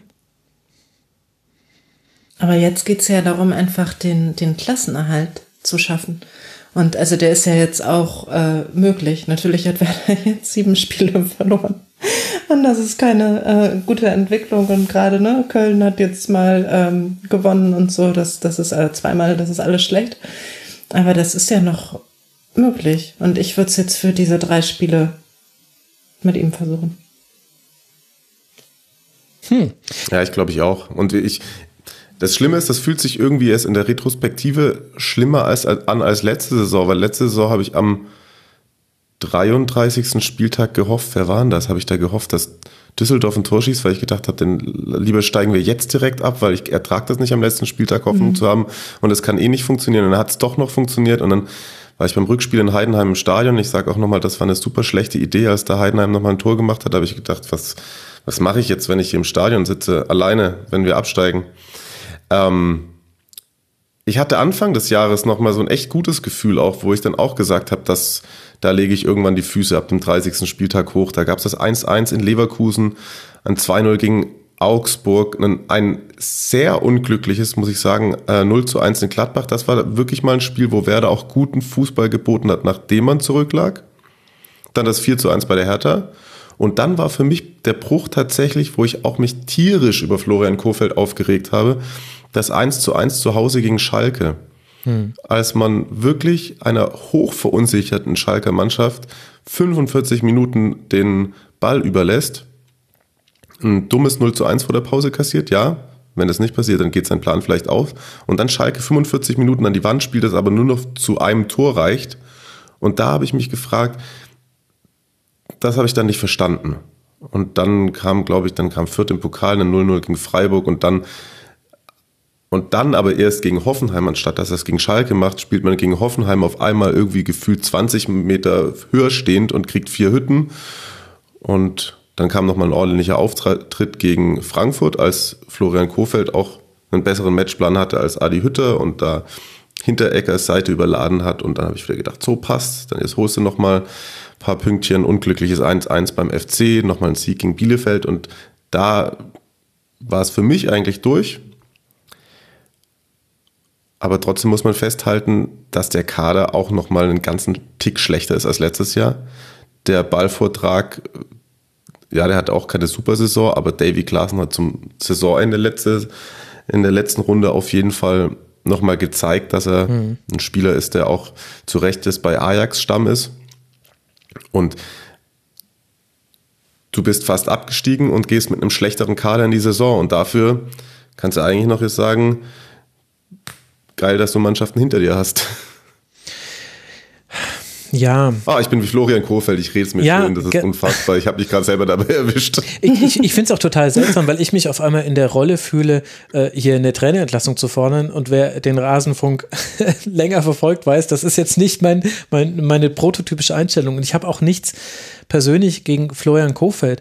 Aber, aber ich finde, also der Kader ist schlecht. Und einer der Gründe, warum wir Außenstehenden Milo Draschica die ganzen vergebenen Chancen, Konterchancen und so weiter verzeihen, ist, weil er zum Beispiel der einzige Spieler ist, der schnell ist. Also gefühlt, das stimmt nicht ganz so. Es gibt noch andere, die äh, eine gewisse Grundschnelligkeit haben. Aber er er, er, er, läuft dann auch mal einen langen Ball, der auf ihn geschlagen wird. Deswegen kommt er, glaube ich, ein bisschen besser weg. Und der Kader ist schief. Aber der Kader ist doch nicht der drittschlechteste der Liga oder der zweitschlechteste der Liga oder gar der schlechteste der Liga. Da ist doch mehr drin in diesem Kader. Und dann einen Trainer zu haben, ich finde das positiv, dass Florian Kofeld, zumindest meinem Empfinden nach, redet der eigentlich schon recht so, wie er ein Spiel empfindet. Und das ist dann vielleicht auch manchmal ein bisschen Medientaktik mit dabei, aber ich glaube, er redet ganz selten Dinge, die, von denen er nicht selbst überzeugt ist, weil das kann er, glaube ich, auch nicht so wirklich. Das, das finde ich positiv. Aber auf der anderen Seite kündigt er vor der Länderspielpause an. Nach der Länderspielpause, dann wollen wir jetzt endlich auch mal wieder Offensivfußball spielen, weil wir wissen ja, dass das fürchterlich ist. Und, da, und das stimmt ja, es war ja fürchterlich. Werder Bremen Spiele anzugucken, ist eine Qual. Es tut mir leid. Und das ist es schon seit anderthalb, zwei Jahren. Weil einfach, also im letzten Jahr war es noch ein bisschen besser, weil da ist man wenigstens noch ins Angriffsdrittel gekommen. Dann hat Augustinsson und Gebre Selassie haben halt geflankt ohne Ende. Immerhin war da mal ein bisschen was los. Jetzt kommt man ja nicht mal mehr so weit. Das klappt ja schon nicht mehr mehr. Aber das anzukündigen äh, in der Länderspielpause und, und ich habe mich darüber gefreut, weil ich mir gedacht habe, ja, endlich macht es wieder mehr Spaß, Bremen-Spiele zu gucken. Aber die Gegner waren halt sehr, sehr herausfordernd und dann hast du halt auch ein bisschen mit Ansage dann Spiele verloren und gleichzeitig hat es ja auch ein völlig, für ein völlig schiefes Bild gesorgt dann musste man drei Spieltage später nach der Länderspielpause wieder sagen, oh, jetzt müssen wir aber wirklich gucken, dass wir nicht hinten reinrutschen. Wer das jetzt noch nicht verstanden hat, das weiß ich jetzt auch nicht. Und dann verliert man äh, unter anderem jetzt gegen Mainz und ich glaube, die Niederlage gegen Stuttgart war da auch noch wichtig. Ich weiß gerade gar nicht, ob ich da jetzt die, die Saison richtig im Kopf habe. Und dann kommt, ja, ich glaube irgendwie, es haben noch nicht alle verstanden, worum es hier geht. Ja, weil er aber halt auch den Fokus verloren hat, weil es halt irgendwie dann auf einmal wieder darum ging, wieder offensiven Fußball zu spielen. Und ich, ich habe ehrlich gesagt das Gefühl, das, was Florian Kofeld kann, und ich glaube, er kann etwas als Trainer. Ich glaube, er, er ist kein schlechter Trainer. Aber ich glaube, das, was er kann, ist nicht das, was äh, die Mannschaft von Werder Bremen kann. Und immer wenn er versucht, seinen Fußball spielen zu lassen, geht es fürchterlich schief. Und äh, das ist ja auch oft halbzeitenmäßig. Also es muss man ja nicht nur so ein Hoffenheim-Spiel heranziehen. Es ist ja ganz oft so, erste Halbzeit so, zweite Halbzeit spielen wir dann ein bisschen anders. Und umgedreht ja genauso. Und ich glaube, das passt einfach nicht. Das, was Florian Kofeld spielen lassen möchte, passt überhaupt nicht zum Kader. Und er hat, glaube ich, nicht die Fähigkeit, sich an den Kader richtig anzupassen. Er schafft das unter Schmerzen. Er muss seine eigene Fußballphilosophie dafür verleugnen und das hat er irgendwie geschafft. Aber wenn man sich die einzelnen Spielergebnisse da nochmal anguckt, dann war es auch in diesen Phasen, in denen viele Spiele 1 zu 1 ausgegangen sind und in denen man Punkte gesammelt hat, da war dann auch Spielglück mit dabei und Gegnerunvermögen. Und wenn man ehrlich ist, hat Werder immer nur gegen Mannschaften äh, gewonnen, mit Ausnahme von Eintracht Frankfurt, die halt wirklich hinten drin stehen. Also meine, seine Siege hat man sich geholt gegen Schalke, gegen Bielefeld, gegen Mainz, das alte Mainz dazu äh, zu sagen, gegen Augsburg, gegen Hertha, Eintracht Frankfurt ist die Ausnahme und gegen Arminia Bielefeld. Also nur gegen Mannschaften, die noch schlechter dastehen als Werder. Ja, aber ich bleibe trotzdem dabei, dass der Kader auch schlecht ist. Und ähm, Augustinsson flankt ja übrigens immer noch. Also jetzt äh, gerade hier in Mainz, der, der hat ja, weiß ich gar nicht, irgendwie äh, 20, das weißt du aber alles, wirst du gleich finden in einer App oder so. Also er hat jedenfalls sehr, sehr oft geflankt. Ja. Und die meisten Bälle davon sind nur einfach nicht angekommen. Und das ist dann zum Beispiel auch ein ähm, deutlicher Qualitätsunterschied. 19 Also wenn du da waren's. irgendwie 19 Flanken waren es, stimmt. Ich habe das schon wieder komplett Und wie viele verdrängt. davon sind Gott. angekommen? Vier. Äh, wirklich sehr wenige. Ja, Ja. das ist ja dann irgendwie. Und äh, wenn du da halt Spiele, also gut, jetzt will ich die jetzt nicht mit Bayern vergleichen, ne? Aber wenn es gibt halt so Flanken von Jerome Boateng oder David Alaba, da denkt man erst, was soll das denn jetzt? Aber die kommen nach 65 Metern genau da runter, wo sie runterkommen sollen. Und ähm, das ist irgendwie, habe ich da jetzt noch nicht so beobachtet bei Werder. Und ich finde schon, dass es da äh, Probleme mit der Qualität gibt und dazu halt einfach auch mm, so Niklas Füllkrug, den kann man ja fast gar nicht beurteilen, weil er einfach so viel Verletzungspech auch hatte. Und ähm, was jetzt die, also ich gebe dir recht, dass das mit äh, Florian Kofelds Idee von Fußball alles nicht geklappt hat, erneut nicht in dieser Saison. Deswegen glaube ich ja auch, dass ein Trainerwechsel vor um, bummelig anderthalb Jahren besser gewesen wäre. Aber also jetzt kommt doch auch nicht für drei Spiele, sagen wir mal, ähm, Bruno Labbadia ist ja der zweite Name, der da gehandelt wird oder sowieso einer, der immer gehandelt wird, wenn es in Richtung Relegation und sowas geht. Aber der kommt doch jetzt auch nicht, erkennt sofort alle Probleme und sagt, aus dem Kader hole ich jetzt nochmal alles raus und ähm, wir spielen jetzt bitte äh, meinen Fußball, mit dem ich mit dem VfL Wolfsburg erfolgreich war. Das haut doch nicht hin. Ja, ja, klar, also kann sein, aber auf der anderen Seite habt ihr ja selber auch gesagt, kein Spieler hat sich wesentlich weiterentwickelt, vor allem in dieser Saison. Und das ist doch auch etwas, was auch auf den Trainer zurückfällt. Also wir müssen dann auch gleich schon auch noch mal länger über Frank Baumann sprechen, finde ich. Nein, nein, total. Also das ist ähm, klar, ist das auf den Trainer zurückzuführen, aber das kann man jetzt in drei Spielen nicht mehr ändern. Also es geht ja jetzt auch nicht mehr darum, dass Maxi Eggestein den nächsten Schritt macht mhm. ähm, oder irgendwie ein anderer, sondern da, darum geht's ja jetzt nicht. Also das muss man dann zur neuen Saison machen. Aber jetzt geht's ja diese drei Spiele einfach nur darum, in der Bundesliga zu bleiben. Aber könnte ja, wobei, da verstehe ich dann tatsächlich wieder den Ansatz von Max, wo er sagt, vielleicht ein Trainer, der drei Spiele lang sich nicht innerlich verbiegen muss, um mhm. äh, Abstiegskampf Fußball spielen zu lassen. Allerdings hat das Kofeld auch letzte Saison dann schon bewiesen, dass man sich da noch irgendwie raus, also da bin ich sehr zwiegespalten. Ähm, Füllkrug ist für mich auch, ja, ist tatsächlich auch Segment Frank Baumann, weil ich inzwischen, also ich erinnere mich zurück, das habe ich die letzten Wochen ein paar Mal gemacht, ich mochte den Transfer aus der Sicht, ah, da kommt er wieder zurück. Andererseits habe ich gesagt, großes Risiko und viel Geld für einen Spieler, den du ausgebildet hast, der sich nicht durchgesetzt hat, dann ist er weggegangen, hat sich nochmal verletzt und jetzt holst du den zurück. Das ist auch ein ähm, sehr enger Draht, den er zu Kofeld hat. Und da hat man sich, glaube ich, auch oft gewünscht, dass es funktioniert. Aber Werder hat viel zu viele Transfers gemacht, wo man sich gewünscht hat, dass es funktioniert. Und es hat nicht funktioniert. Ähm, da muss man sogar jetzt ausklammern, wenn man die letzten Monate anschaut, immer Toprak, der finde ich, sich richtig eigentlich zu einer festen Größe entwickelt hat, der es auch wieder schmerzlich vermisst wurde, der auch ab und an wirklich unter Beweis stellt, dass er schon auch Spielaufbau kann, was einem jetzt auch gefehlt hat, was bei Moisander und Velkovic inzwischen überhaupt nicht mehr der Fall ist. Hm. Und Friedel läuft auch ein Spiel okay und dann läuft er wieder zehn Spiele wie Falschgeld rum. Also. Also, ich meine, ist jetzt ein bisschen billig mit Friedhelm Funke zu argumentieren, aber irgendwie halt auch nicht. Also, weil so etwas, weil bei Köln hättest du es auch nicht erwartet, dass die jetzt so spielen. Ja, da kommen noch andere Aspekte mit dazu, haben wir vorhin schon besprochen. Äh, Keins und äh, Anderson unter anderem sind wieder mit zurück und Bornau beim FC und das wäre jetzt bei Werder nicht so. Aber trotzdem, also ich finde, also ähm, ich finde, das kann man von beiden Seiten sehen und es gibt auch, glaube ich, kein richtig oder falsch. Also ich will es hier nicht so tun, als ob ich die Weisheit mit Löffeln gefressen wäre, bei weitem nicht. Aber ich glaube, es gibt zwei Perspektiven. Und die eine Perspektive ist zu sagen, Mensch, das ist typisch Werder, das finde ich gut. Und die andere Perspektive, und das ist jetzt die, die ich jetzt auch aus Moderationsgründen, aber auch schon ein bisschen aus Überzeugung ehrlicherweise einnehme und sage, das ist typisch Werder, das ist schlecht. Weil ich glaube, dass wenn man den größeren Bogen aufspannt über die letzten fünf Jahre hinweg, was bei Werder Bremen ein großes Problem ist, ist eben diese Werder-Familie. Und dass man eben, du hast vorhin gesagt, Mario, in der eigenen Suppe schwimmt. Es gab einen, der mal von außen reinkam, das war Thomas Eichin.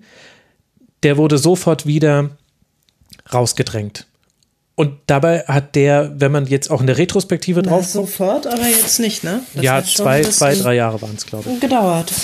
Aber, aber ja, er. mindestens. Genau, und wenn man aber mal drauf guckt, welche Entscheidung er getroffen hat und was dann danach so passiert ist, würde ich sagen, also er steht zumindest nicht schlechter da. Und ich habe schon das Gefühl, dass also, das. Wie ein ich das in Erinnerung habe, ja? sorry, hat er Robin Dutt geholt. Und das war für mich so die schlimmste Zeit eigentlich. Der Fußball war echt auch furchtbar ähm, der da gespielt wurde. Okay, Punkt für dich. Ähm, Robin Dutt war tatsächlich das, schlimm. Ähm, also das war für mich wirklich die schlimmste Zeit. Aber ist es denn ähm, jetzt unter Clemens äh, Fritz, also der hat ja jetzt eine untergeordnete äh, Rolle, wobei er ja ursprünglich auch mal mehr in der Öffentlichkeit äh, zu hören sein sollte in dieser Saison. Das bekomme ich persönlich jetzt zumindest gerade nicht mit. Aber mit Frank Baumann ist es denn jetzt besser geworden? Also die Transferbilanz ist ja wirklich einfach keine gute. Und wenn wir, wir gehen da so nonchalant drüber hinweg, dass der Kader schlecht zusammengestellt ist, aber das ist ja eigentlich dramatisch. Wie kann denn das eigentlich, wie kann denn das nicht ständig Thema sein, dass dieser Kader so schief ist und das ja auch schon seit zwei Jahren ist und dass man da jetzt gewisse Zwänge hatte, dass man äh, Bittenkur und äh, Toprak übernehmen musste für Ablösesummen, die man vielleicht ansonsten am freien Markt nicht für die gezahlt hätte, also sieben und vier Millionen Mark laut transfermarkt.de, irgendwas in dem Rahmen das, klar, das kommt mit rein, aber auf der anderen Seite hat ja irgendjemand diese, diese Vereinbarung auch unterschrieben und das wird ja Frank Baumann gewesen sein. Warum ist das nicht mhm. ein, ein Riesenthema? Das ist doch irre. Ach, ich glaube schon, dass das immer wieder thematisiert wird. Also genauso mit äh, Selke, dass man den dann an der Backe hat. Ähm, das, das glaube ich eigentlich schon. Und also das Argument dazu wird dann sein, äh, wir waren von den Spielern überzeugt und ansonsten hätten wir sie nicht bekommen. Wobei ich bei Toprak, ähm, den fand ich jetzt äh, wirklich auch ähm, gut in dieser Saison. Also der hatte ja letzte mhm. Saison einfach einen ganz furchtbaren Einstieg. Auch so, ist alles schief gegangen. Und ähm, den fand ich dann eigentlich ganz gut, aber ähm, letztendlich, was jetzt das Offensivspiel angeht, ähm, ist Max Kruse weggegangen, hat Frank Baumann gesagt, äh, wir haben nicht das Geld, den zu ersetzen und irgendwie wird es auch ohne den gehen. Und das hat dann ja nicht geklappt. Ich sehe aber ähm, immer noch keinen, ähm, der so der Ersatz sein soll. Also das Mittelfeld wurde mit, mit dem Abgang von Klassen natürlich noch ähm, geschwächt in, in die Richtung und nach vorne. Ähm, weiß ich nicht, wer diese Rolle da übernehmen soll. Naja, Florian Kofeld hat ja damals gesagt, wir verteilen die Last auf mehrere Schultern. Und Julia Osako und Josh Sargent und Milot Rashica, wenn ich mich jetzt gerade richtig erinnere, also bei Sargent und bei Osako bin ich mir sicher, ob Rashica der Dritte war, weiß ich gerade nicht. Aber er hat gesagt, die sollen quasi das Aufgabenprofil, was Max Kruse erfüllt hat, übernehmen und das sei ja auch gar nicht so schlecht, dass das jetzt dann auf mehreren Schultern lasten würde. Aber da bin ich ja dann beim nächsten Thema, wenn Josh Sargent und Yuya Osako deine offensiven Hoffnungsträger sind und das wirklich, ich möchte nicht respektlos gegenüber den Spielern sein, auch wenn sich das so anhört. Aber dann bist du halt auch ehrlicherweise ein bisschen limitiert in deinen Fähigkeiten, weil dann, dann preist du bei Josh Sargent schon mal einen Entwicklungsschub ein, den er zwar in Teilen schon genommen hat, also er hat sich vielleicht noch am ehesten weiterentwickelt vom letzten Jahr zu diesem Jahr hin. Aber bei Yuya Osako, der kann keinen Ball halten mit dem Rücken zum gegnerischen Tor, weil sich auch die Sechser verändert haben in der Bundesliga. Das ist nicht mehr so wie vor vier, fünf Jahren, dass die so ein bisschen hüftsteif waren, sondern da stehen halt jetzt einfach, da, da, steht jetzt ein Jude Bellingham, das wäre früher ein Außenspieler gewesen. Der Fußball hat sich ja weiterentwickelt und da, da da kann Yuya Osako nicht das erfüllen, was, was in ihn reingewünscht wird. Und ich frage mich, also vielleicht bin ich auch einfach wahnsinnig ungerecht. Das kann auch wirklich sein. Und vielleicht, weiß nicht, ob da Unzufriedenheit reinkommt, weil ich die ganzen Werder-Spiele ja auch gucke oder, also ich kann ausschließen, dass ich Werder nicht mag, dem ist nicht so. Aber ich frage mich, warum das nicht mal ernsthaft thematisiert wird. Es wird immer wieder drüber gesprochen und ja, wir wissen ja und wir gehen das an, aber ja, macht doch bitte mal was. Was macht ihr denn bei Werder? Andere haben doch auch Bielefeld hat doch auch keinen Etat und holt sich einen Rizzo Doan zum Beispiel. Äh, Stuttgart, Sven Mislintat, holt sich irgendwelche 17-jährigen Spieler aus der französischen Liga, Mainz 05 mit Ruven Schröder, der ja früher noch bei Werder war, findet ja auch Möglichkeiten, sich mit einem geringen Etat Spieler zu holen. Wenn ich mir allein angucke, was ablösefreie Transfers waren in dieser Saison, Chris Richards zum Beispiel, geht von den Bayern zu Hoffenheim, der hätte doch Werder auch hervorragend gut getan. Warum sehe ich solche Transfers nicht und solche Laien sollten ja bei allen finanziellen Problemen, die es wahrscheinlich auch noch ein Thema dieses Segments werden müssen, aber das muss doch möglich sein. Sollte das nicht der erste Versuch sein, so den Abstieg zu verhindern, als dass man sagt, na, wir hoffen jetzt einfach, dass es unser Trainer halt wieder schafft? Ja, also ich glaube wirklich, das ist ein Grundproblem. Ja, das ist also das ist schon, also man, man muss schon auch, finde ich, Frank Baumann krass in die Pflicht nehmen. Und da sind wir auch wieder bei dem Problem, wo du gesagt hast, das ist typisch Werder und das ist schlecht. Und das ist das, was ich vorhin auch gesagt habe mit dieser Uninspiriertheit. Ich bin mir nicht sicher und da stecke ich natürlich auch nicht tief genug drin, wie so da die Netzwerke sind, aber es ist halt, das ist halt auch kein äh, Klaus Allofs mehr, der irgendwie in Frankreich und weiß Gott, wo seine Kontakte hat. Und Frank Baumann wirkt für mich durch, aber schon seit zwölf Monaten. Und dann ziehst du dir irgendwann wieder die grüne Brille auf und denkst, ah, dieses Jahr wird's mal ein bisschen entspannter, lieber SVW, aber Rashica ist er wieder im Abstiegskampf. Also das ist, das ist, das, man dreht sich und dreht sich und hofft irgendwie ein bisschen drauf, dass es besser wird. Aber dass man wirklich dafür was tut, dass es besser wird, gerade so in Sachen Kaderplanung und so habe ich nicht gesehen. Also ich finde, das ist alles, also auch ein Bittenkurt für mich ein absoluter Alibi-Spieler. Mit zwei, drei guten Spielen zwischendurch und dann läuft der, kämpft er, macht ein paar Krätschen, die ins Nichts gehen, ist ab der zehnten Minute gelb vorbelastet und bringt einen dann auch nicht mehr weiter. Und auf mehrere Schultern verteilen, hast du mal die Schultern von Osako gesehen? Hm. Was willst du da ja, drauf das verteilen? ist ja auch einfach so ein, das ist ja auch einfach so ein Spruch. Äh, das, das ist jetzt äh, Nonsens einfach auch. Und also ich weiß jetzt gerade nicht, wie viele Tore und Vorlagen der Kruse hatte, aber es waren halt echt viele. Und ähm, das ist ja dann Nonsens, sowas zu sagen. Aber vielleicht kann man echt, ich bin weiterhin für nach der Saison, dann einen Schnitt machen und äh, mit neuem Trainer und neuem Sportchef ähm, einen ja, Ansatz finden, wie man in der ersten Liga besser bestehen kann.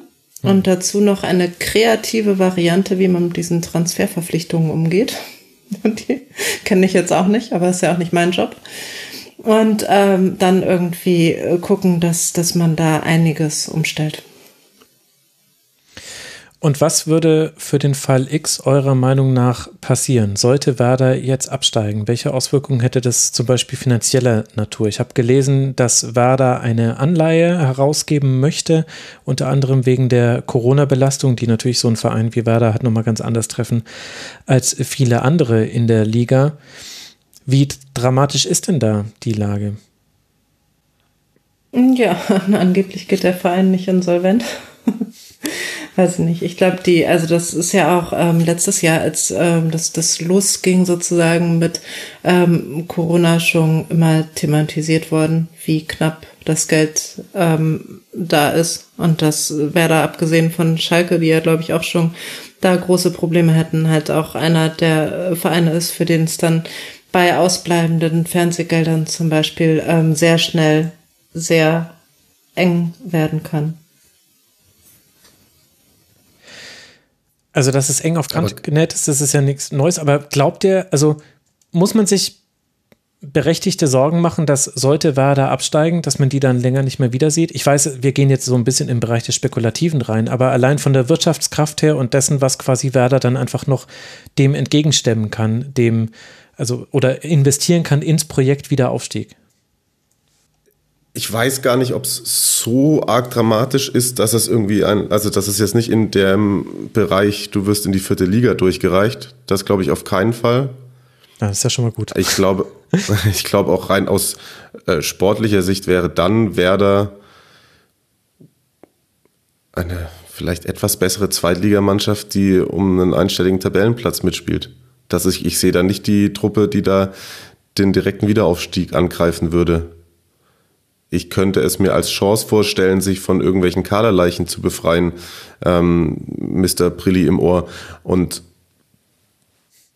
dann damit vielleicht einen neuen Anstoß wagen, der vielleicht ein wenig zu mehr Inspiration führt, auch auf der Sportchef-Ebene. Dennoch bin ich inzwischen weit davon entfernt, das habe ich mir letzte Saison irgendwann mal eingeredet. Ich glaube, ein Abstieg äh, ist nie selbstreinigend und gut das ist bei dem Gefälle, das da finanziell besteht, ähm, dummes Gewäsch. Also das glaube ich einfach nicht. Das ist da, da musst du, da musst du versuchen, den Umbruch und diesen Selbstreinigungsprozess als Bundesligist hinzubekommen und nicht als Zweitligist. Hm. Ich kann mir das jetzt in der zweiten Liga auch irgendwie nicht vorstellen. Ich weiß nicht, wohin der Weg dann ähm, führt. Andererseits ähm, versucht der HSV jetzt mit einem ähm, teuren Kader und immer noch relativ viel Geld gerade den erneuten Wiederaufstieg und scheint das nicht zu schaffen. Und ähm, Kräuter Fürth hat jetzt mutmaßlich nicht so viel Möglichkeiten und äh, macht das irgendwie gut. Also es hängt ja dann auch nicht alles davon ab. Aber ich glaube, wenn, wenn die runtergehen, ähm, so, so einen direkten Wiederaufstieg könnte ich mir jetzt gar nicht vorstellen, weil man dann echt sehr viel umstrukturieren müsste. Na, das sind ja Aussichten. Du meine Güte. Ich habe noch mal kurz nachgelesen, die Anleihe, das sollen 30 Millionen Euro sein, die dann zu mindestens 6 Prozent verzinst werden an private und institutionelle Anleger. Man möchte damit bis im Mai den entsprechenden Prospekt erstellt haben. Also das sind die Zahlen dazu und die 6 Prozent sind natürlich wichtig. Das ist eine Verzinsung, die du logischerweise ansonsten gerade am Kapitalmarkt nicht bekommst. Deswegen wird diese Anleihe dann auch gekauft werden. Aber wenn du einen solchen Prozentsatz aufrufen musst, dann sagt es auch schon was über die Werthaltigkeit äh, deines Unternehmens, ohne dass ich, also jetzt einfach rein wirtschaftlich gesehen. Ne? Du musst einen Anreiz schaffen, dass diese Anleihen verkauft werden damit. Ich hätte ehrlich gesagt noch ganz viele Themen dazu, aber ich weiß auch nicht, ob wir, ob wir an der Stelle noch weiterkommen. Wenn wir mal, lasst mal so rausgehen. Also wir haben jetzt das Heimspiel gegen Raber Leipzig im DFB-Pokal. Man könnte rein theoretisch ins Finale einziehen. Wer weiß, vielleicht Florian Kofeld ändert alles und der Max steht da wie der Riesendepp, weil, weil Werder den DFB-Pokal holt äh, und dann Leverkusen, Augsburg und Gladbach putzt. Das sind nämlich noch die restlichen Spiele, die Werder zu absolvieren hat. Inka, also wir wissen ja schon, du hättest es gerne mit Florian Kofeld. Was ist denn so dein mhm. Gefühl? Schafft das Werder noch, jetzt mal so einfach gesagt? Ähm, ja, also die Niederlage von Bielefeld heute war hilfreich, schon mal. Ähm, ich kann mir einen Sieg in Augsburg vorstellen. Und ähm, ich, ich hoffe, dass es reicht. Also es war halt so ein bisschen, ähm, ähnlich mit, mit letztem Jahr, wo ich mich noch so aufgeregt habe, dass Mainz in Dortmund gewinnen konnte. Und dann aber Werder sowieso in Mainz verloren hat. Ich dachte, okay, wenn sie das jetzt selber auch gar nicht hinkriegen. Ähm, jetzt hat äh, Mainz es jetzt sowieso schon mal davongezogen, aber ich glaube, es gibt schon noch andere, die nicht unbedingt davon ziehen müssen. Ja, ich habe es ja vorhin kurz angedeutet, dass mein Gefühl ein wenig schlechter ist als in der letzten Saison, was glaube ich auch mit dieser Negativspirale zu tun hat und dass man ähm, ja so eigentlich selbst auch im Kopf damit mal kurz abgeschlossen hat oder sich gedacht hat, wow, das, das wird dieses Jahr zumindest irgendwie zwei Spieltage vorher ein bisschen entspannter werden. Ähm, trotzdem bin ich da immer irgendwo in mir drin ist ein kleiner Fußballoptimist, der auch sagt, dass auch das geht wieder irgendwie vorbei. Ich würde mir wünschen, dass es dann danach auf jeden Fall eine Umstrukturierung gibt, dass Werder auch so viele Aspekte, die die ich echt gern an dem Verein mag, versucht auch aufrecht zu bewahren, weil Werder hat schon einen riesengroßen Kredit bei den Fans und, und ein eigentlich sehr tolles Umfeld und hat da in den letzten Jahren auch die eine oder andere, muss man jetzt auch nicht im Detail drauf eingehen, aber Aktion gebracht, wo ich mir auch gedacht habe, wow, passt auf, dass ihr da eure Werte nicht irgendwie mit den Füßen tretet, ohne das irgendwie anständig mit eurem Umfeld zu kommunizieren, das eigentlich immer offen für solche Sachen ist, die, die ein gutes Szene drumherum haben. Ein Verein, zu dem ich sehr gerne ins Stadion gehe, wo ich viele Personen immer noch auch auf äh, handelnden Ebenen sehr, sehr schätze, die aber trotzdem sich, glaube ich, um neue Inspiration und neue Kraft zu finden, da dann schon trotzdem ein bisschen neu erfinden müssen. Und den, den, man kann auch den Werder-Weg weitergehen, ohne sich zu verleugnen. Und man hat es ja bei gewissen Sponsorenwahlen auch schon eh gemacht. Und da, glaube ich, sollten sie auch Augenmerk darauf richten, dass sie sich da nicht komplett verlieren. Und dann hm. wird das trotzdem immer noch alles was in mir auslösen, egal ob sie schlechten oder guten Fußball spielen. Und ähm, das habe ich auch gemerkt. Ich habe letztes Jahr mal kurz gedacht, naja, wenn sie absteigen, dann passt das irgendwie, dass das genau in dem Jahr ist, ohne Fans im Stadion und eh alles SCH etc. Hm. Aber so ist es halt nicht, ne? Wenn sie wenn der Schiri anpfeift, sitze ich wieder da und reg mich drüber auf. Aber das ist ja auch irgendwie das Schöne. So soll es ja auch bleiben. Ja, und ich finde, wesentlich muss, muss bei den Transfers, muss beim Scouting irgendwie, da habe ich jetzt gar keine Einblicke, wie das genau organisiert ist. Aber ähm, da muss was passieren. Also einmal, was du schon gesagt hast, dass man Laien auch irgendwie besser organisieren können muss. Und ähm, dazu auch einfach, dass wieder so tolle Spieler auch für Werder entdeckt werden, wie das früher der Fall war. Mhm. Ich pitche jetzt einfach mal meine Idee. Ich verstehe es nicht. Ich warte da die ganze Zeit darauf, Wann etabliert ein Erstligist wieder das, was es früher schon mal gab? Wir sind die Anlaufstelle für die besten Zweitligaspieler, die es nicht geschafft haben, aufzusteigen, mit Laien, mit direktem Kauf. Wir, bei uns kannst du in der ersten Liga spielen und wir holen uns das Beste aus Liga 2. Ich verstehe nicht, warum so viel in anderen Ländern gescoutet wird und die zweite Liga immer so unter dem Radar läuft, obwohl du da so viele Vorteile hast, weil die Spieler schon die Umgebung kennen, auch schon ein bisschen den deutschen Fußball kennen, auch wenn er nicht komplett vergleichbar ist zwischen zweiter Liga und erster Liga. Und das könnte Werder Bremen sein, weil Werder Bremen, glaube ich, hatte zumindest früher einen Wert für Spieler. Ich glaube, dass das enorm gelitten hat, äh, ob man zu Werder wechseln möchte. Wenn man, ich glaube, wenn du aktuell als Spieler ein Angebot hast von Mainz 05, von Augsburg und von Werder, ist Werder nicht mehr die klare Nummer eins. Und früher wäre Werder immer die klare Nummer eins gewesen, auch wegen Florian Kofeld. Also dessen Ruf hat, glaube ich, auch gelitten. Aber ich glaube, da könnte man wieder hinkommen. Und warum sollte das nicht Werder sein? Und das zahlt auch ein bisschen darauf ein, was ich gerade gesagt habe. Du kannst das ja auch einem Berater verkaufen. Diese, diese Werder-Marke, du, du hast ja auch auf gewissen Ebenen immer noch dieses bestimmte Ansehen als ein Verein, der sich für dies und das einsetzt. Und das kannst du auch irgendwie ein bisschen authentischer vor dir hertragen und das zu auch einem Wert für den Spieler machen, der sich bei dir entwickelt. Amen. So das könnte es laufen. Dann haben wir es doch gelöst. Also Werder, ihr habt es gehört. Macht's einfach. Provision dann bitte an rasen.de slash unterstützen. Ich lasse dann Inka und Mario auch was zukommen. Eine Tasse. Also, für Werder, wie es weitergeht, haben wir besprochen. Es sind aktuell ein Punkt Vorsprung auf den Relegationsplatz. Lasst uns noch ganz kurz über Hertha BSC sprechen. Denn die hatten jetzt kein Spiel wegen der Corona-Quarantäne. Sie haben aber inzwischen einen Spielplan. Sie werden am 3.5. in Mainz spielen. Sie werden am 6.5. gegen Freiburg spielen. Am 9.5. gegen Bielefeld. Am 12.5. auf Schalke. Und dann am 15.5. zu Hause gegen Köln. Und am 22.5. gegen Hoffenheim. Die Tabellen Tabellenkonstellation sieht so aus, dass Hertha BSC drei Punkte Rückstand gerade auf den Relegationsplatz hat und vier Punkte Rückstand eben auf Bielefeld und Bremen, über die wir ja jetzt gerade länger gesprochen haben.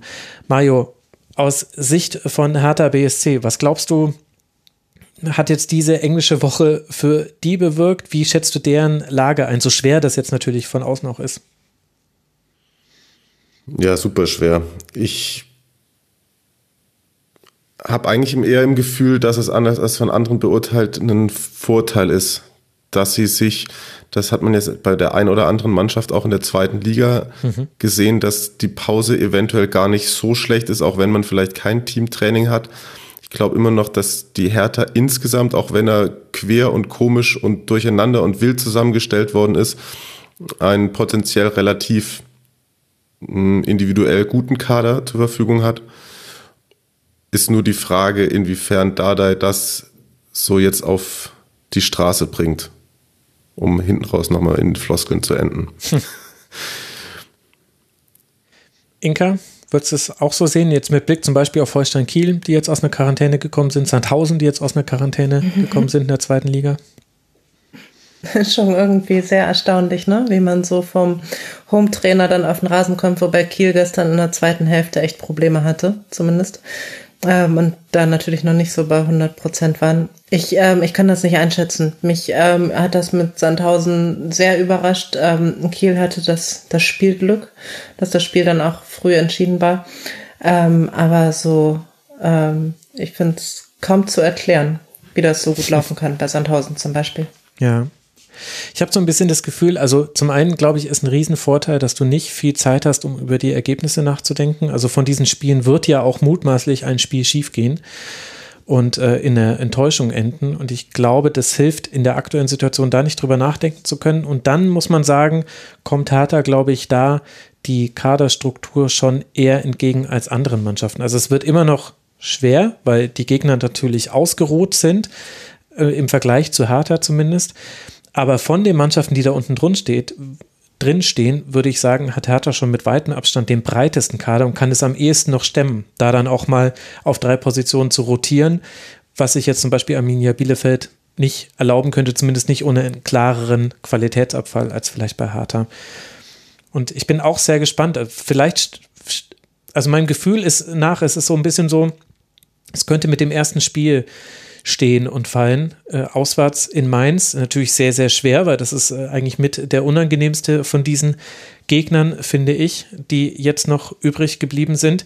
Aber wenn man da nicht verliert und schon mal ein Pünktchen sich holt, dann kannst du vielleicht gegen Freiburg nachlegen. Du musst definitiv natürlich gegen Schalke und gegen Bielefeld gewinnen. Du kannst aber auch gegen Schalke und Bielefeld gewinnen. Also es ist spannend und das ist völlig, also ein seltsames Saisonfinale ist ja eh allen klar, aber könnte auch eine ganz eigentümliche Dynamik annehmen und macht uns auf jeden Fall den Mai interessant, uns neutralen Beobachterinnen und Beobachtern. Da habt ihr richtig was gelernt jetzt in diesem Hertha-Segment. Sorry, dass ich jetzt hier nur so Allgemeinplätze am Schluss rausgehauen habe. Aber es ist schwierig einzuschätzen. Wir sind am Ende dieser Folge angelangt. Ich kann mich nur sehr herzlich bei euch bedanken. Nicht nur, weil ihr so toll vorbereitet und so lange hier zur Stelle wart, sondern äh, dass ihr noch bis zuletzt so tief mit mir ins Detail gegangen seid. Und ich kann es jetzt sagen, wir nehmen gerade in den Montag hinein auf. Deswegen ganz, ganz herzlichen Dank an Inka Blumensaat, die Ad Inka Blumensaat auf Twitter. Folgt ihr alle. Danke, liebe Inka, dass du mal wieder mit dabei warst. Ja, vielen Dank, habe ich ähm, sehr gerne gemacht. Die, die Stimme wird um zwölf Mal abgeschaltet. ähm, deswegen wird das jetzt schwieriger. Aber war auf jeden Fall ähm, gut mit euch zu reden. Und ähm, dann werden wir ja sehen, ob beim nächsten Rasenfunk Florian Kuhfeld noch im Amt ist. den du dann aufnimmst nächste wir, Woche. Wir werden mal sehen, ob der Co fällt. Das ist so schlecht, das könnte fast der Sendungstitel werden. Na, mal gucken, ob mir da noch was anderes einfällt. Und herzlichen Dank an Mario Rika von der Zone, der Ed Remidem auf Twitter. Folgt ihm bitte ebenso zahlreich. Mario, danke dir, dass du mit dabei warst im Rasenfunk. Ja, sehr gerne. Ich habe mich mal äh, so intensiv wie schon lange nicht mehr an einem ganzen Wochenende mit der Bundesliga auseinandergesetzt. Ich hatte in der Vorbereitung schon bessere Wochenenden, aber diese Therapiesitzung hat jetzt sehr viel Spaß gemacht, auf jeden Fall, und war hilfreich, auch für mein inneres Wohlbefinden. Da konnte man sich mal was von der Seele ähm, reden. Und ich dachte tatsächlich, es wird der Rasch ist er wieder im Abstiegskampf Wortwitz, aber den habe ich gerade vorhin falsch betont. ja, ja, auch nicht äh, so schlecht. Aber das äh, gut, dass du das jetzt äh, gerade noch indirekt angedeutet hast. Du bist bescheiden, es selbst zu tun, aber wir müssen natürlich deinen Podcast noch empfehlen. Serie Amore, der Italien-Fußball-Podcast, wo man dich und Marius Seuke hören kann, den muss man natürlich hören, wenn man sich für die Serie A interessiert und all die Leute, denen die internationalen Kurzpässe beim Rasenfunk fehlen, sehr, sehr, sehr ans Ohr gelegt. Da war es jetzt zu bescheiden, da selber für Werbung so zu machen. Deswegen muss ich jetzt mal. Oh ja, danke schön, danke schön, danke schön. Ja, ist auch sehr nerdig. Also wenn man sich für Italien interessiert, da wird dann auch mal über Hellas Verona gegen Cagliari 20 Minuten geredet. Aber so ähm, muss das sein. wenn du ein Publikum findest, dann bei den Leuten, die nach drei Stunden und irgendwas jetzt hier noch mit dran sind. Also der Serie Amore Podcast, ich packe ihn in die Podcast-Empfehlung, genauso wie zwei andere Podcasts und zwar Hotel Matze mit Thilo Jung. Thilo Jung ist ja euch sicher ein Begriff. Er ist ja auch durchaus von manchen Leuten ein bisschen streitbar betrachtet. Ich habe noch Dinge über Thilo erfahren, die ich nicht wusste und das, obwohl ich Thilo ja ein bisschen kenne. Also Hotel Matze mit Thilo Jung kann ich euch sehr empfehlen und Wohlstand für alle haben sich mit Frank Thien auseinandergesetzt und ehrlich gesagt, da habe ich mir einfach nur die Hände gerieben, weil das war lange mal überfällig. Schaumschlagen mit Frank Thelen empfehle ich euch sehr. Und wir hören uns beim nächsten Spieltag. Bis dahin, bleibt gesund, passt auf euch auf. Ciao.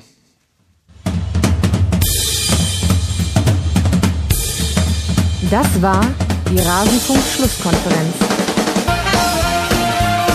Wir gehen nun zurück in die angeschlossenen Funkhäuser.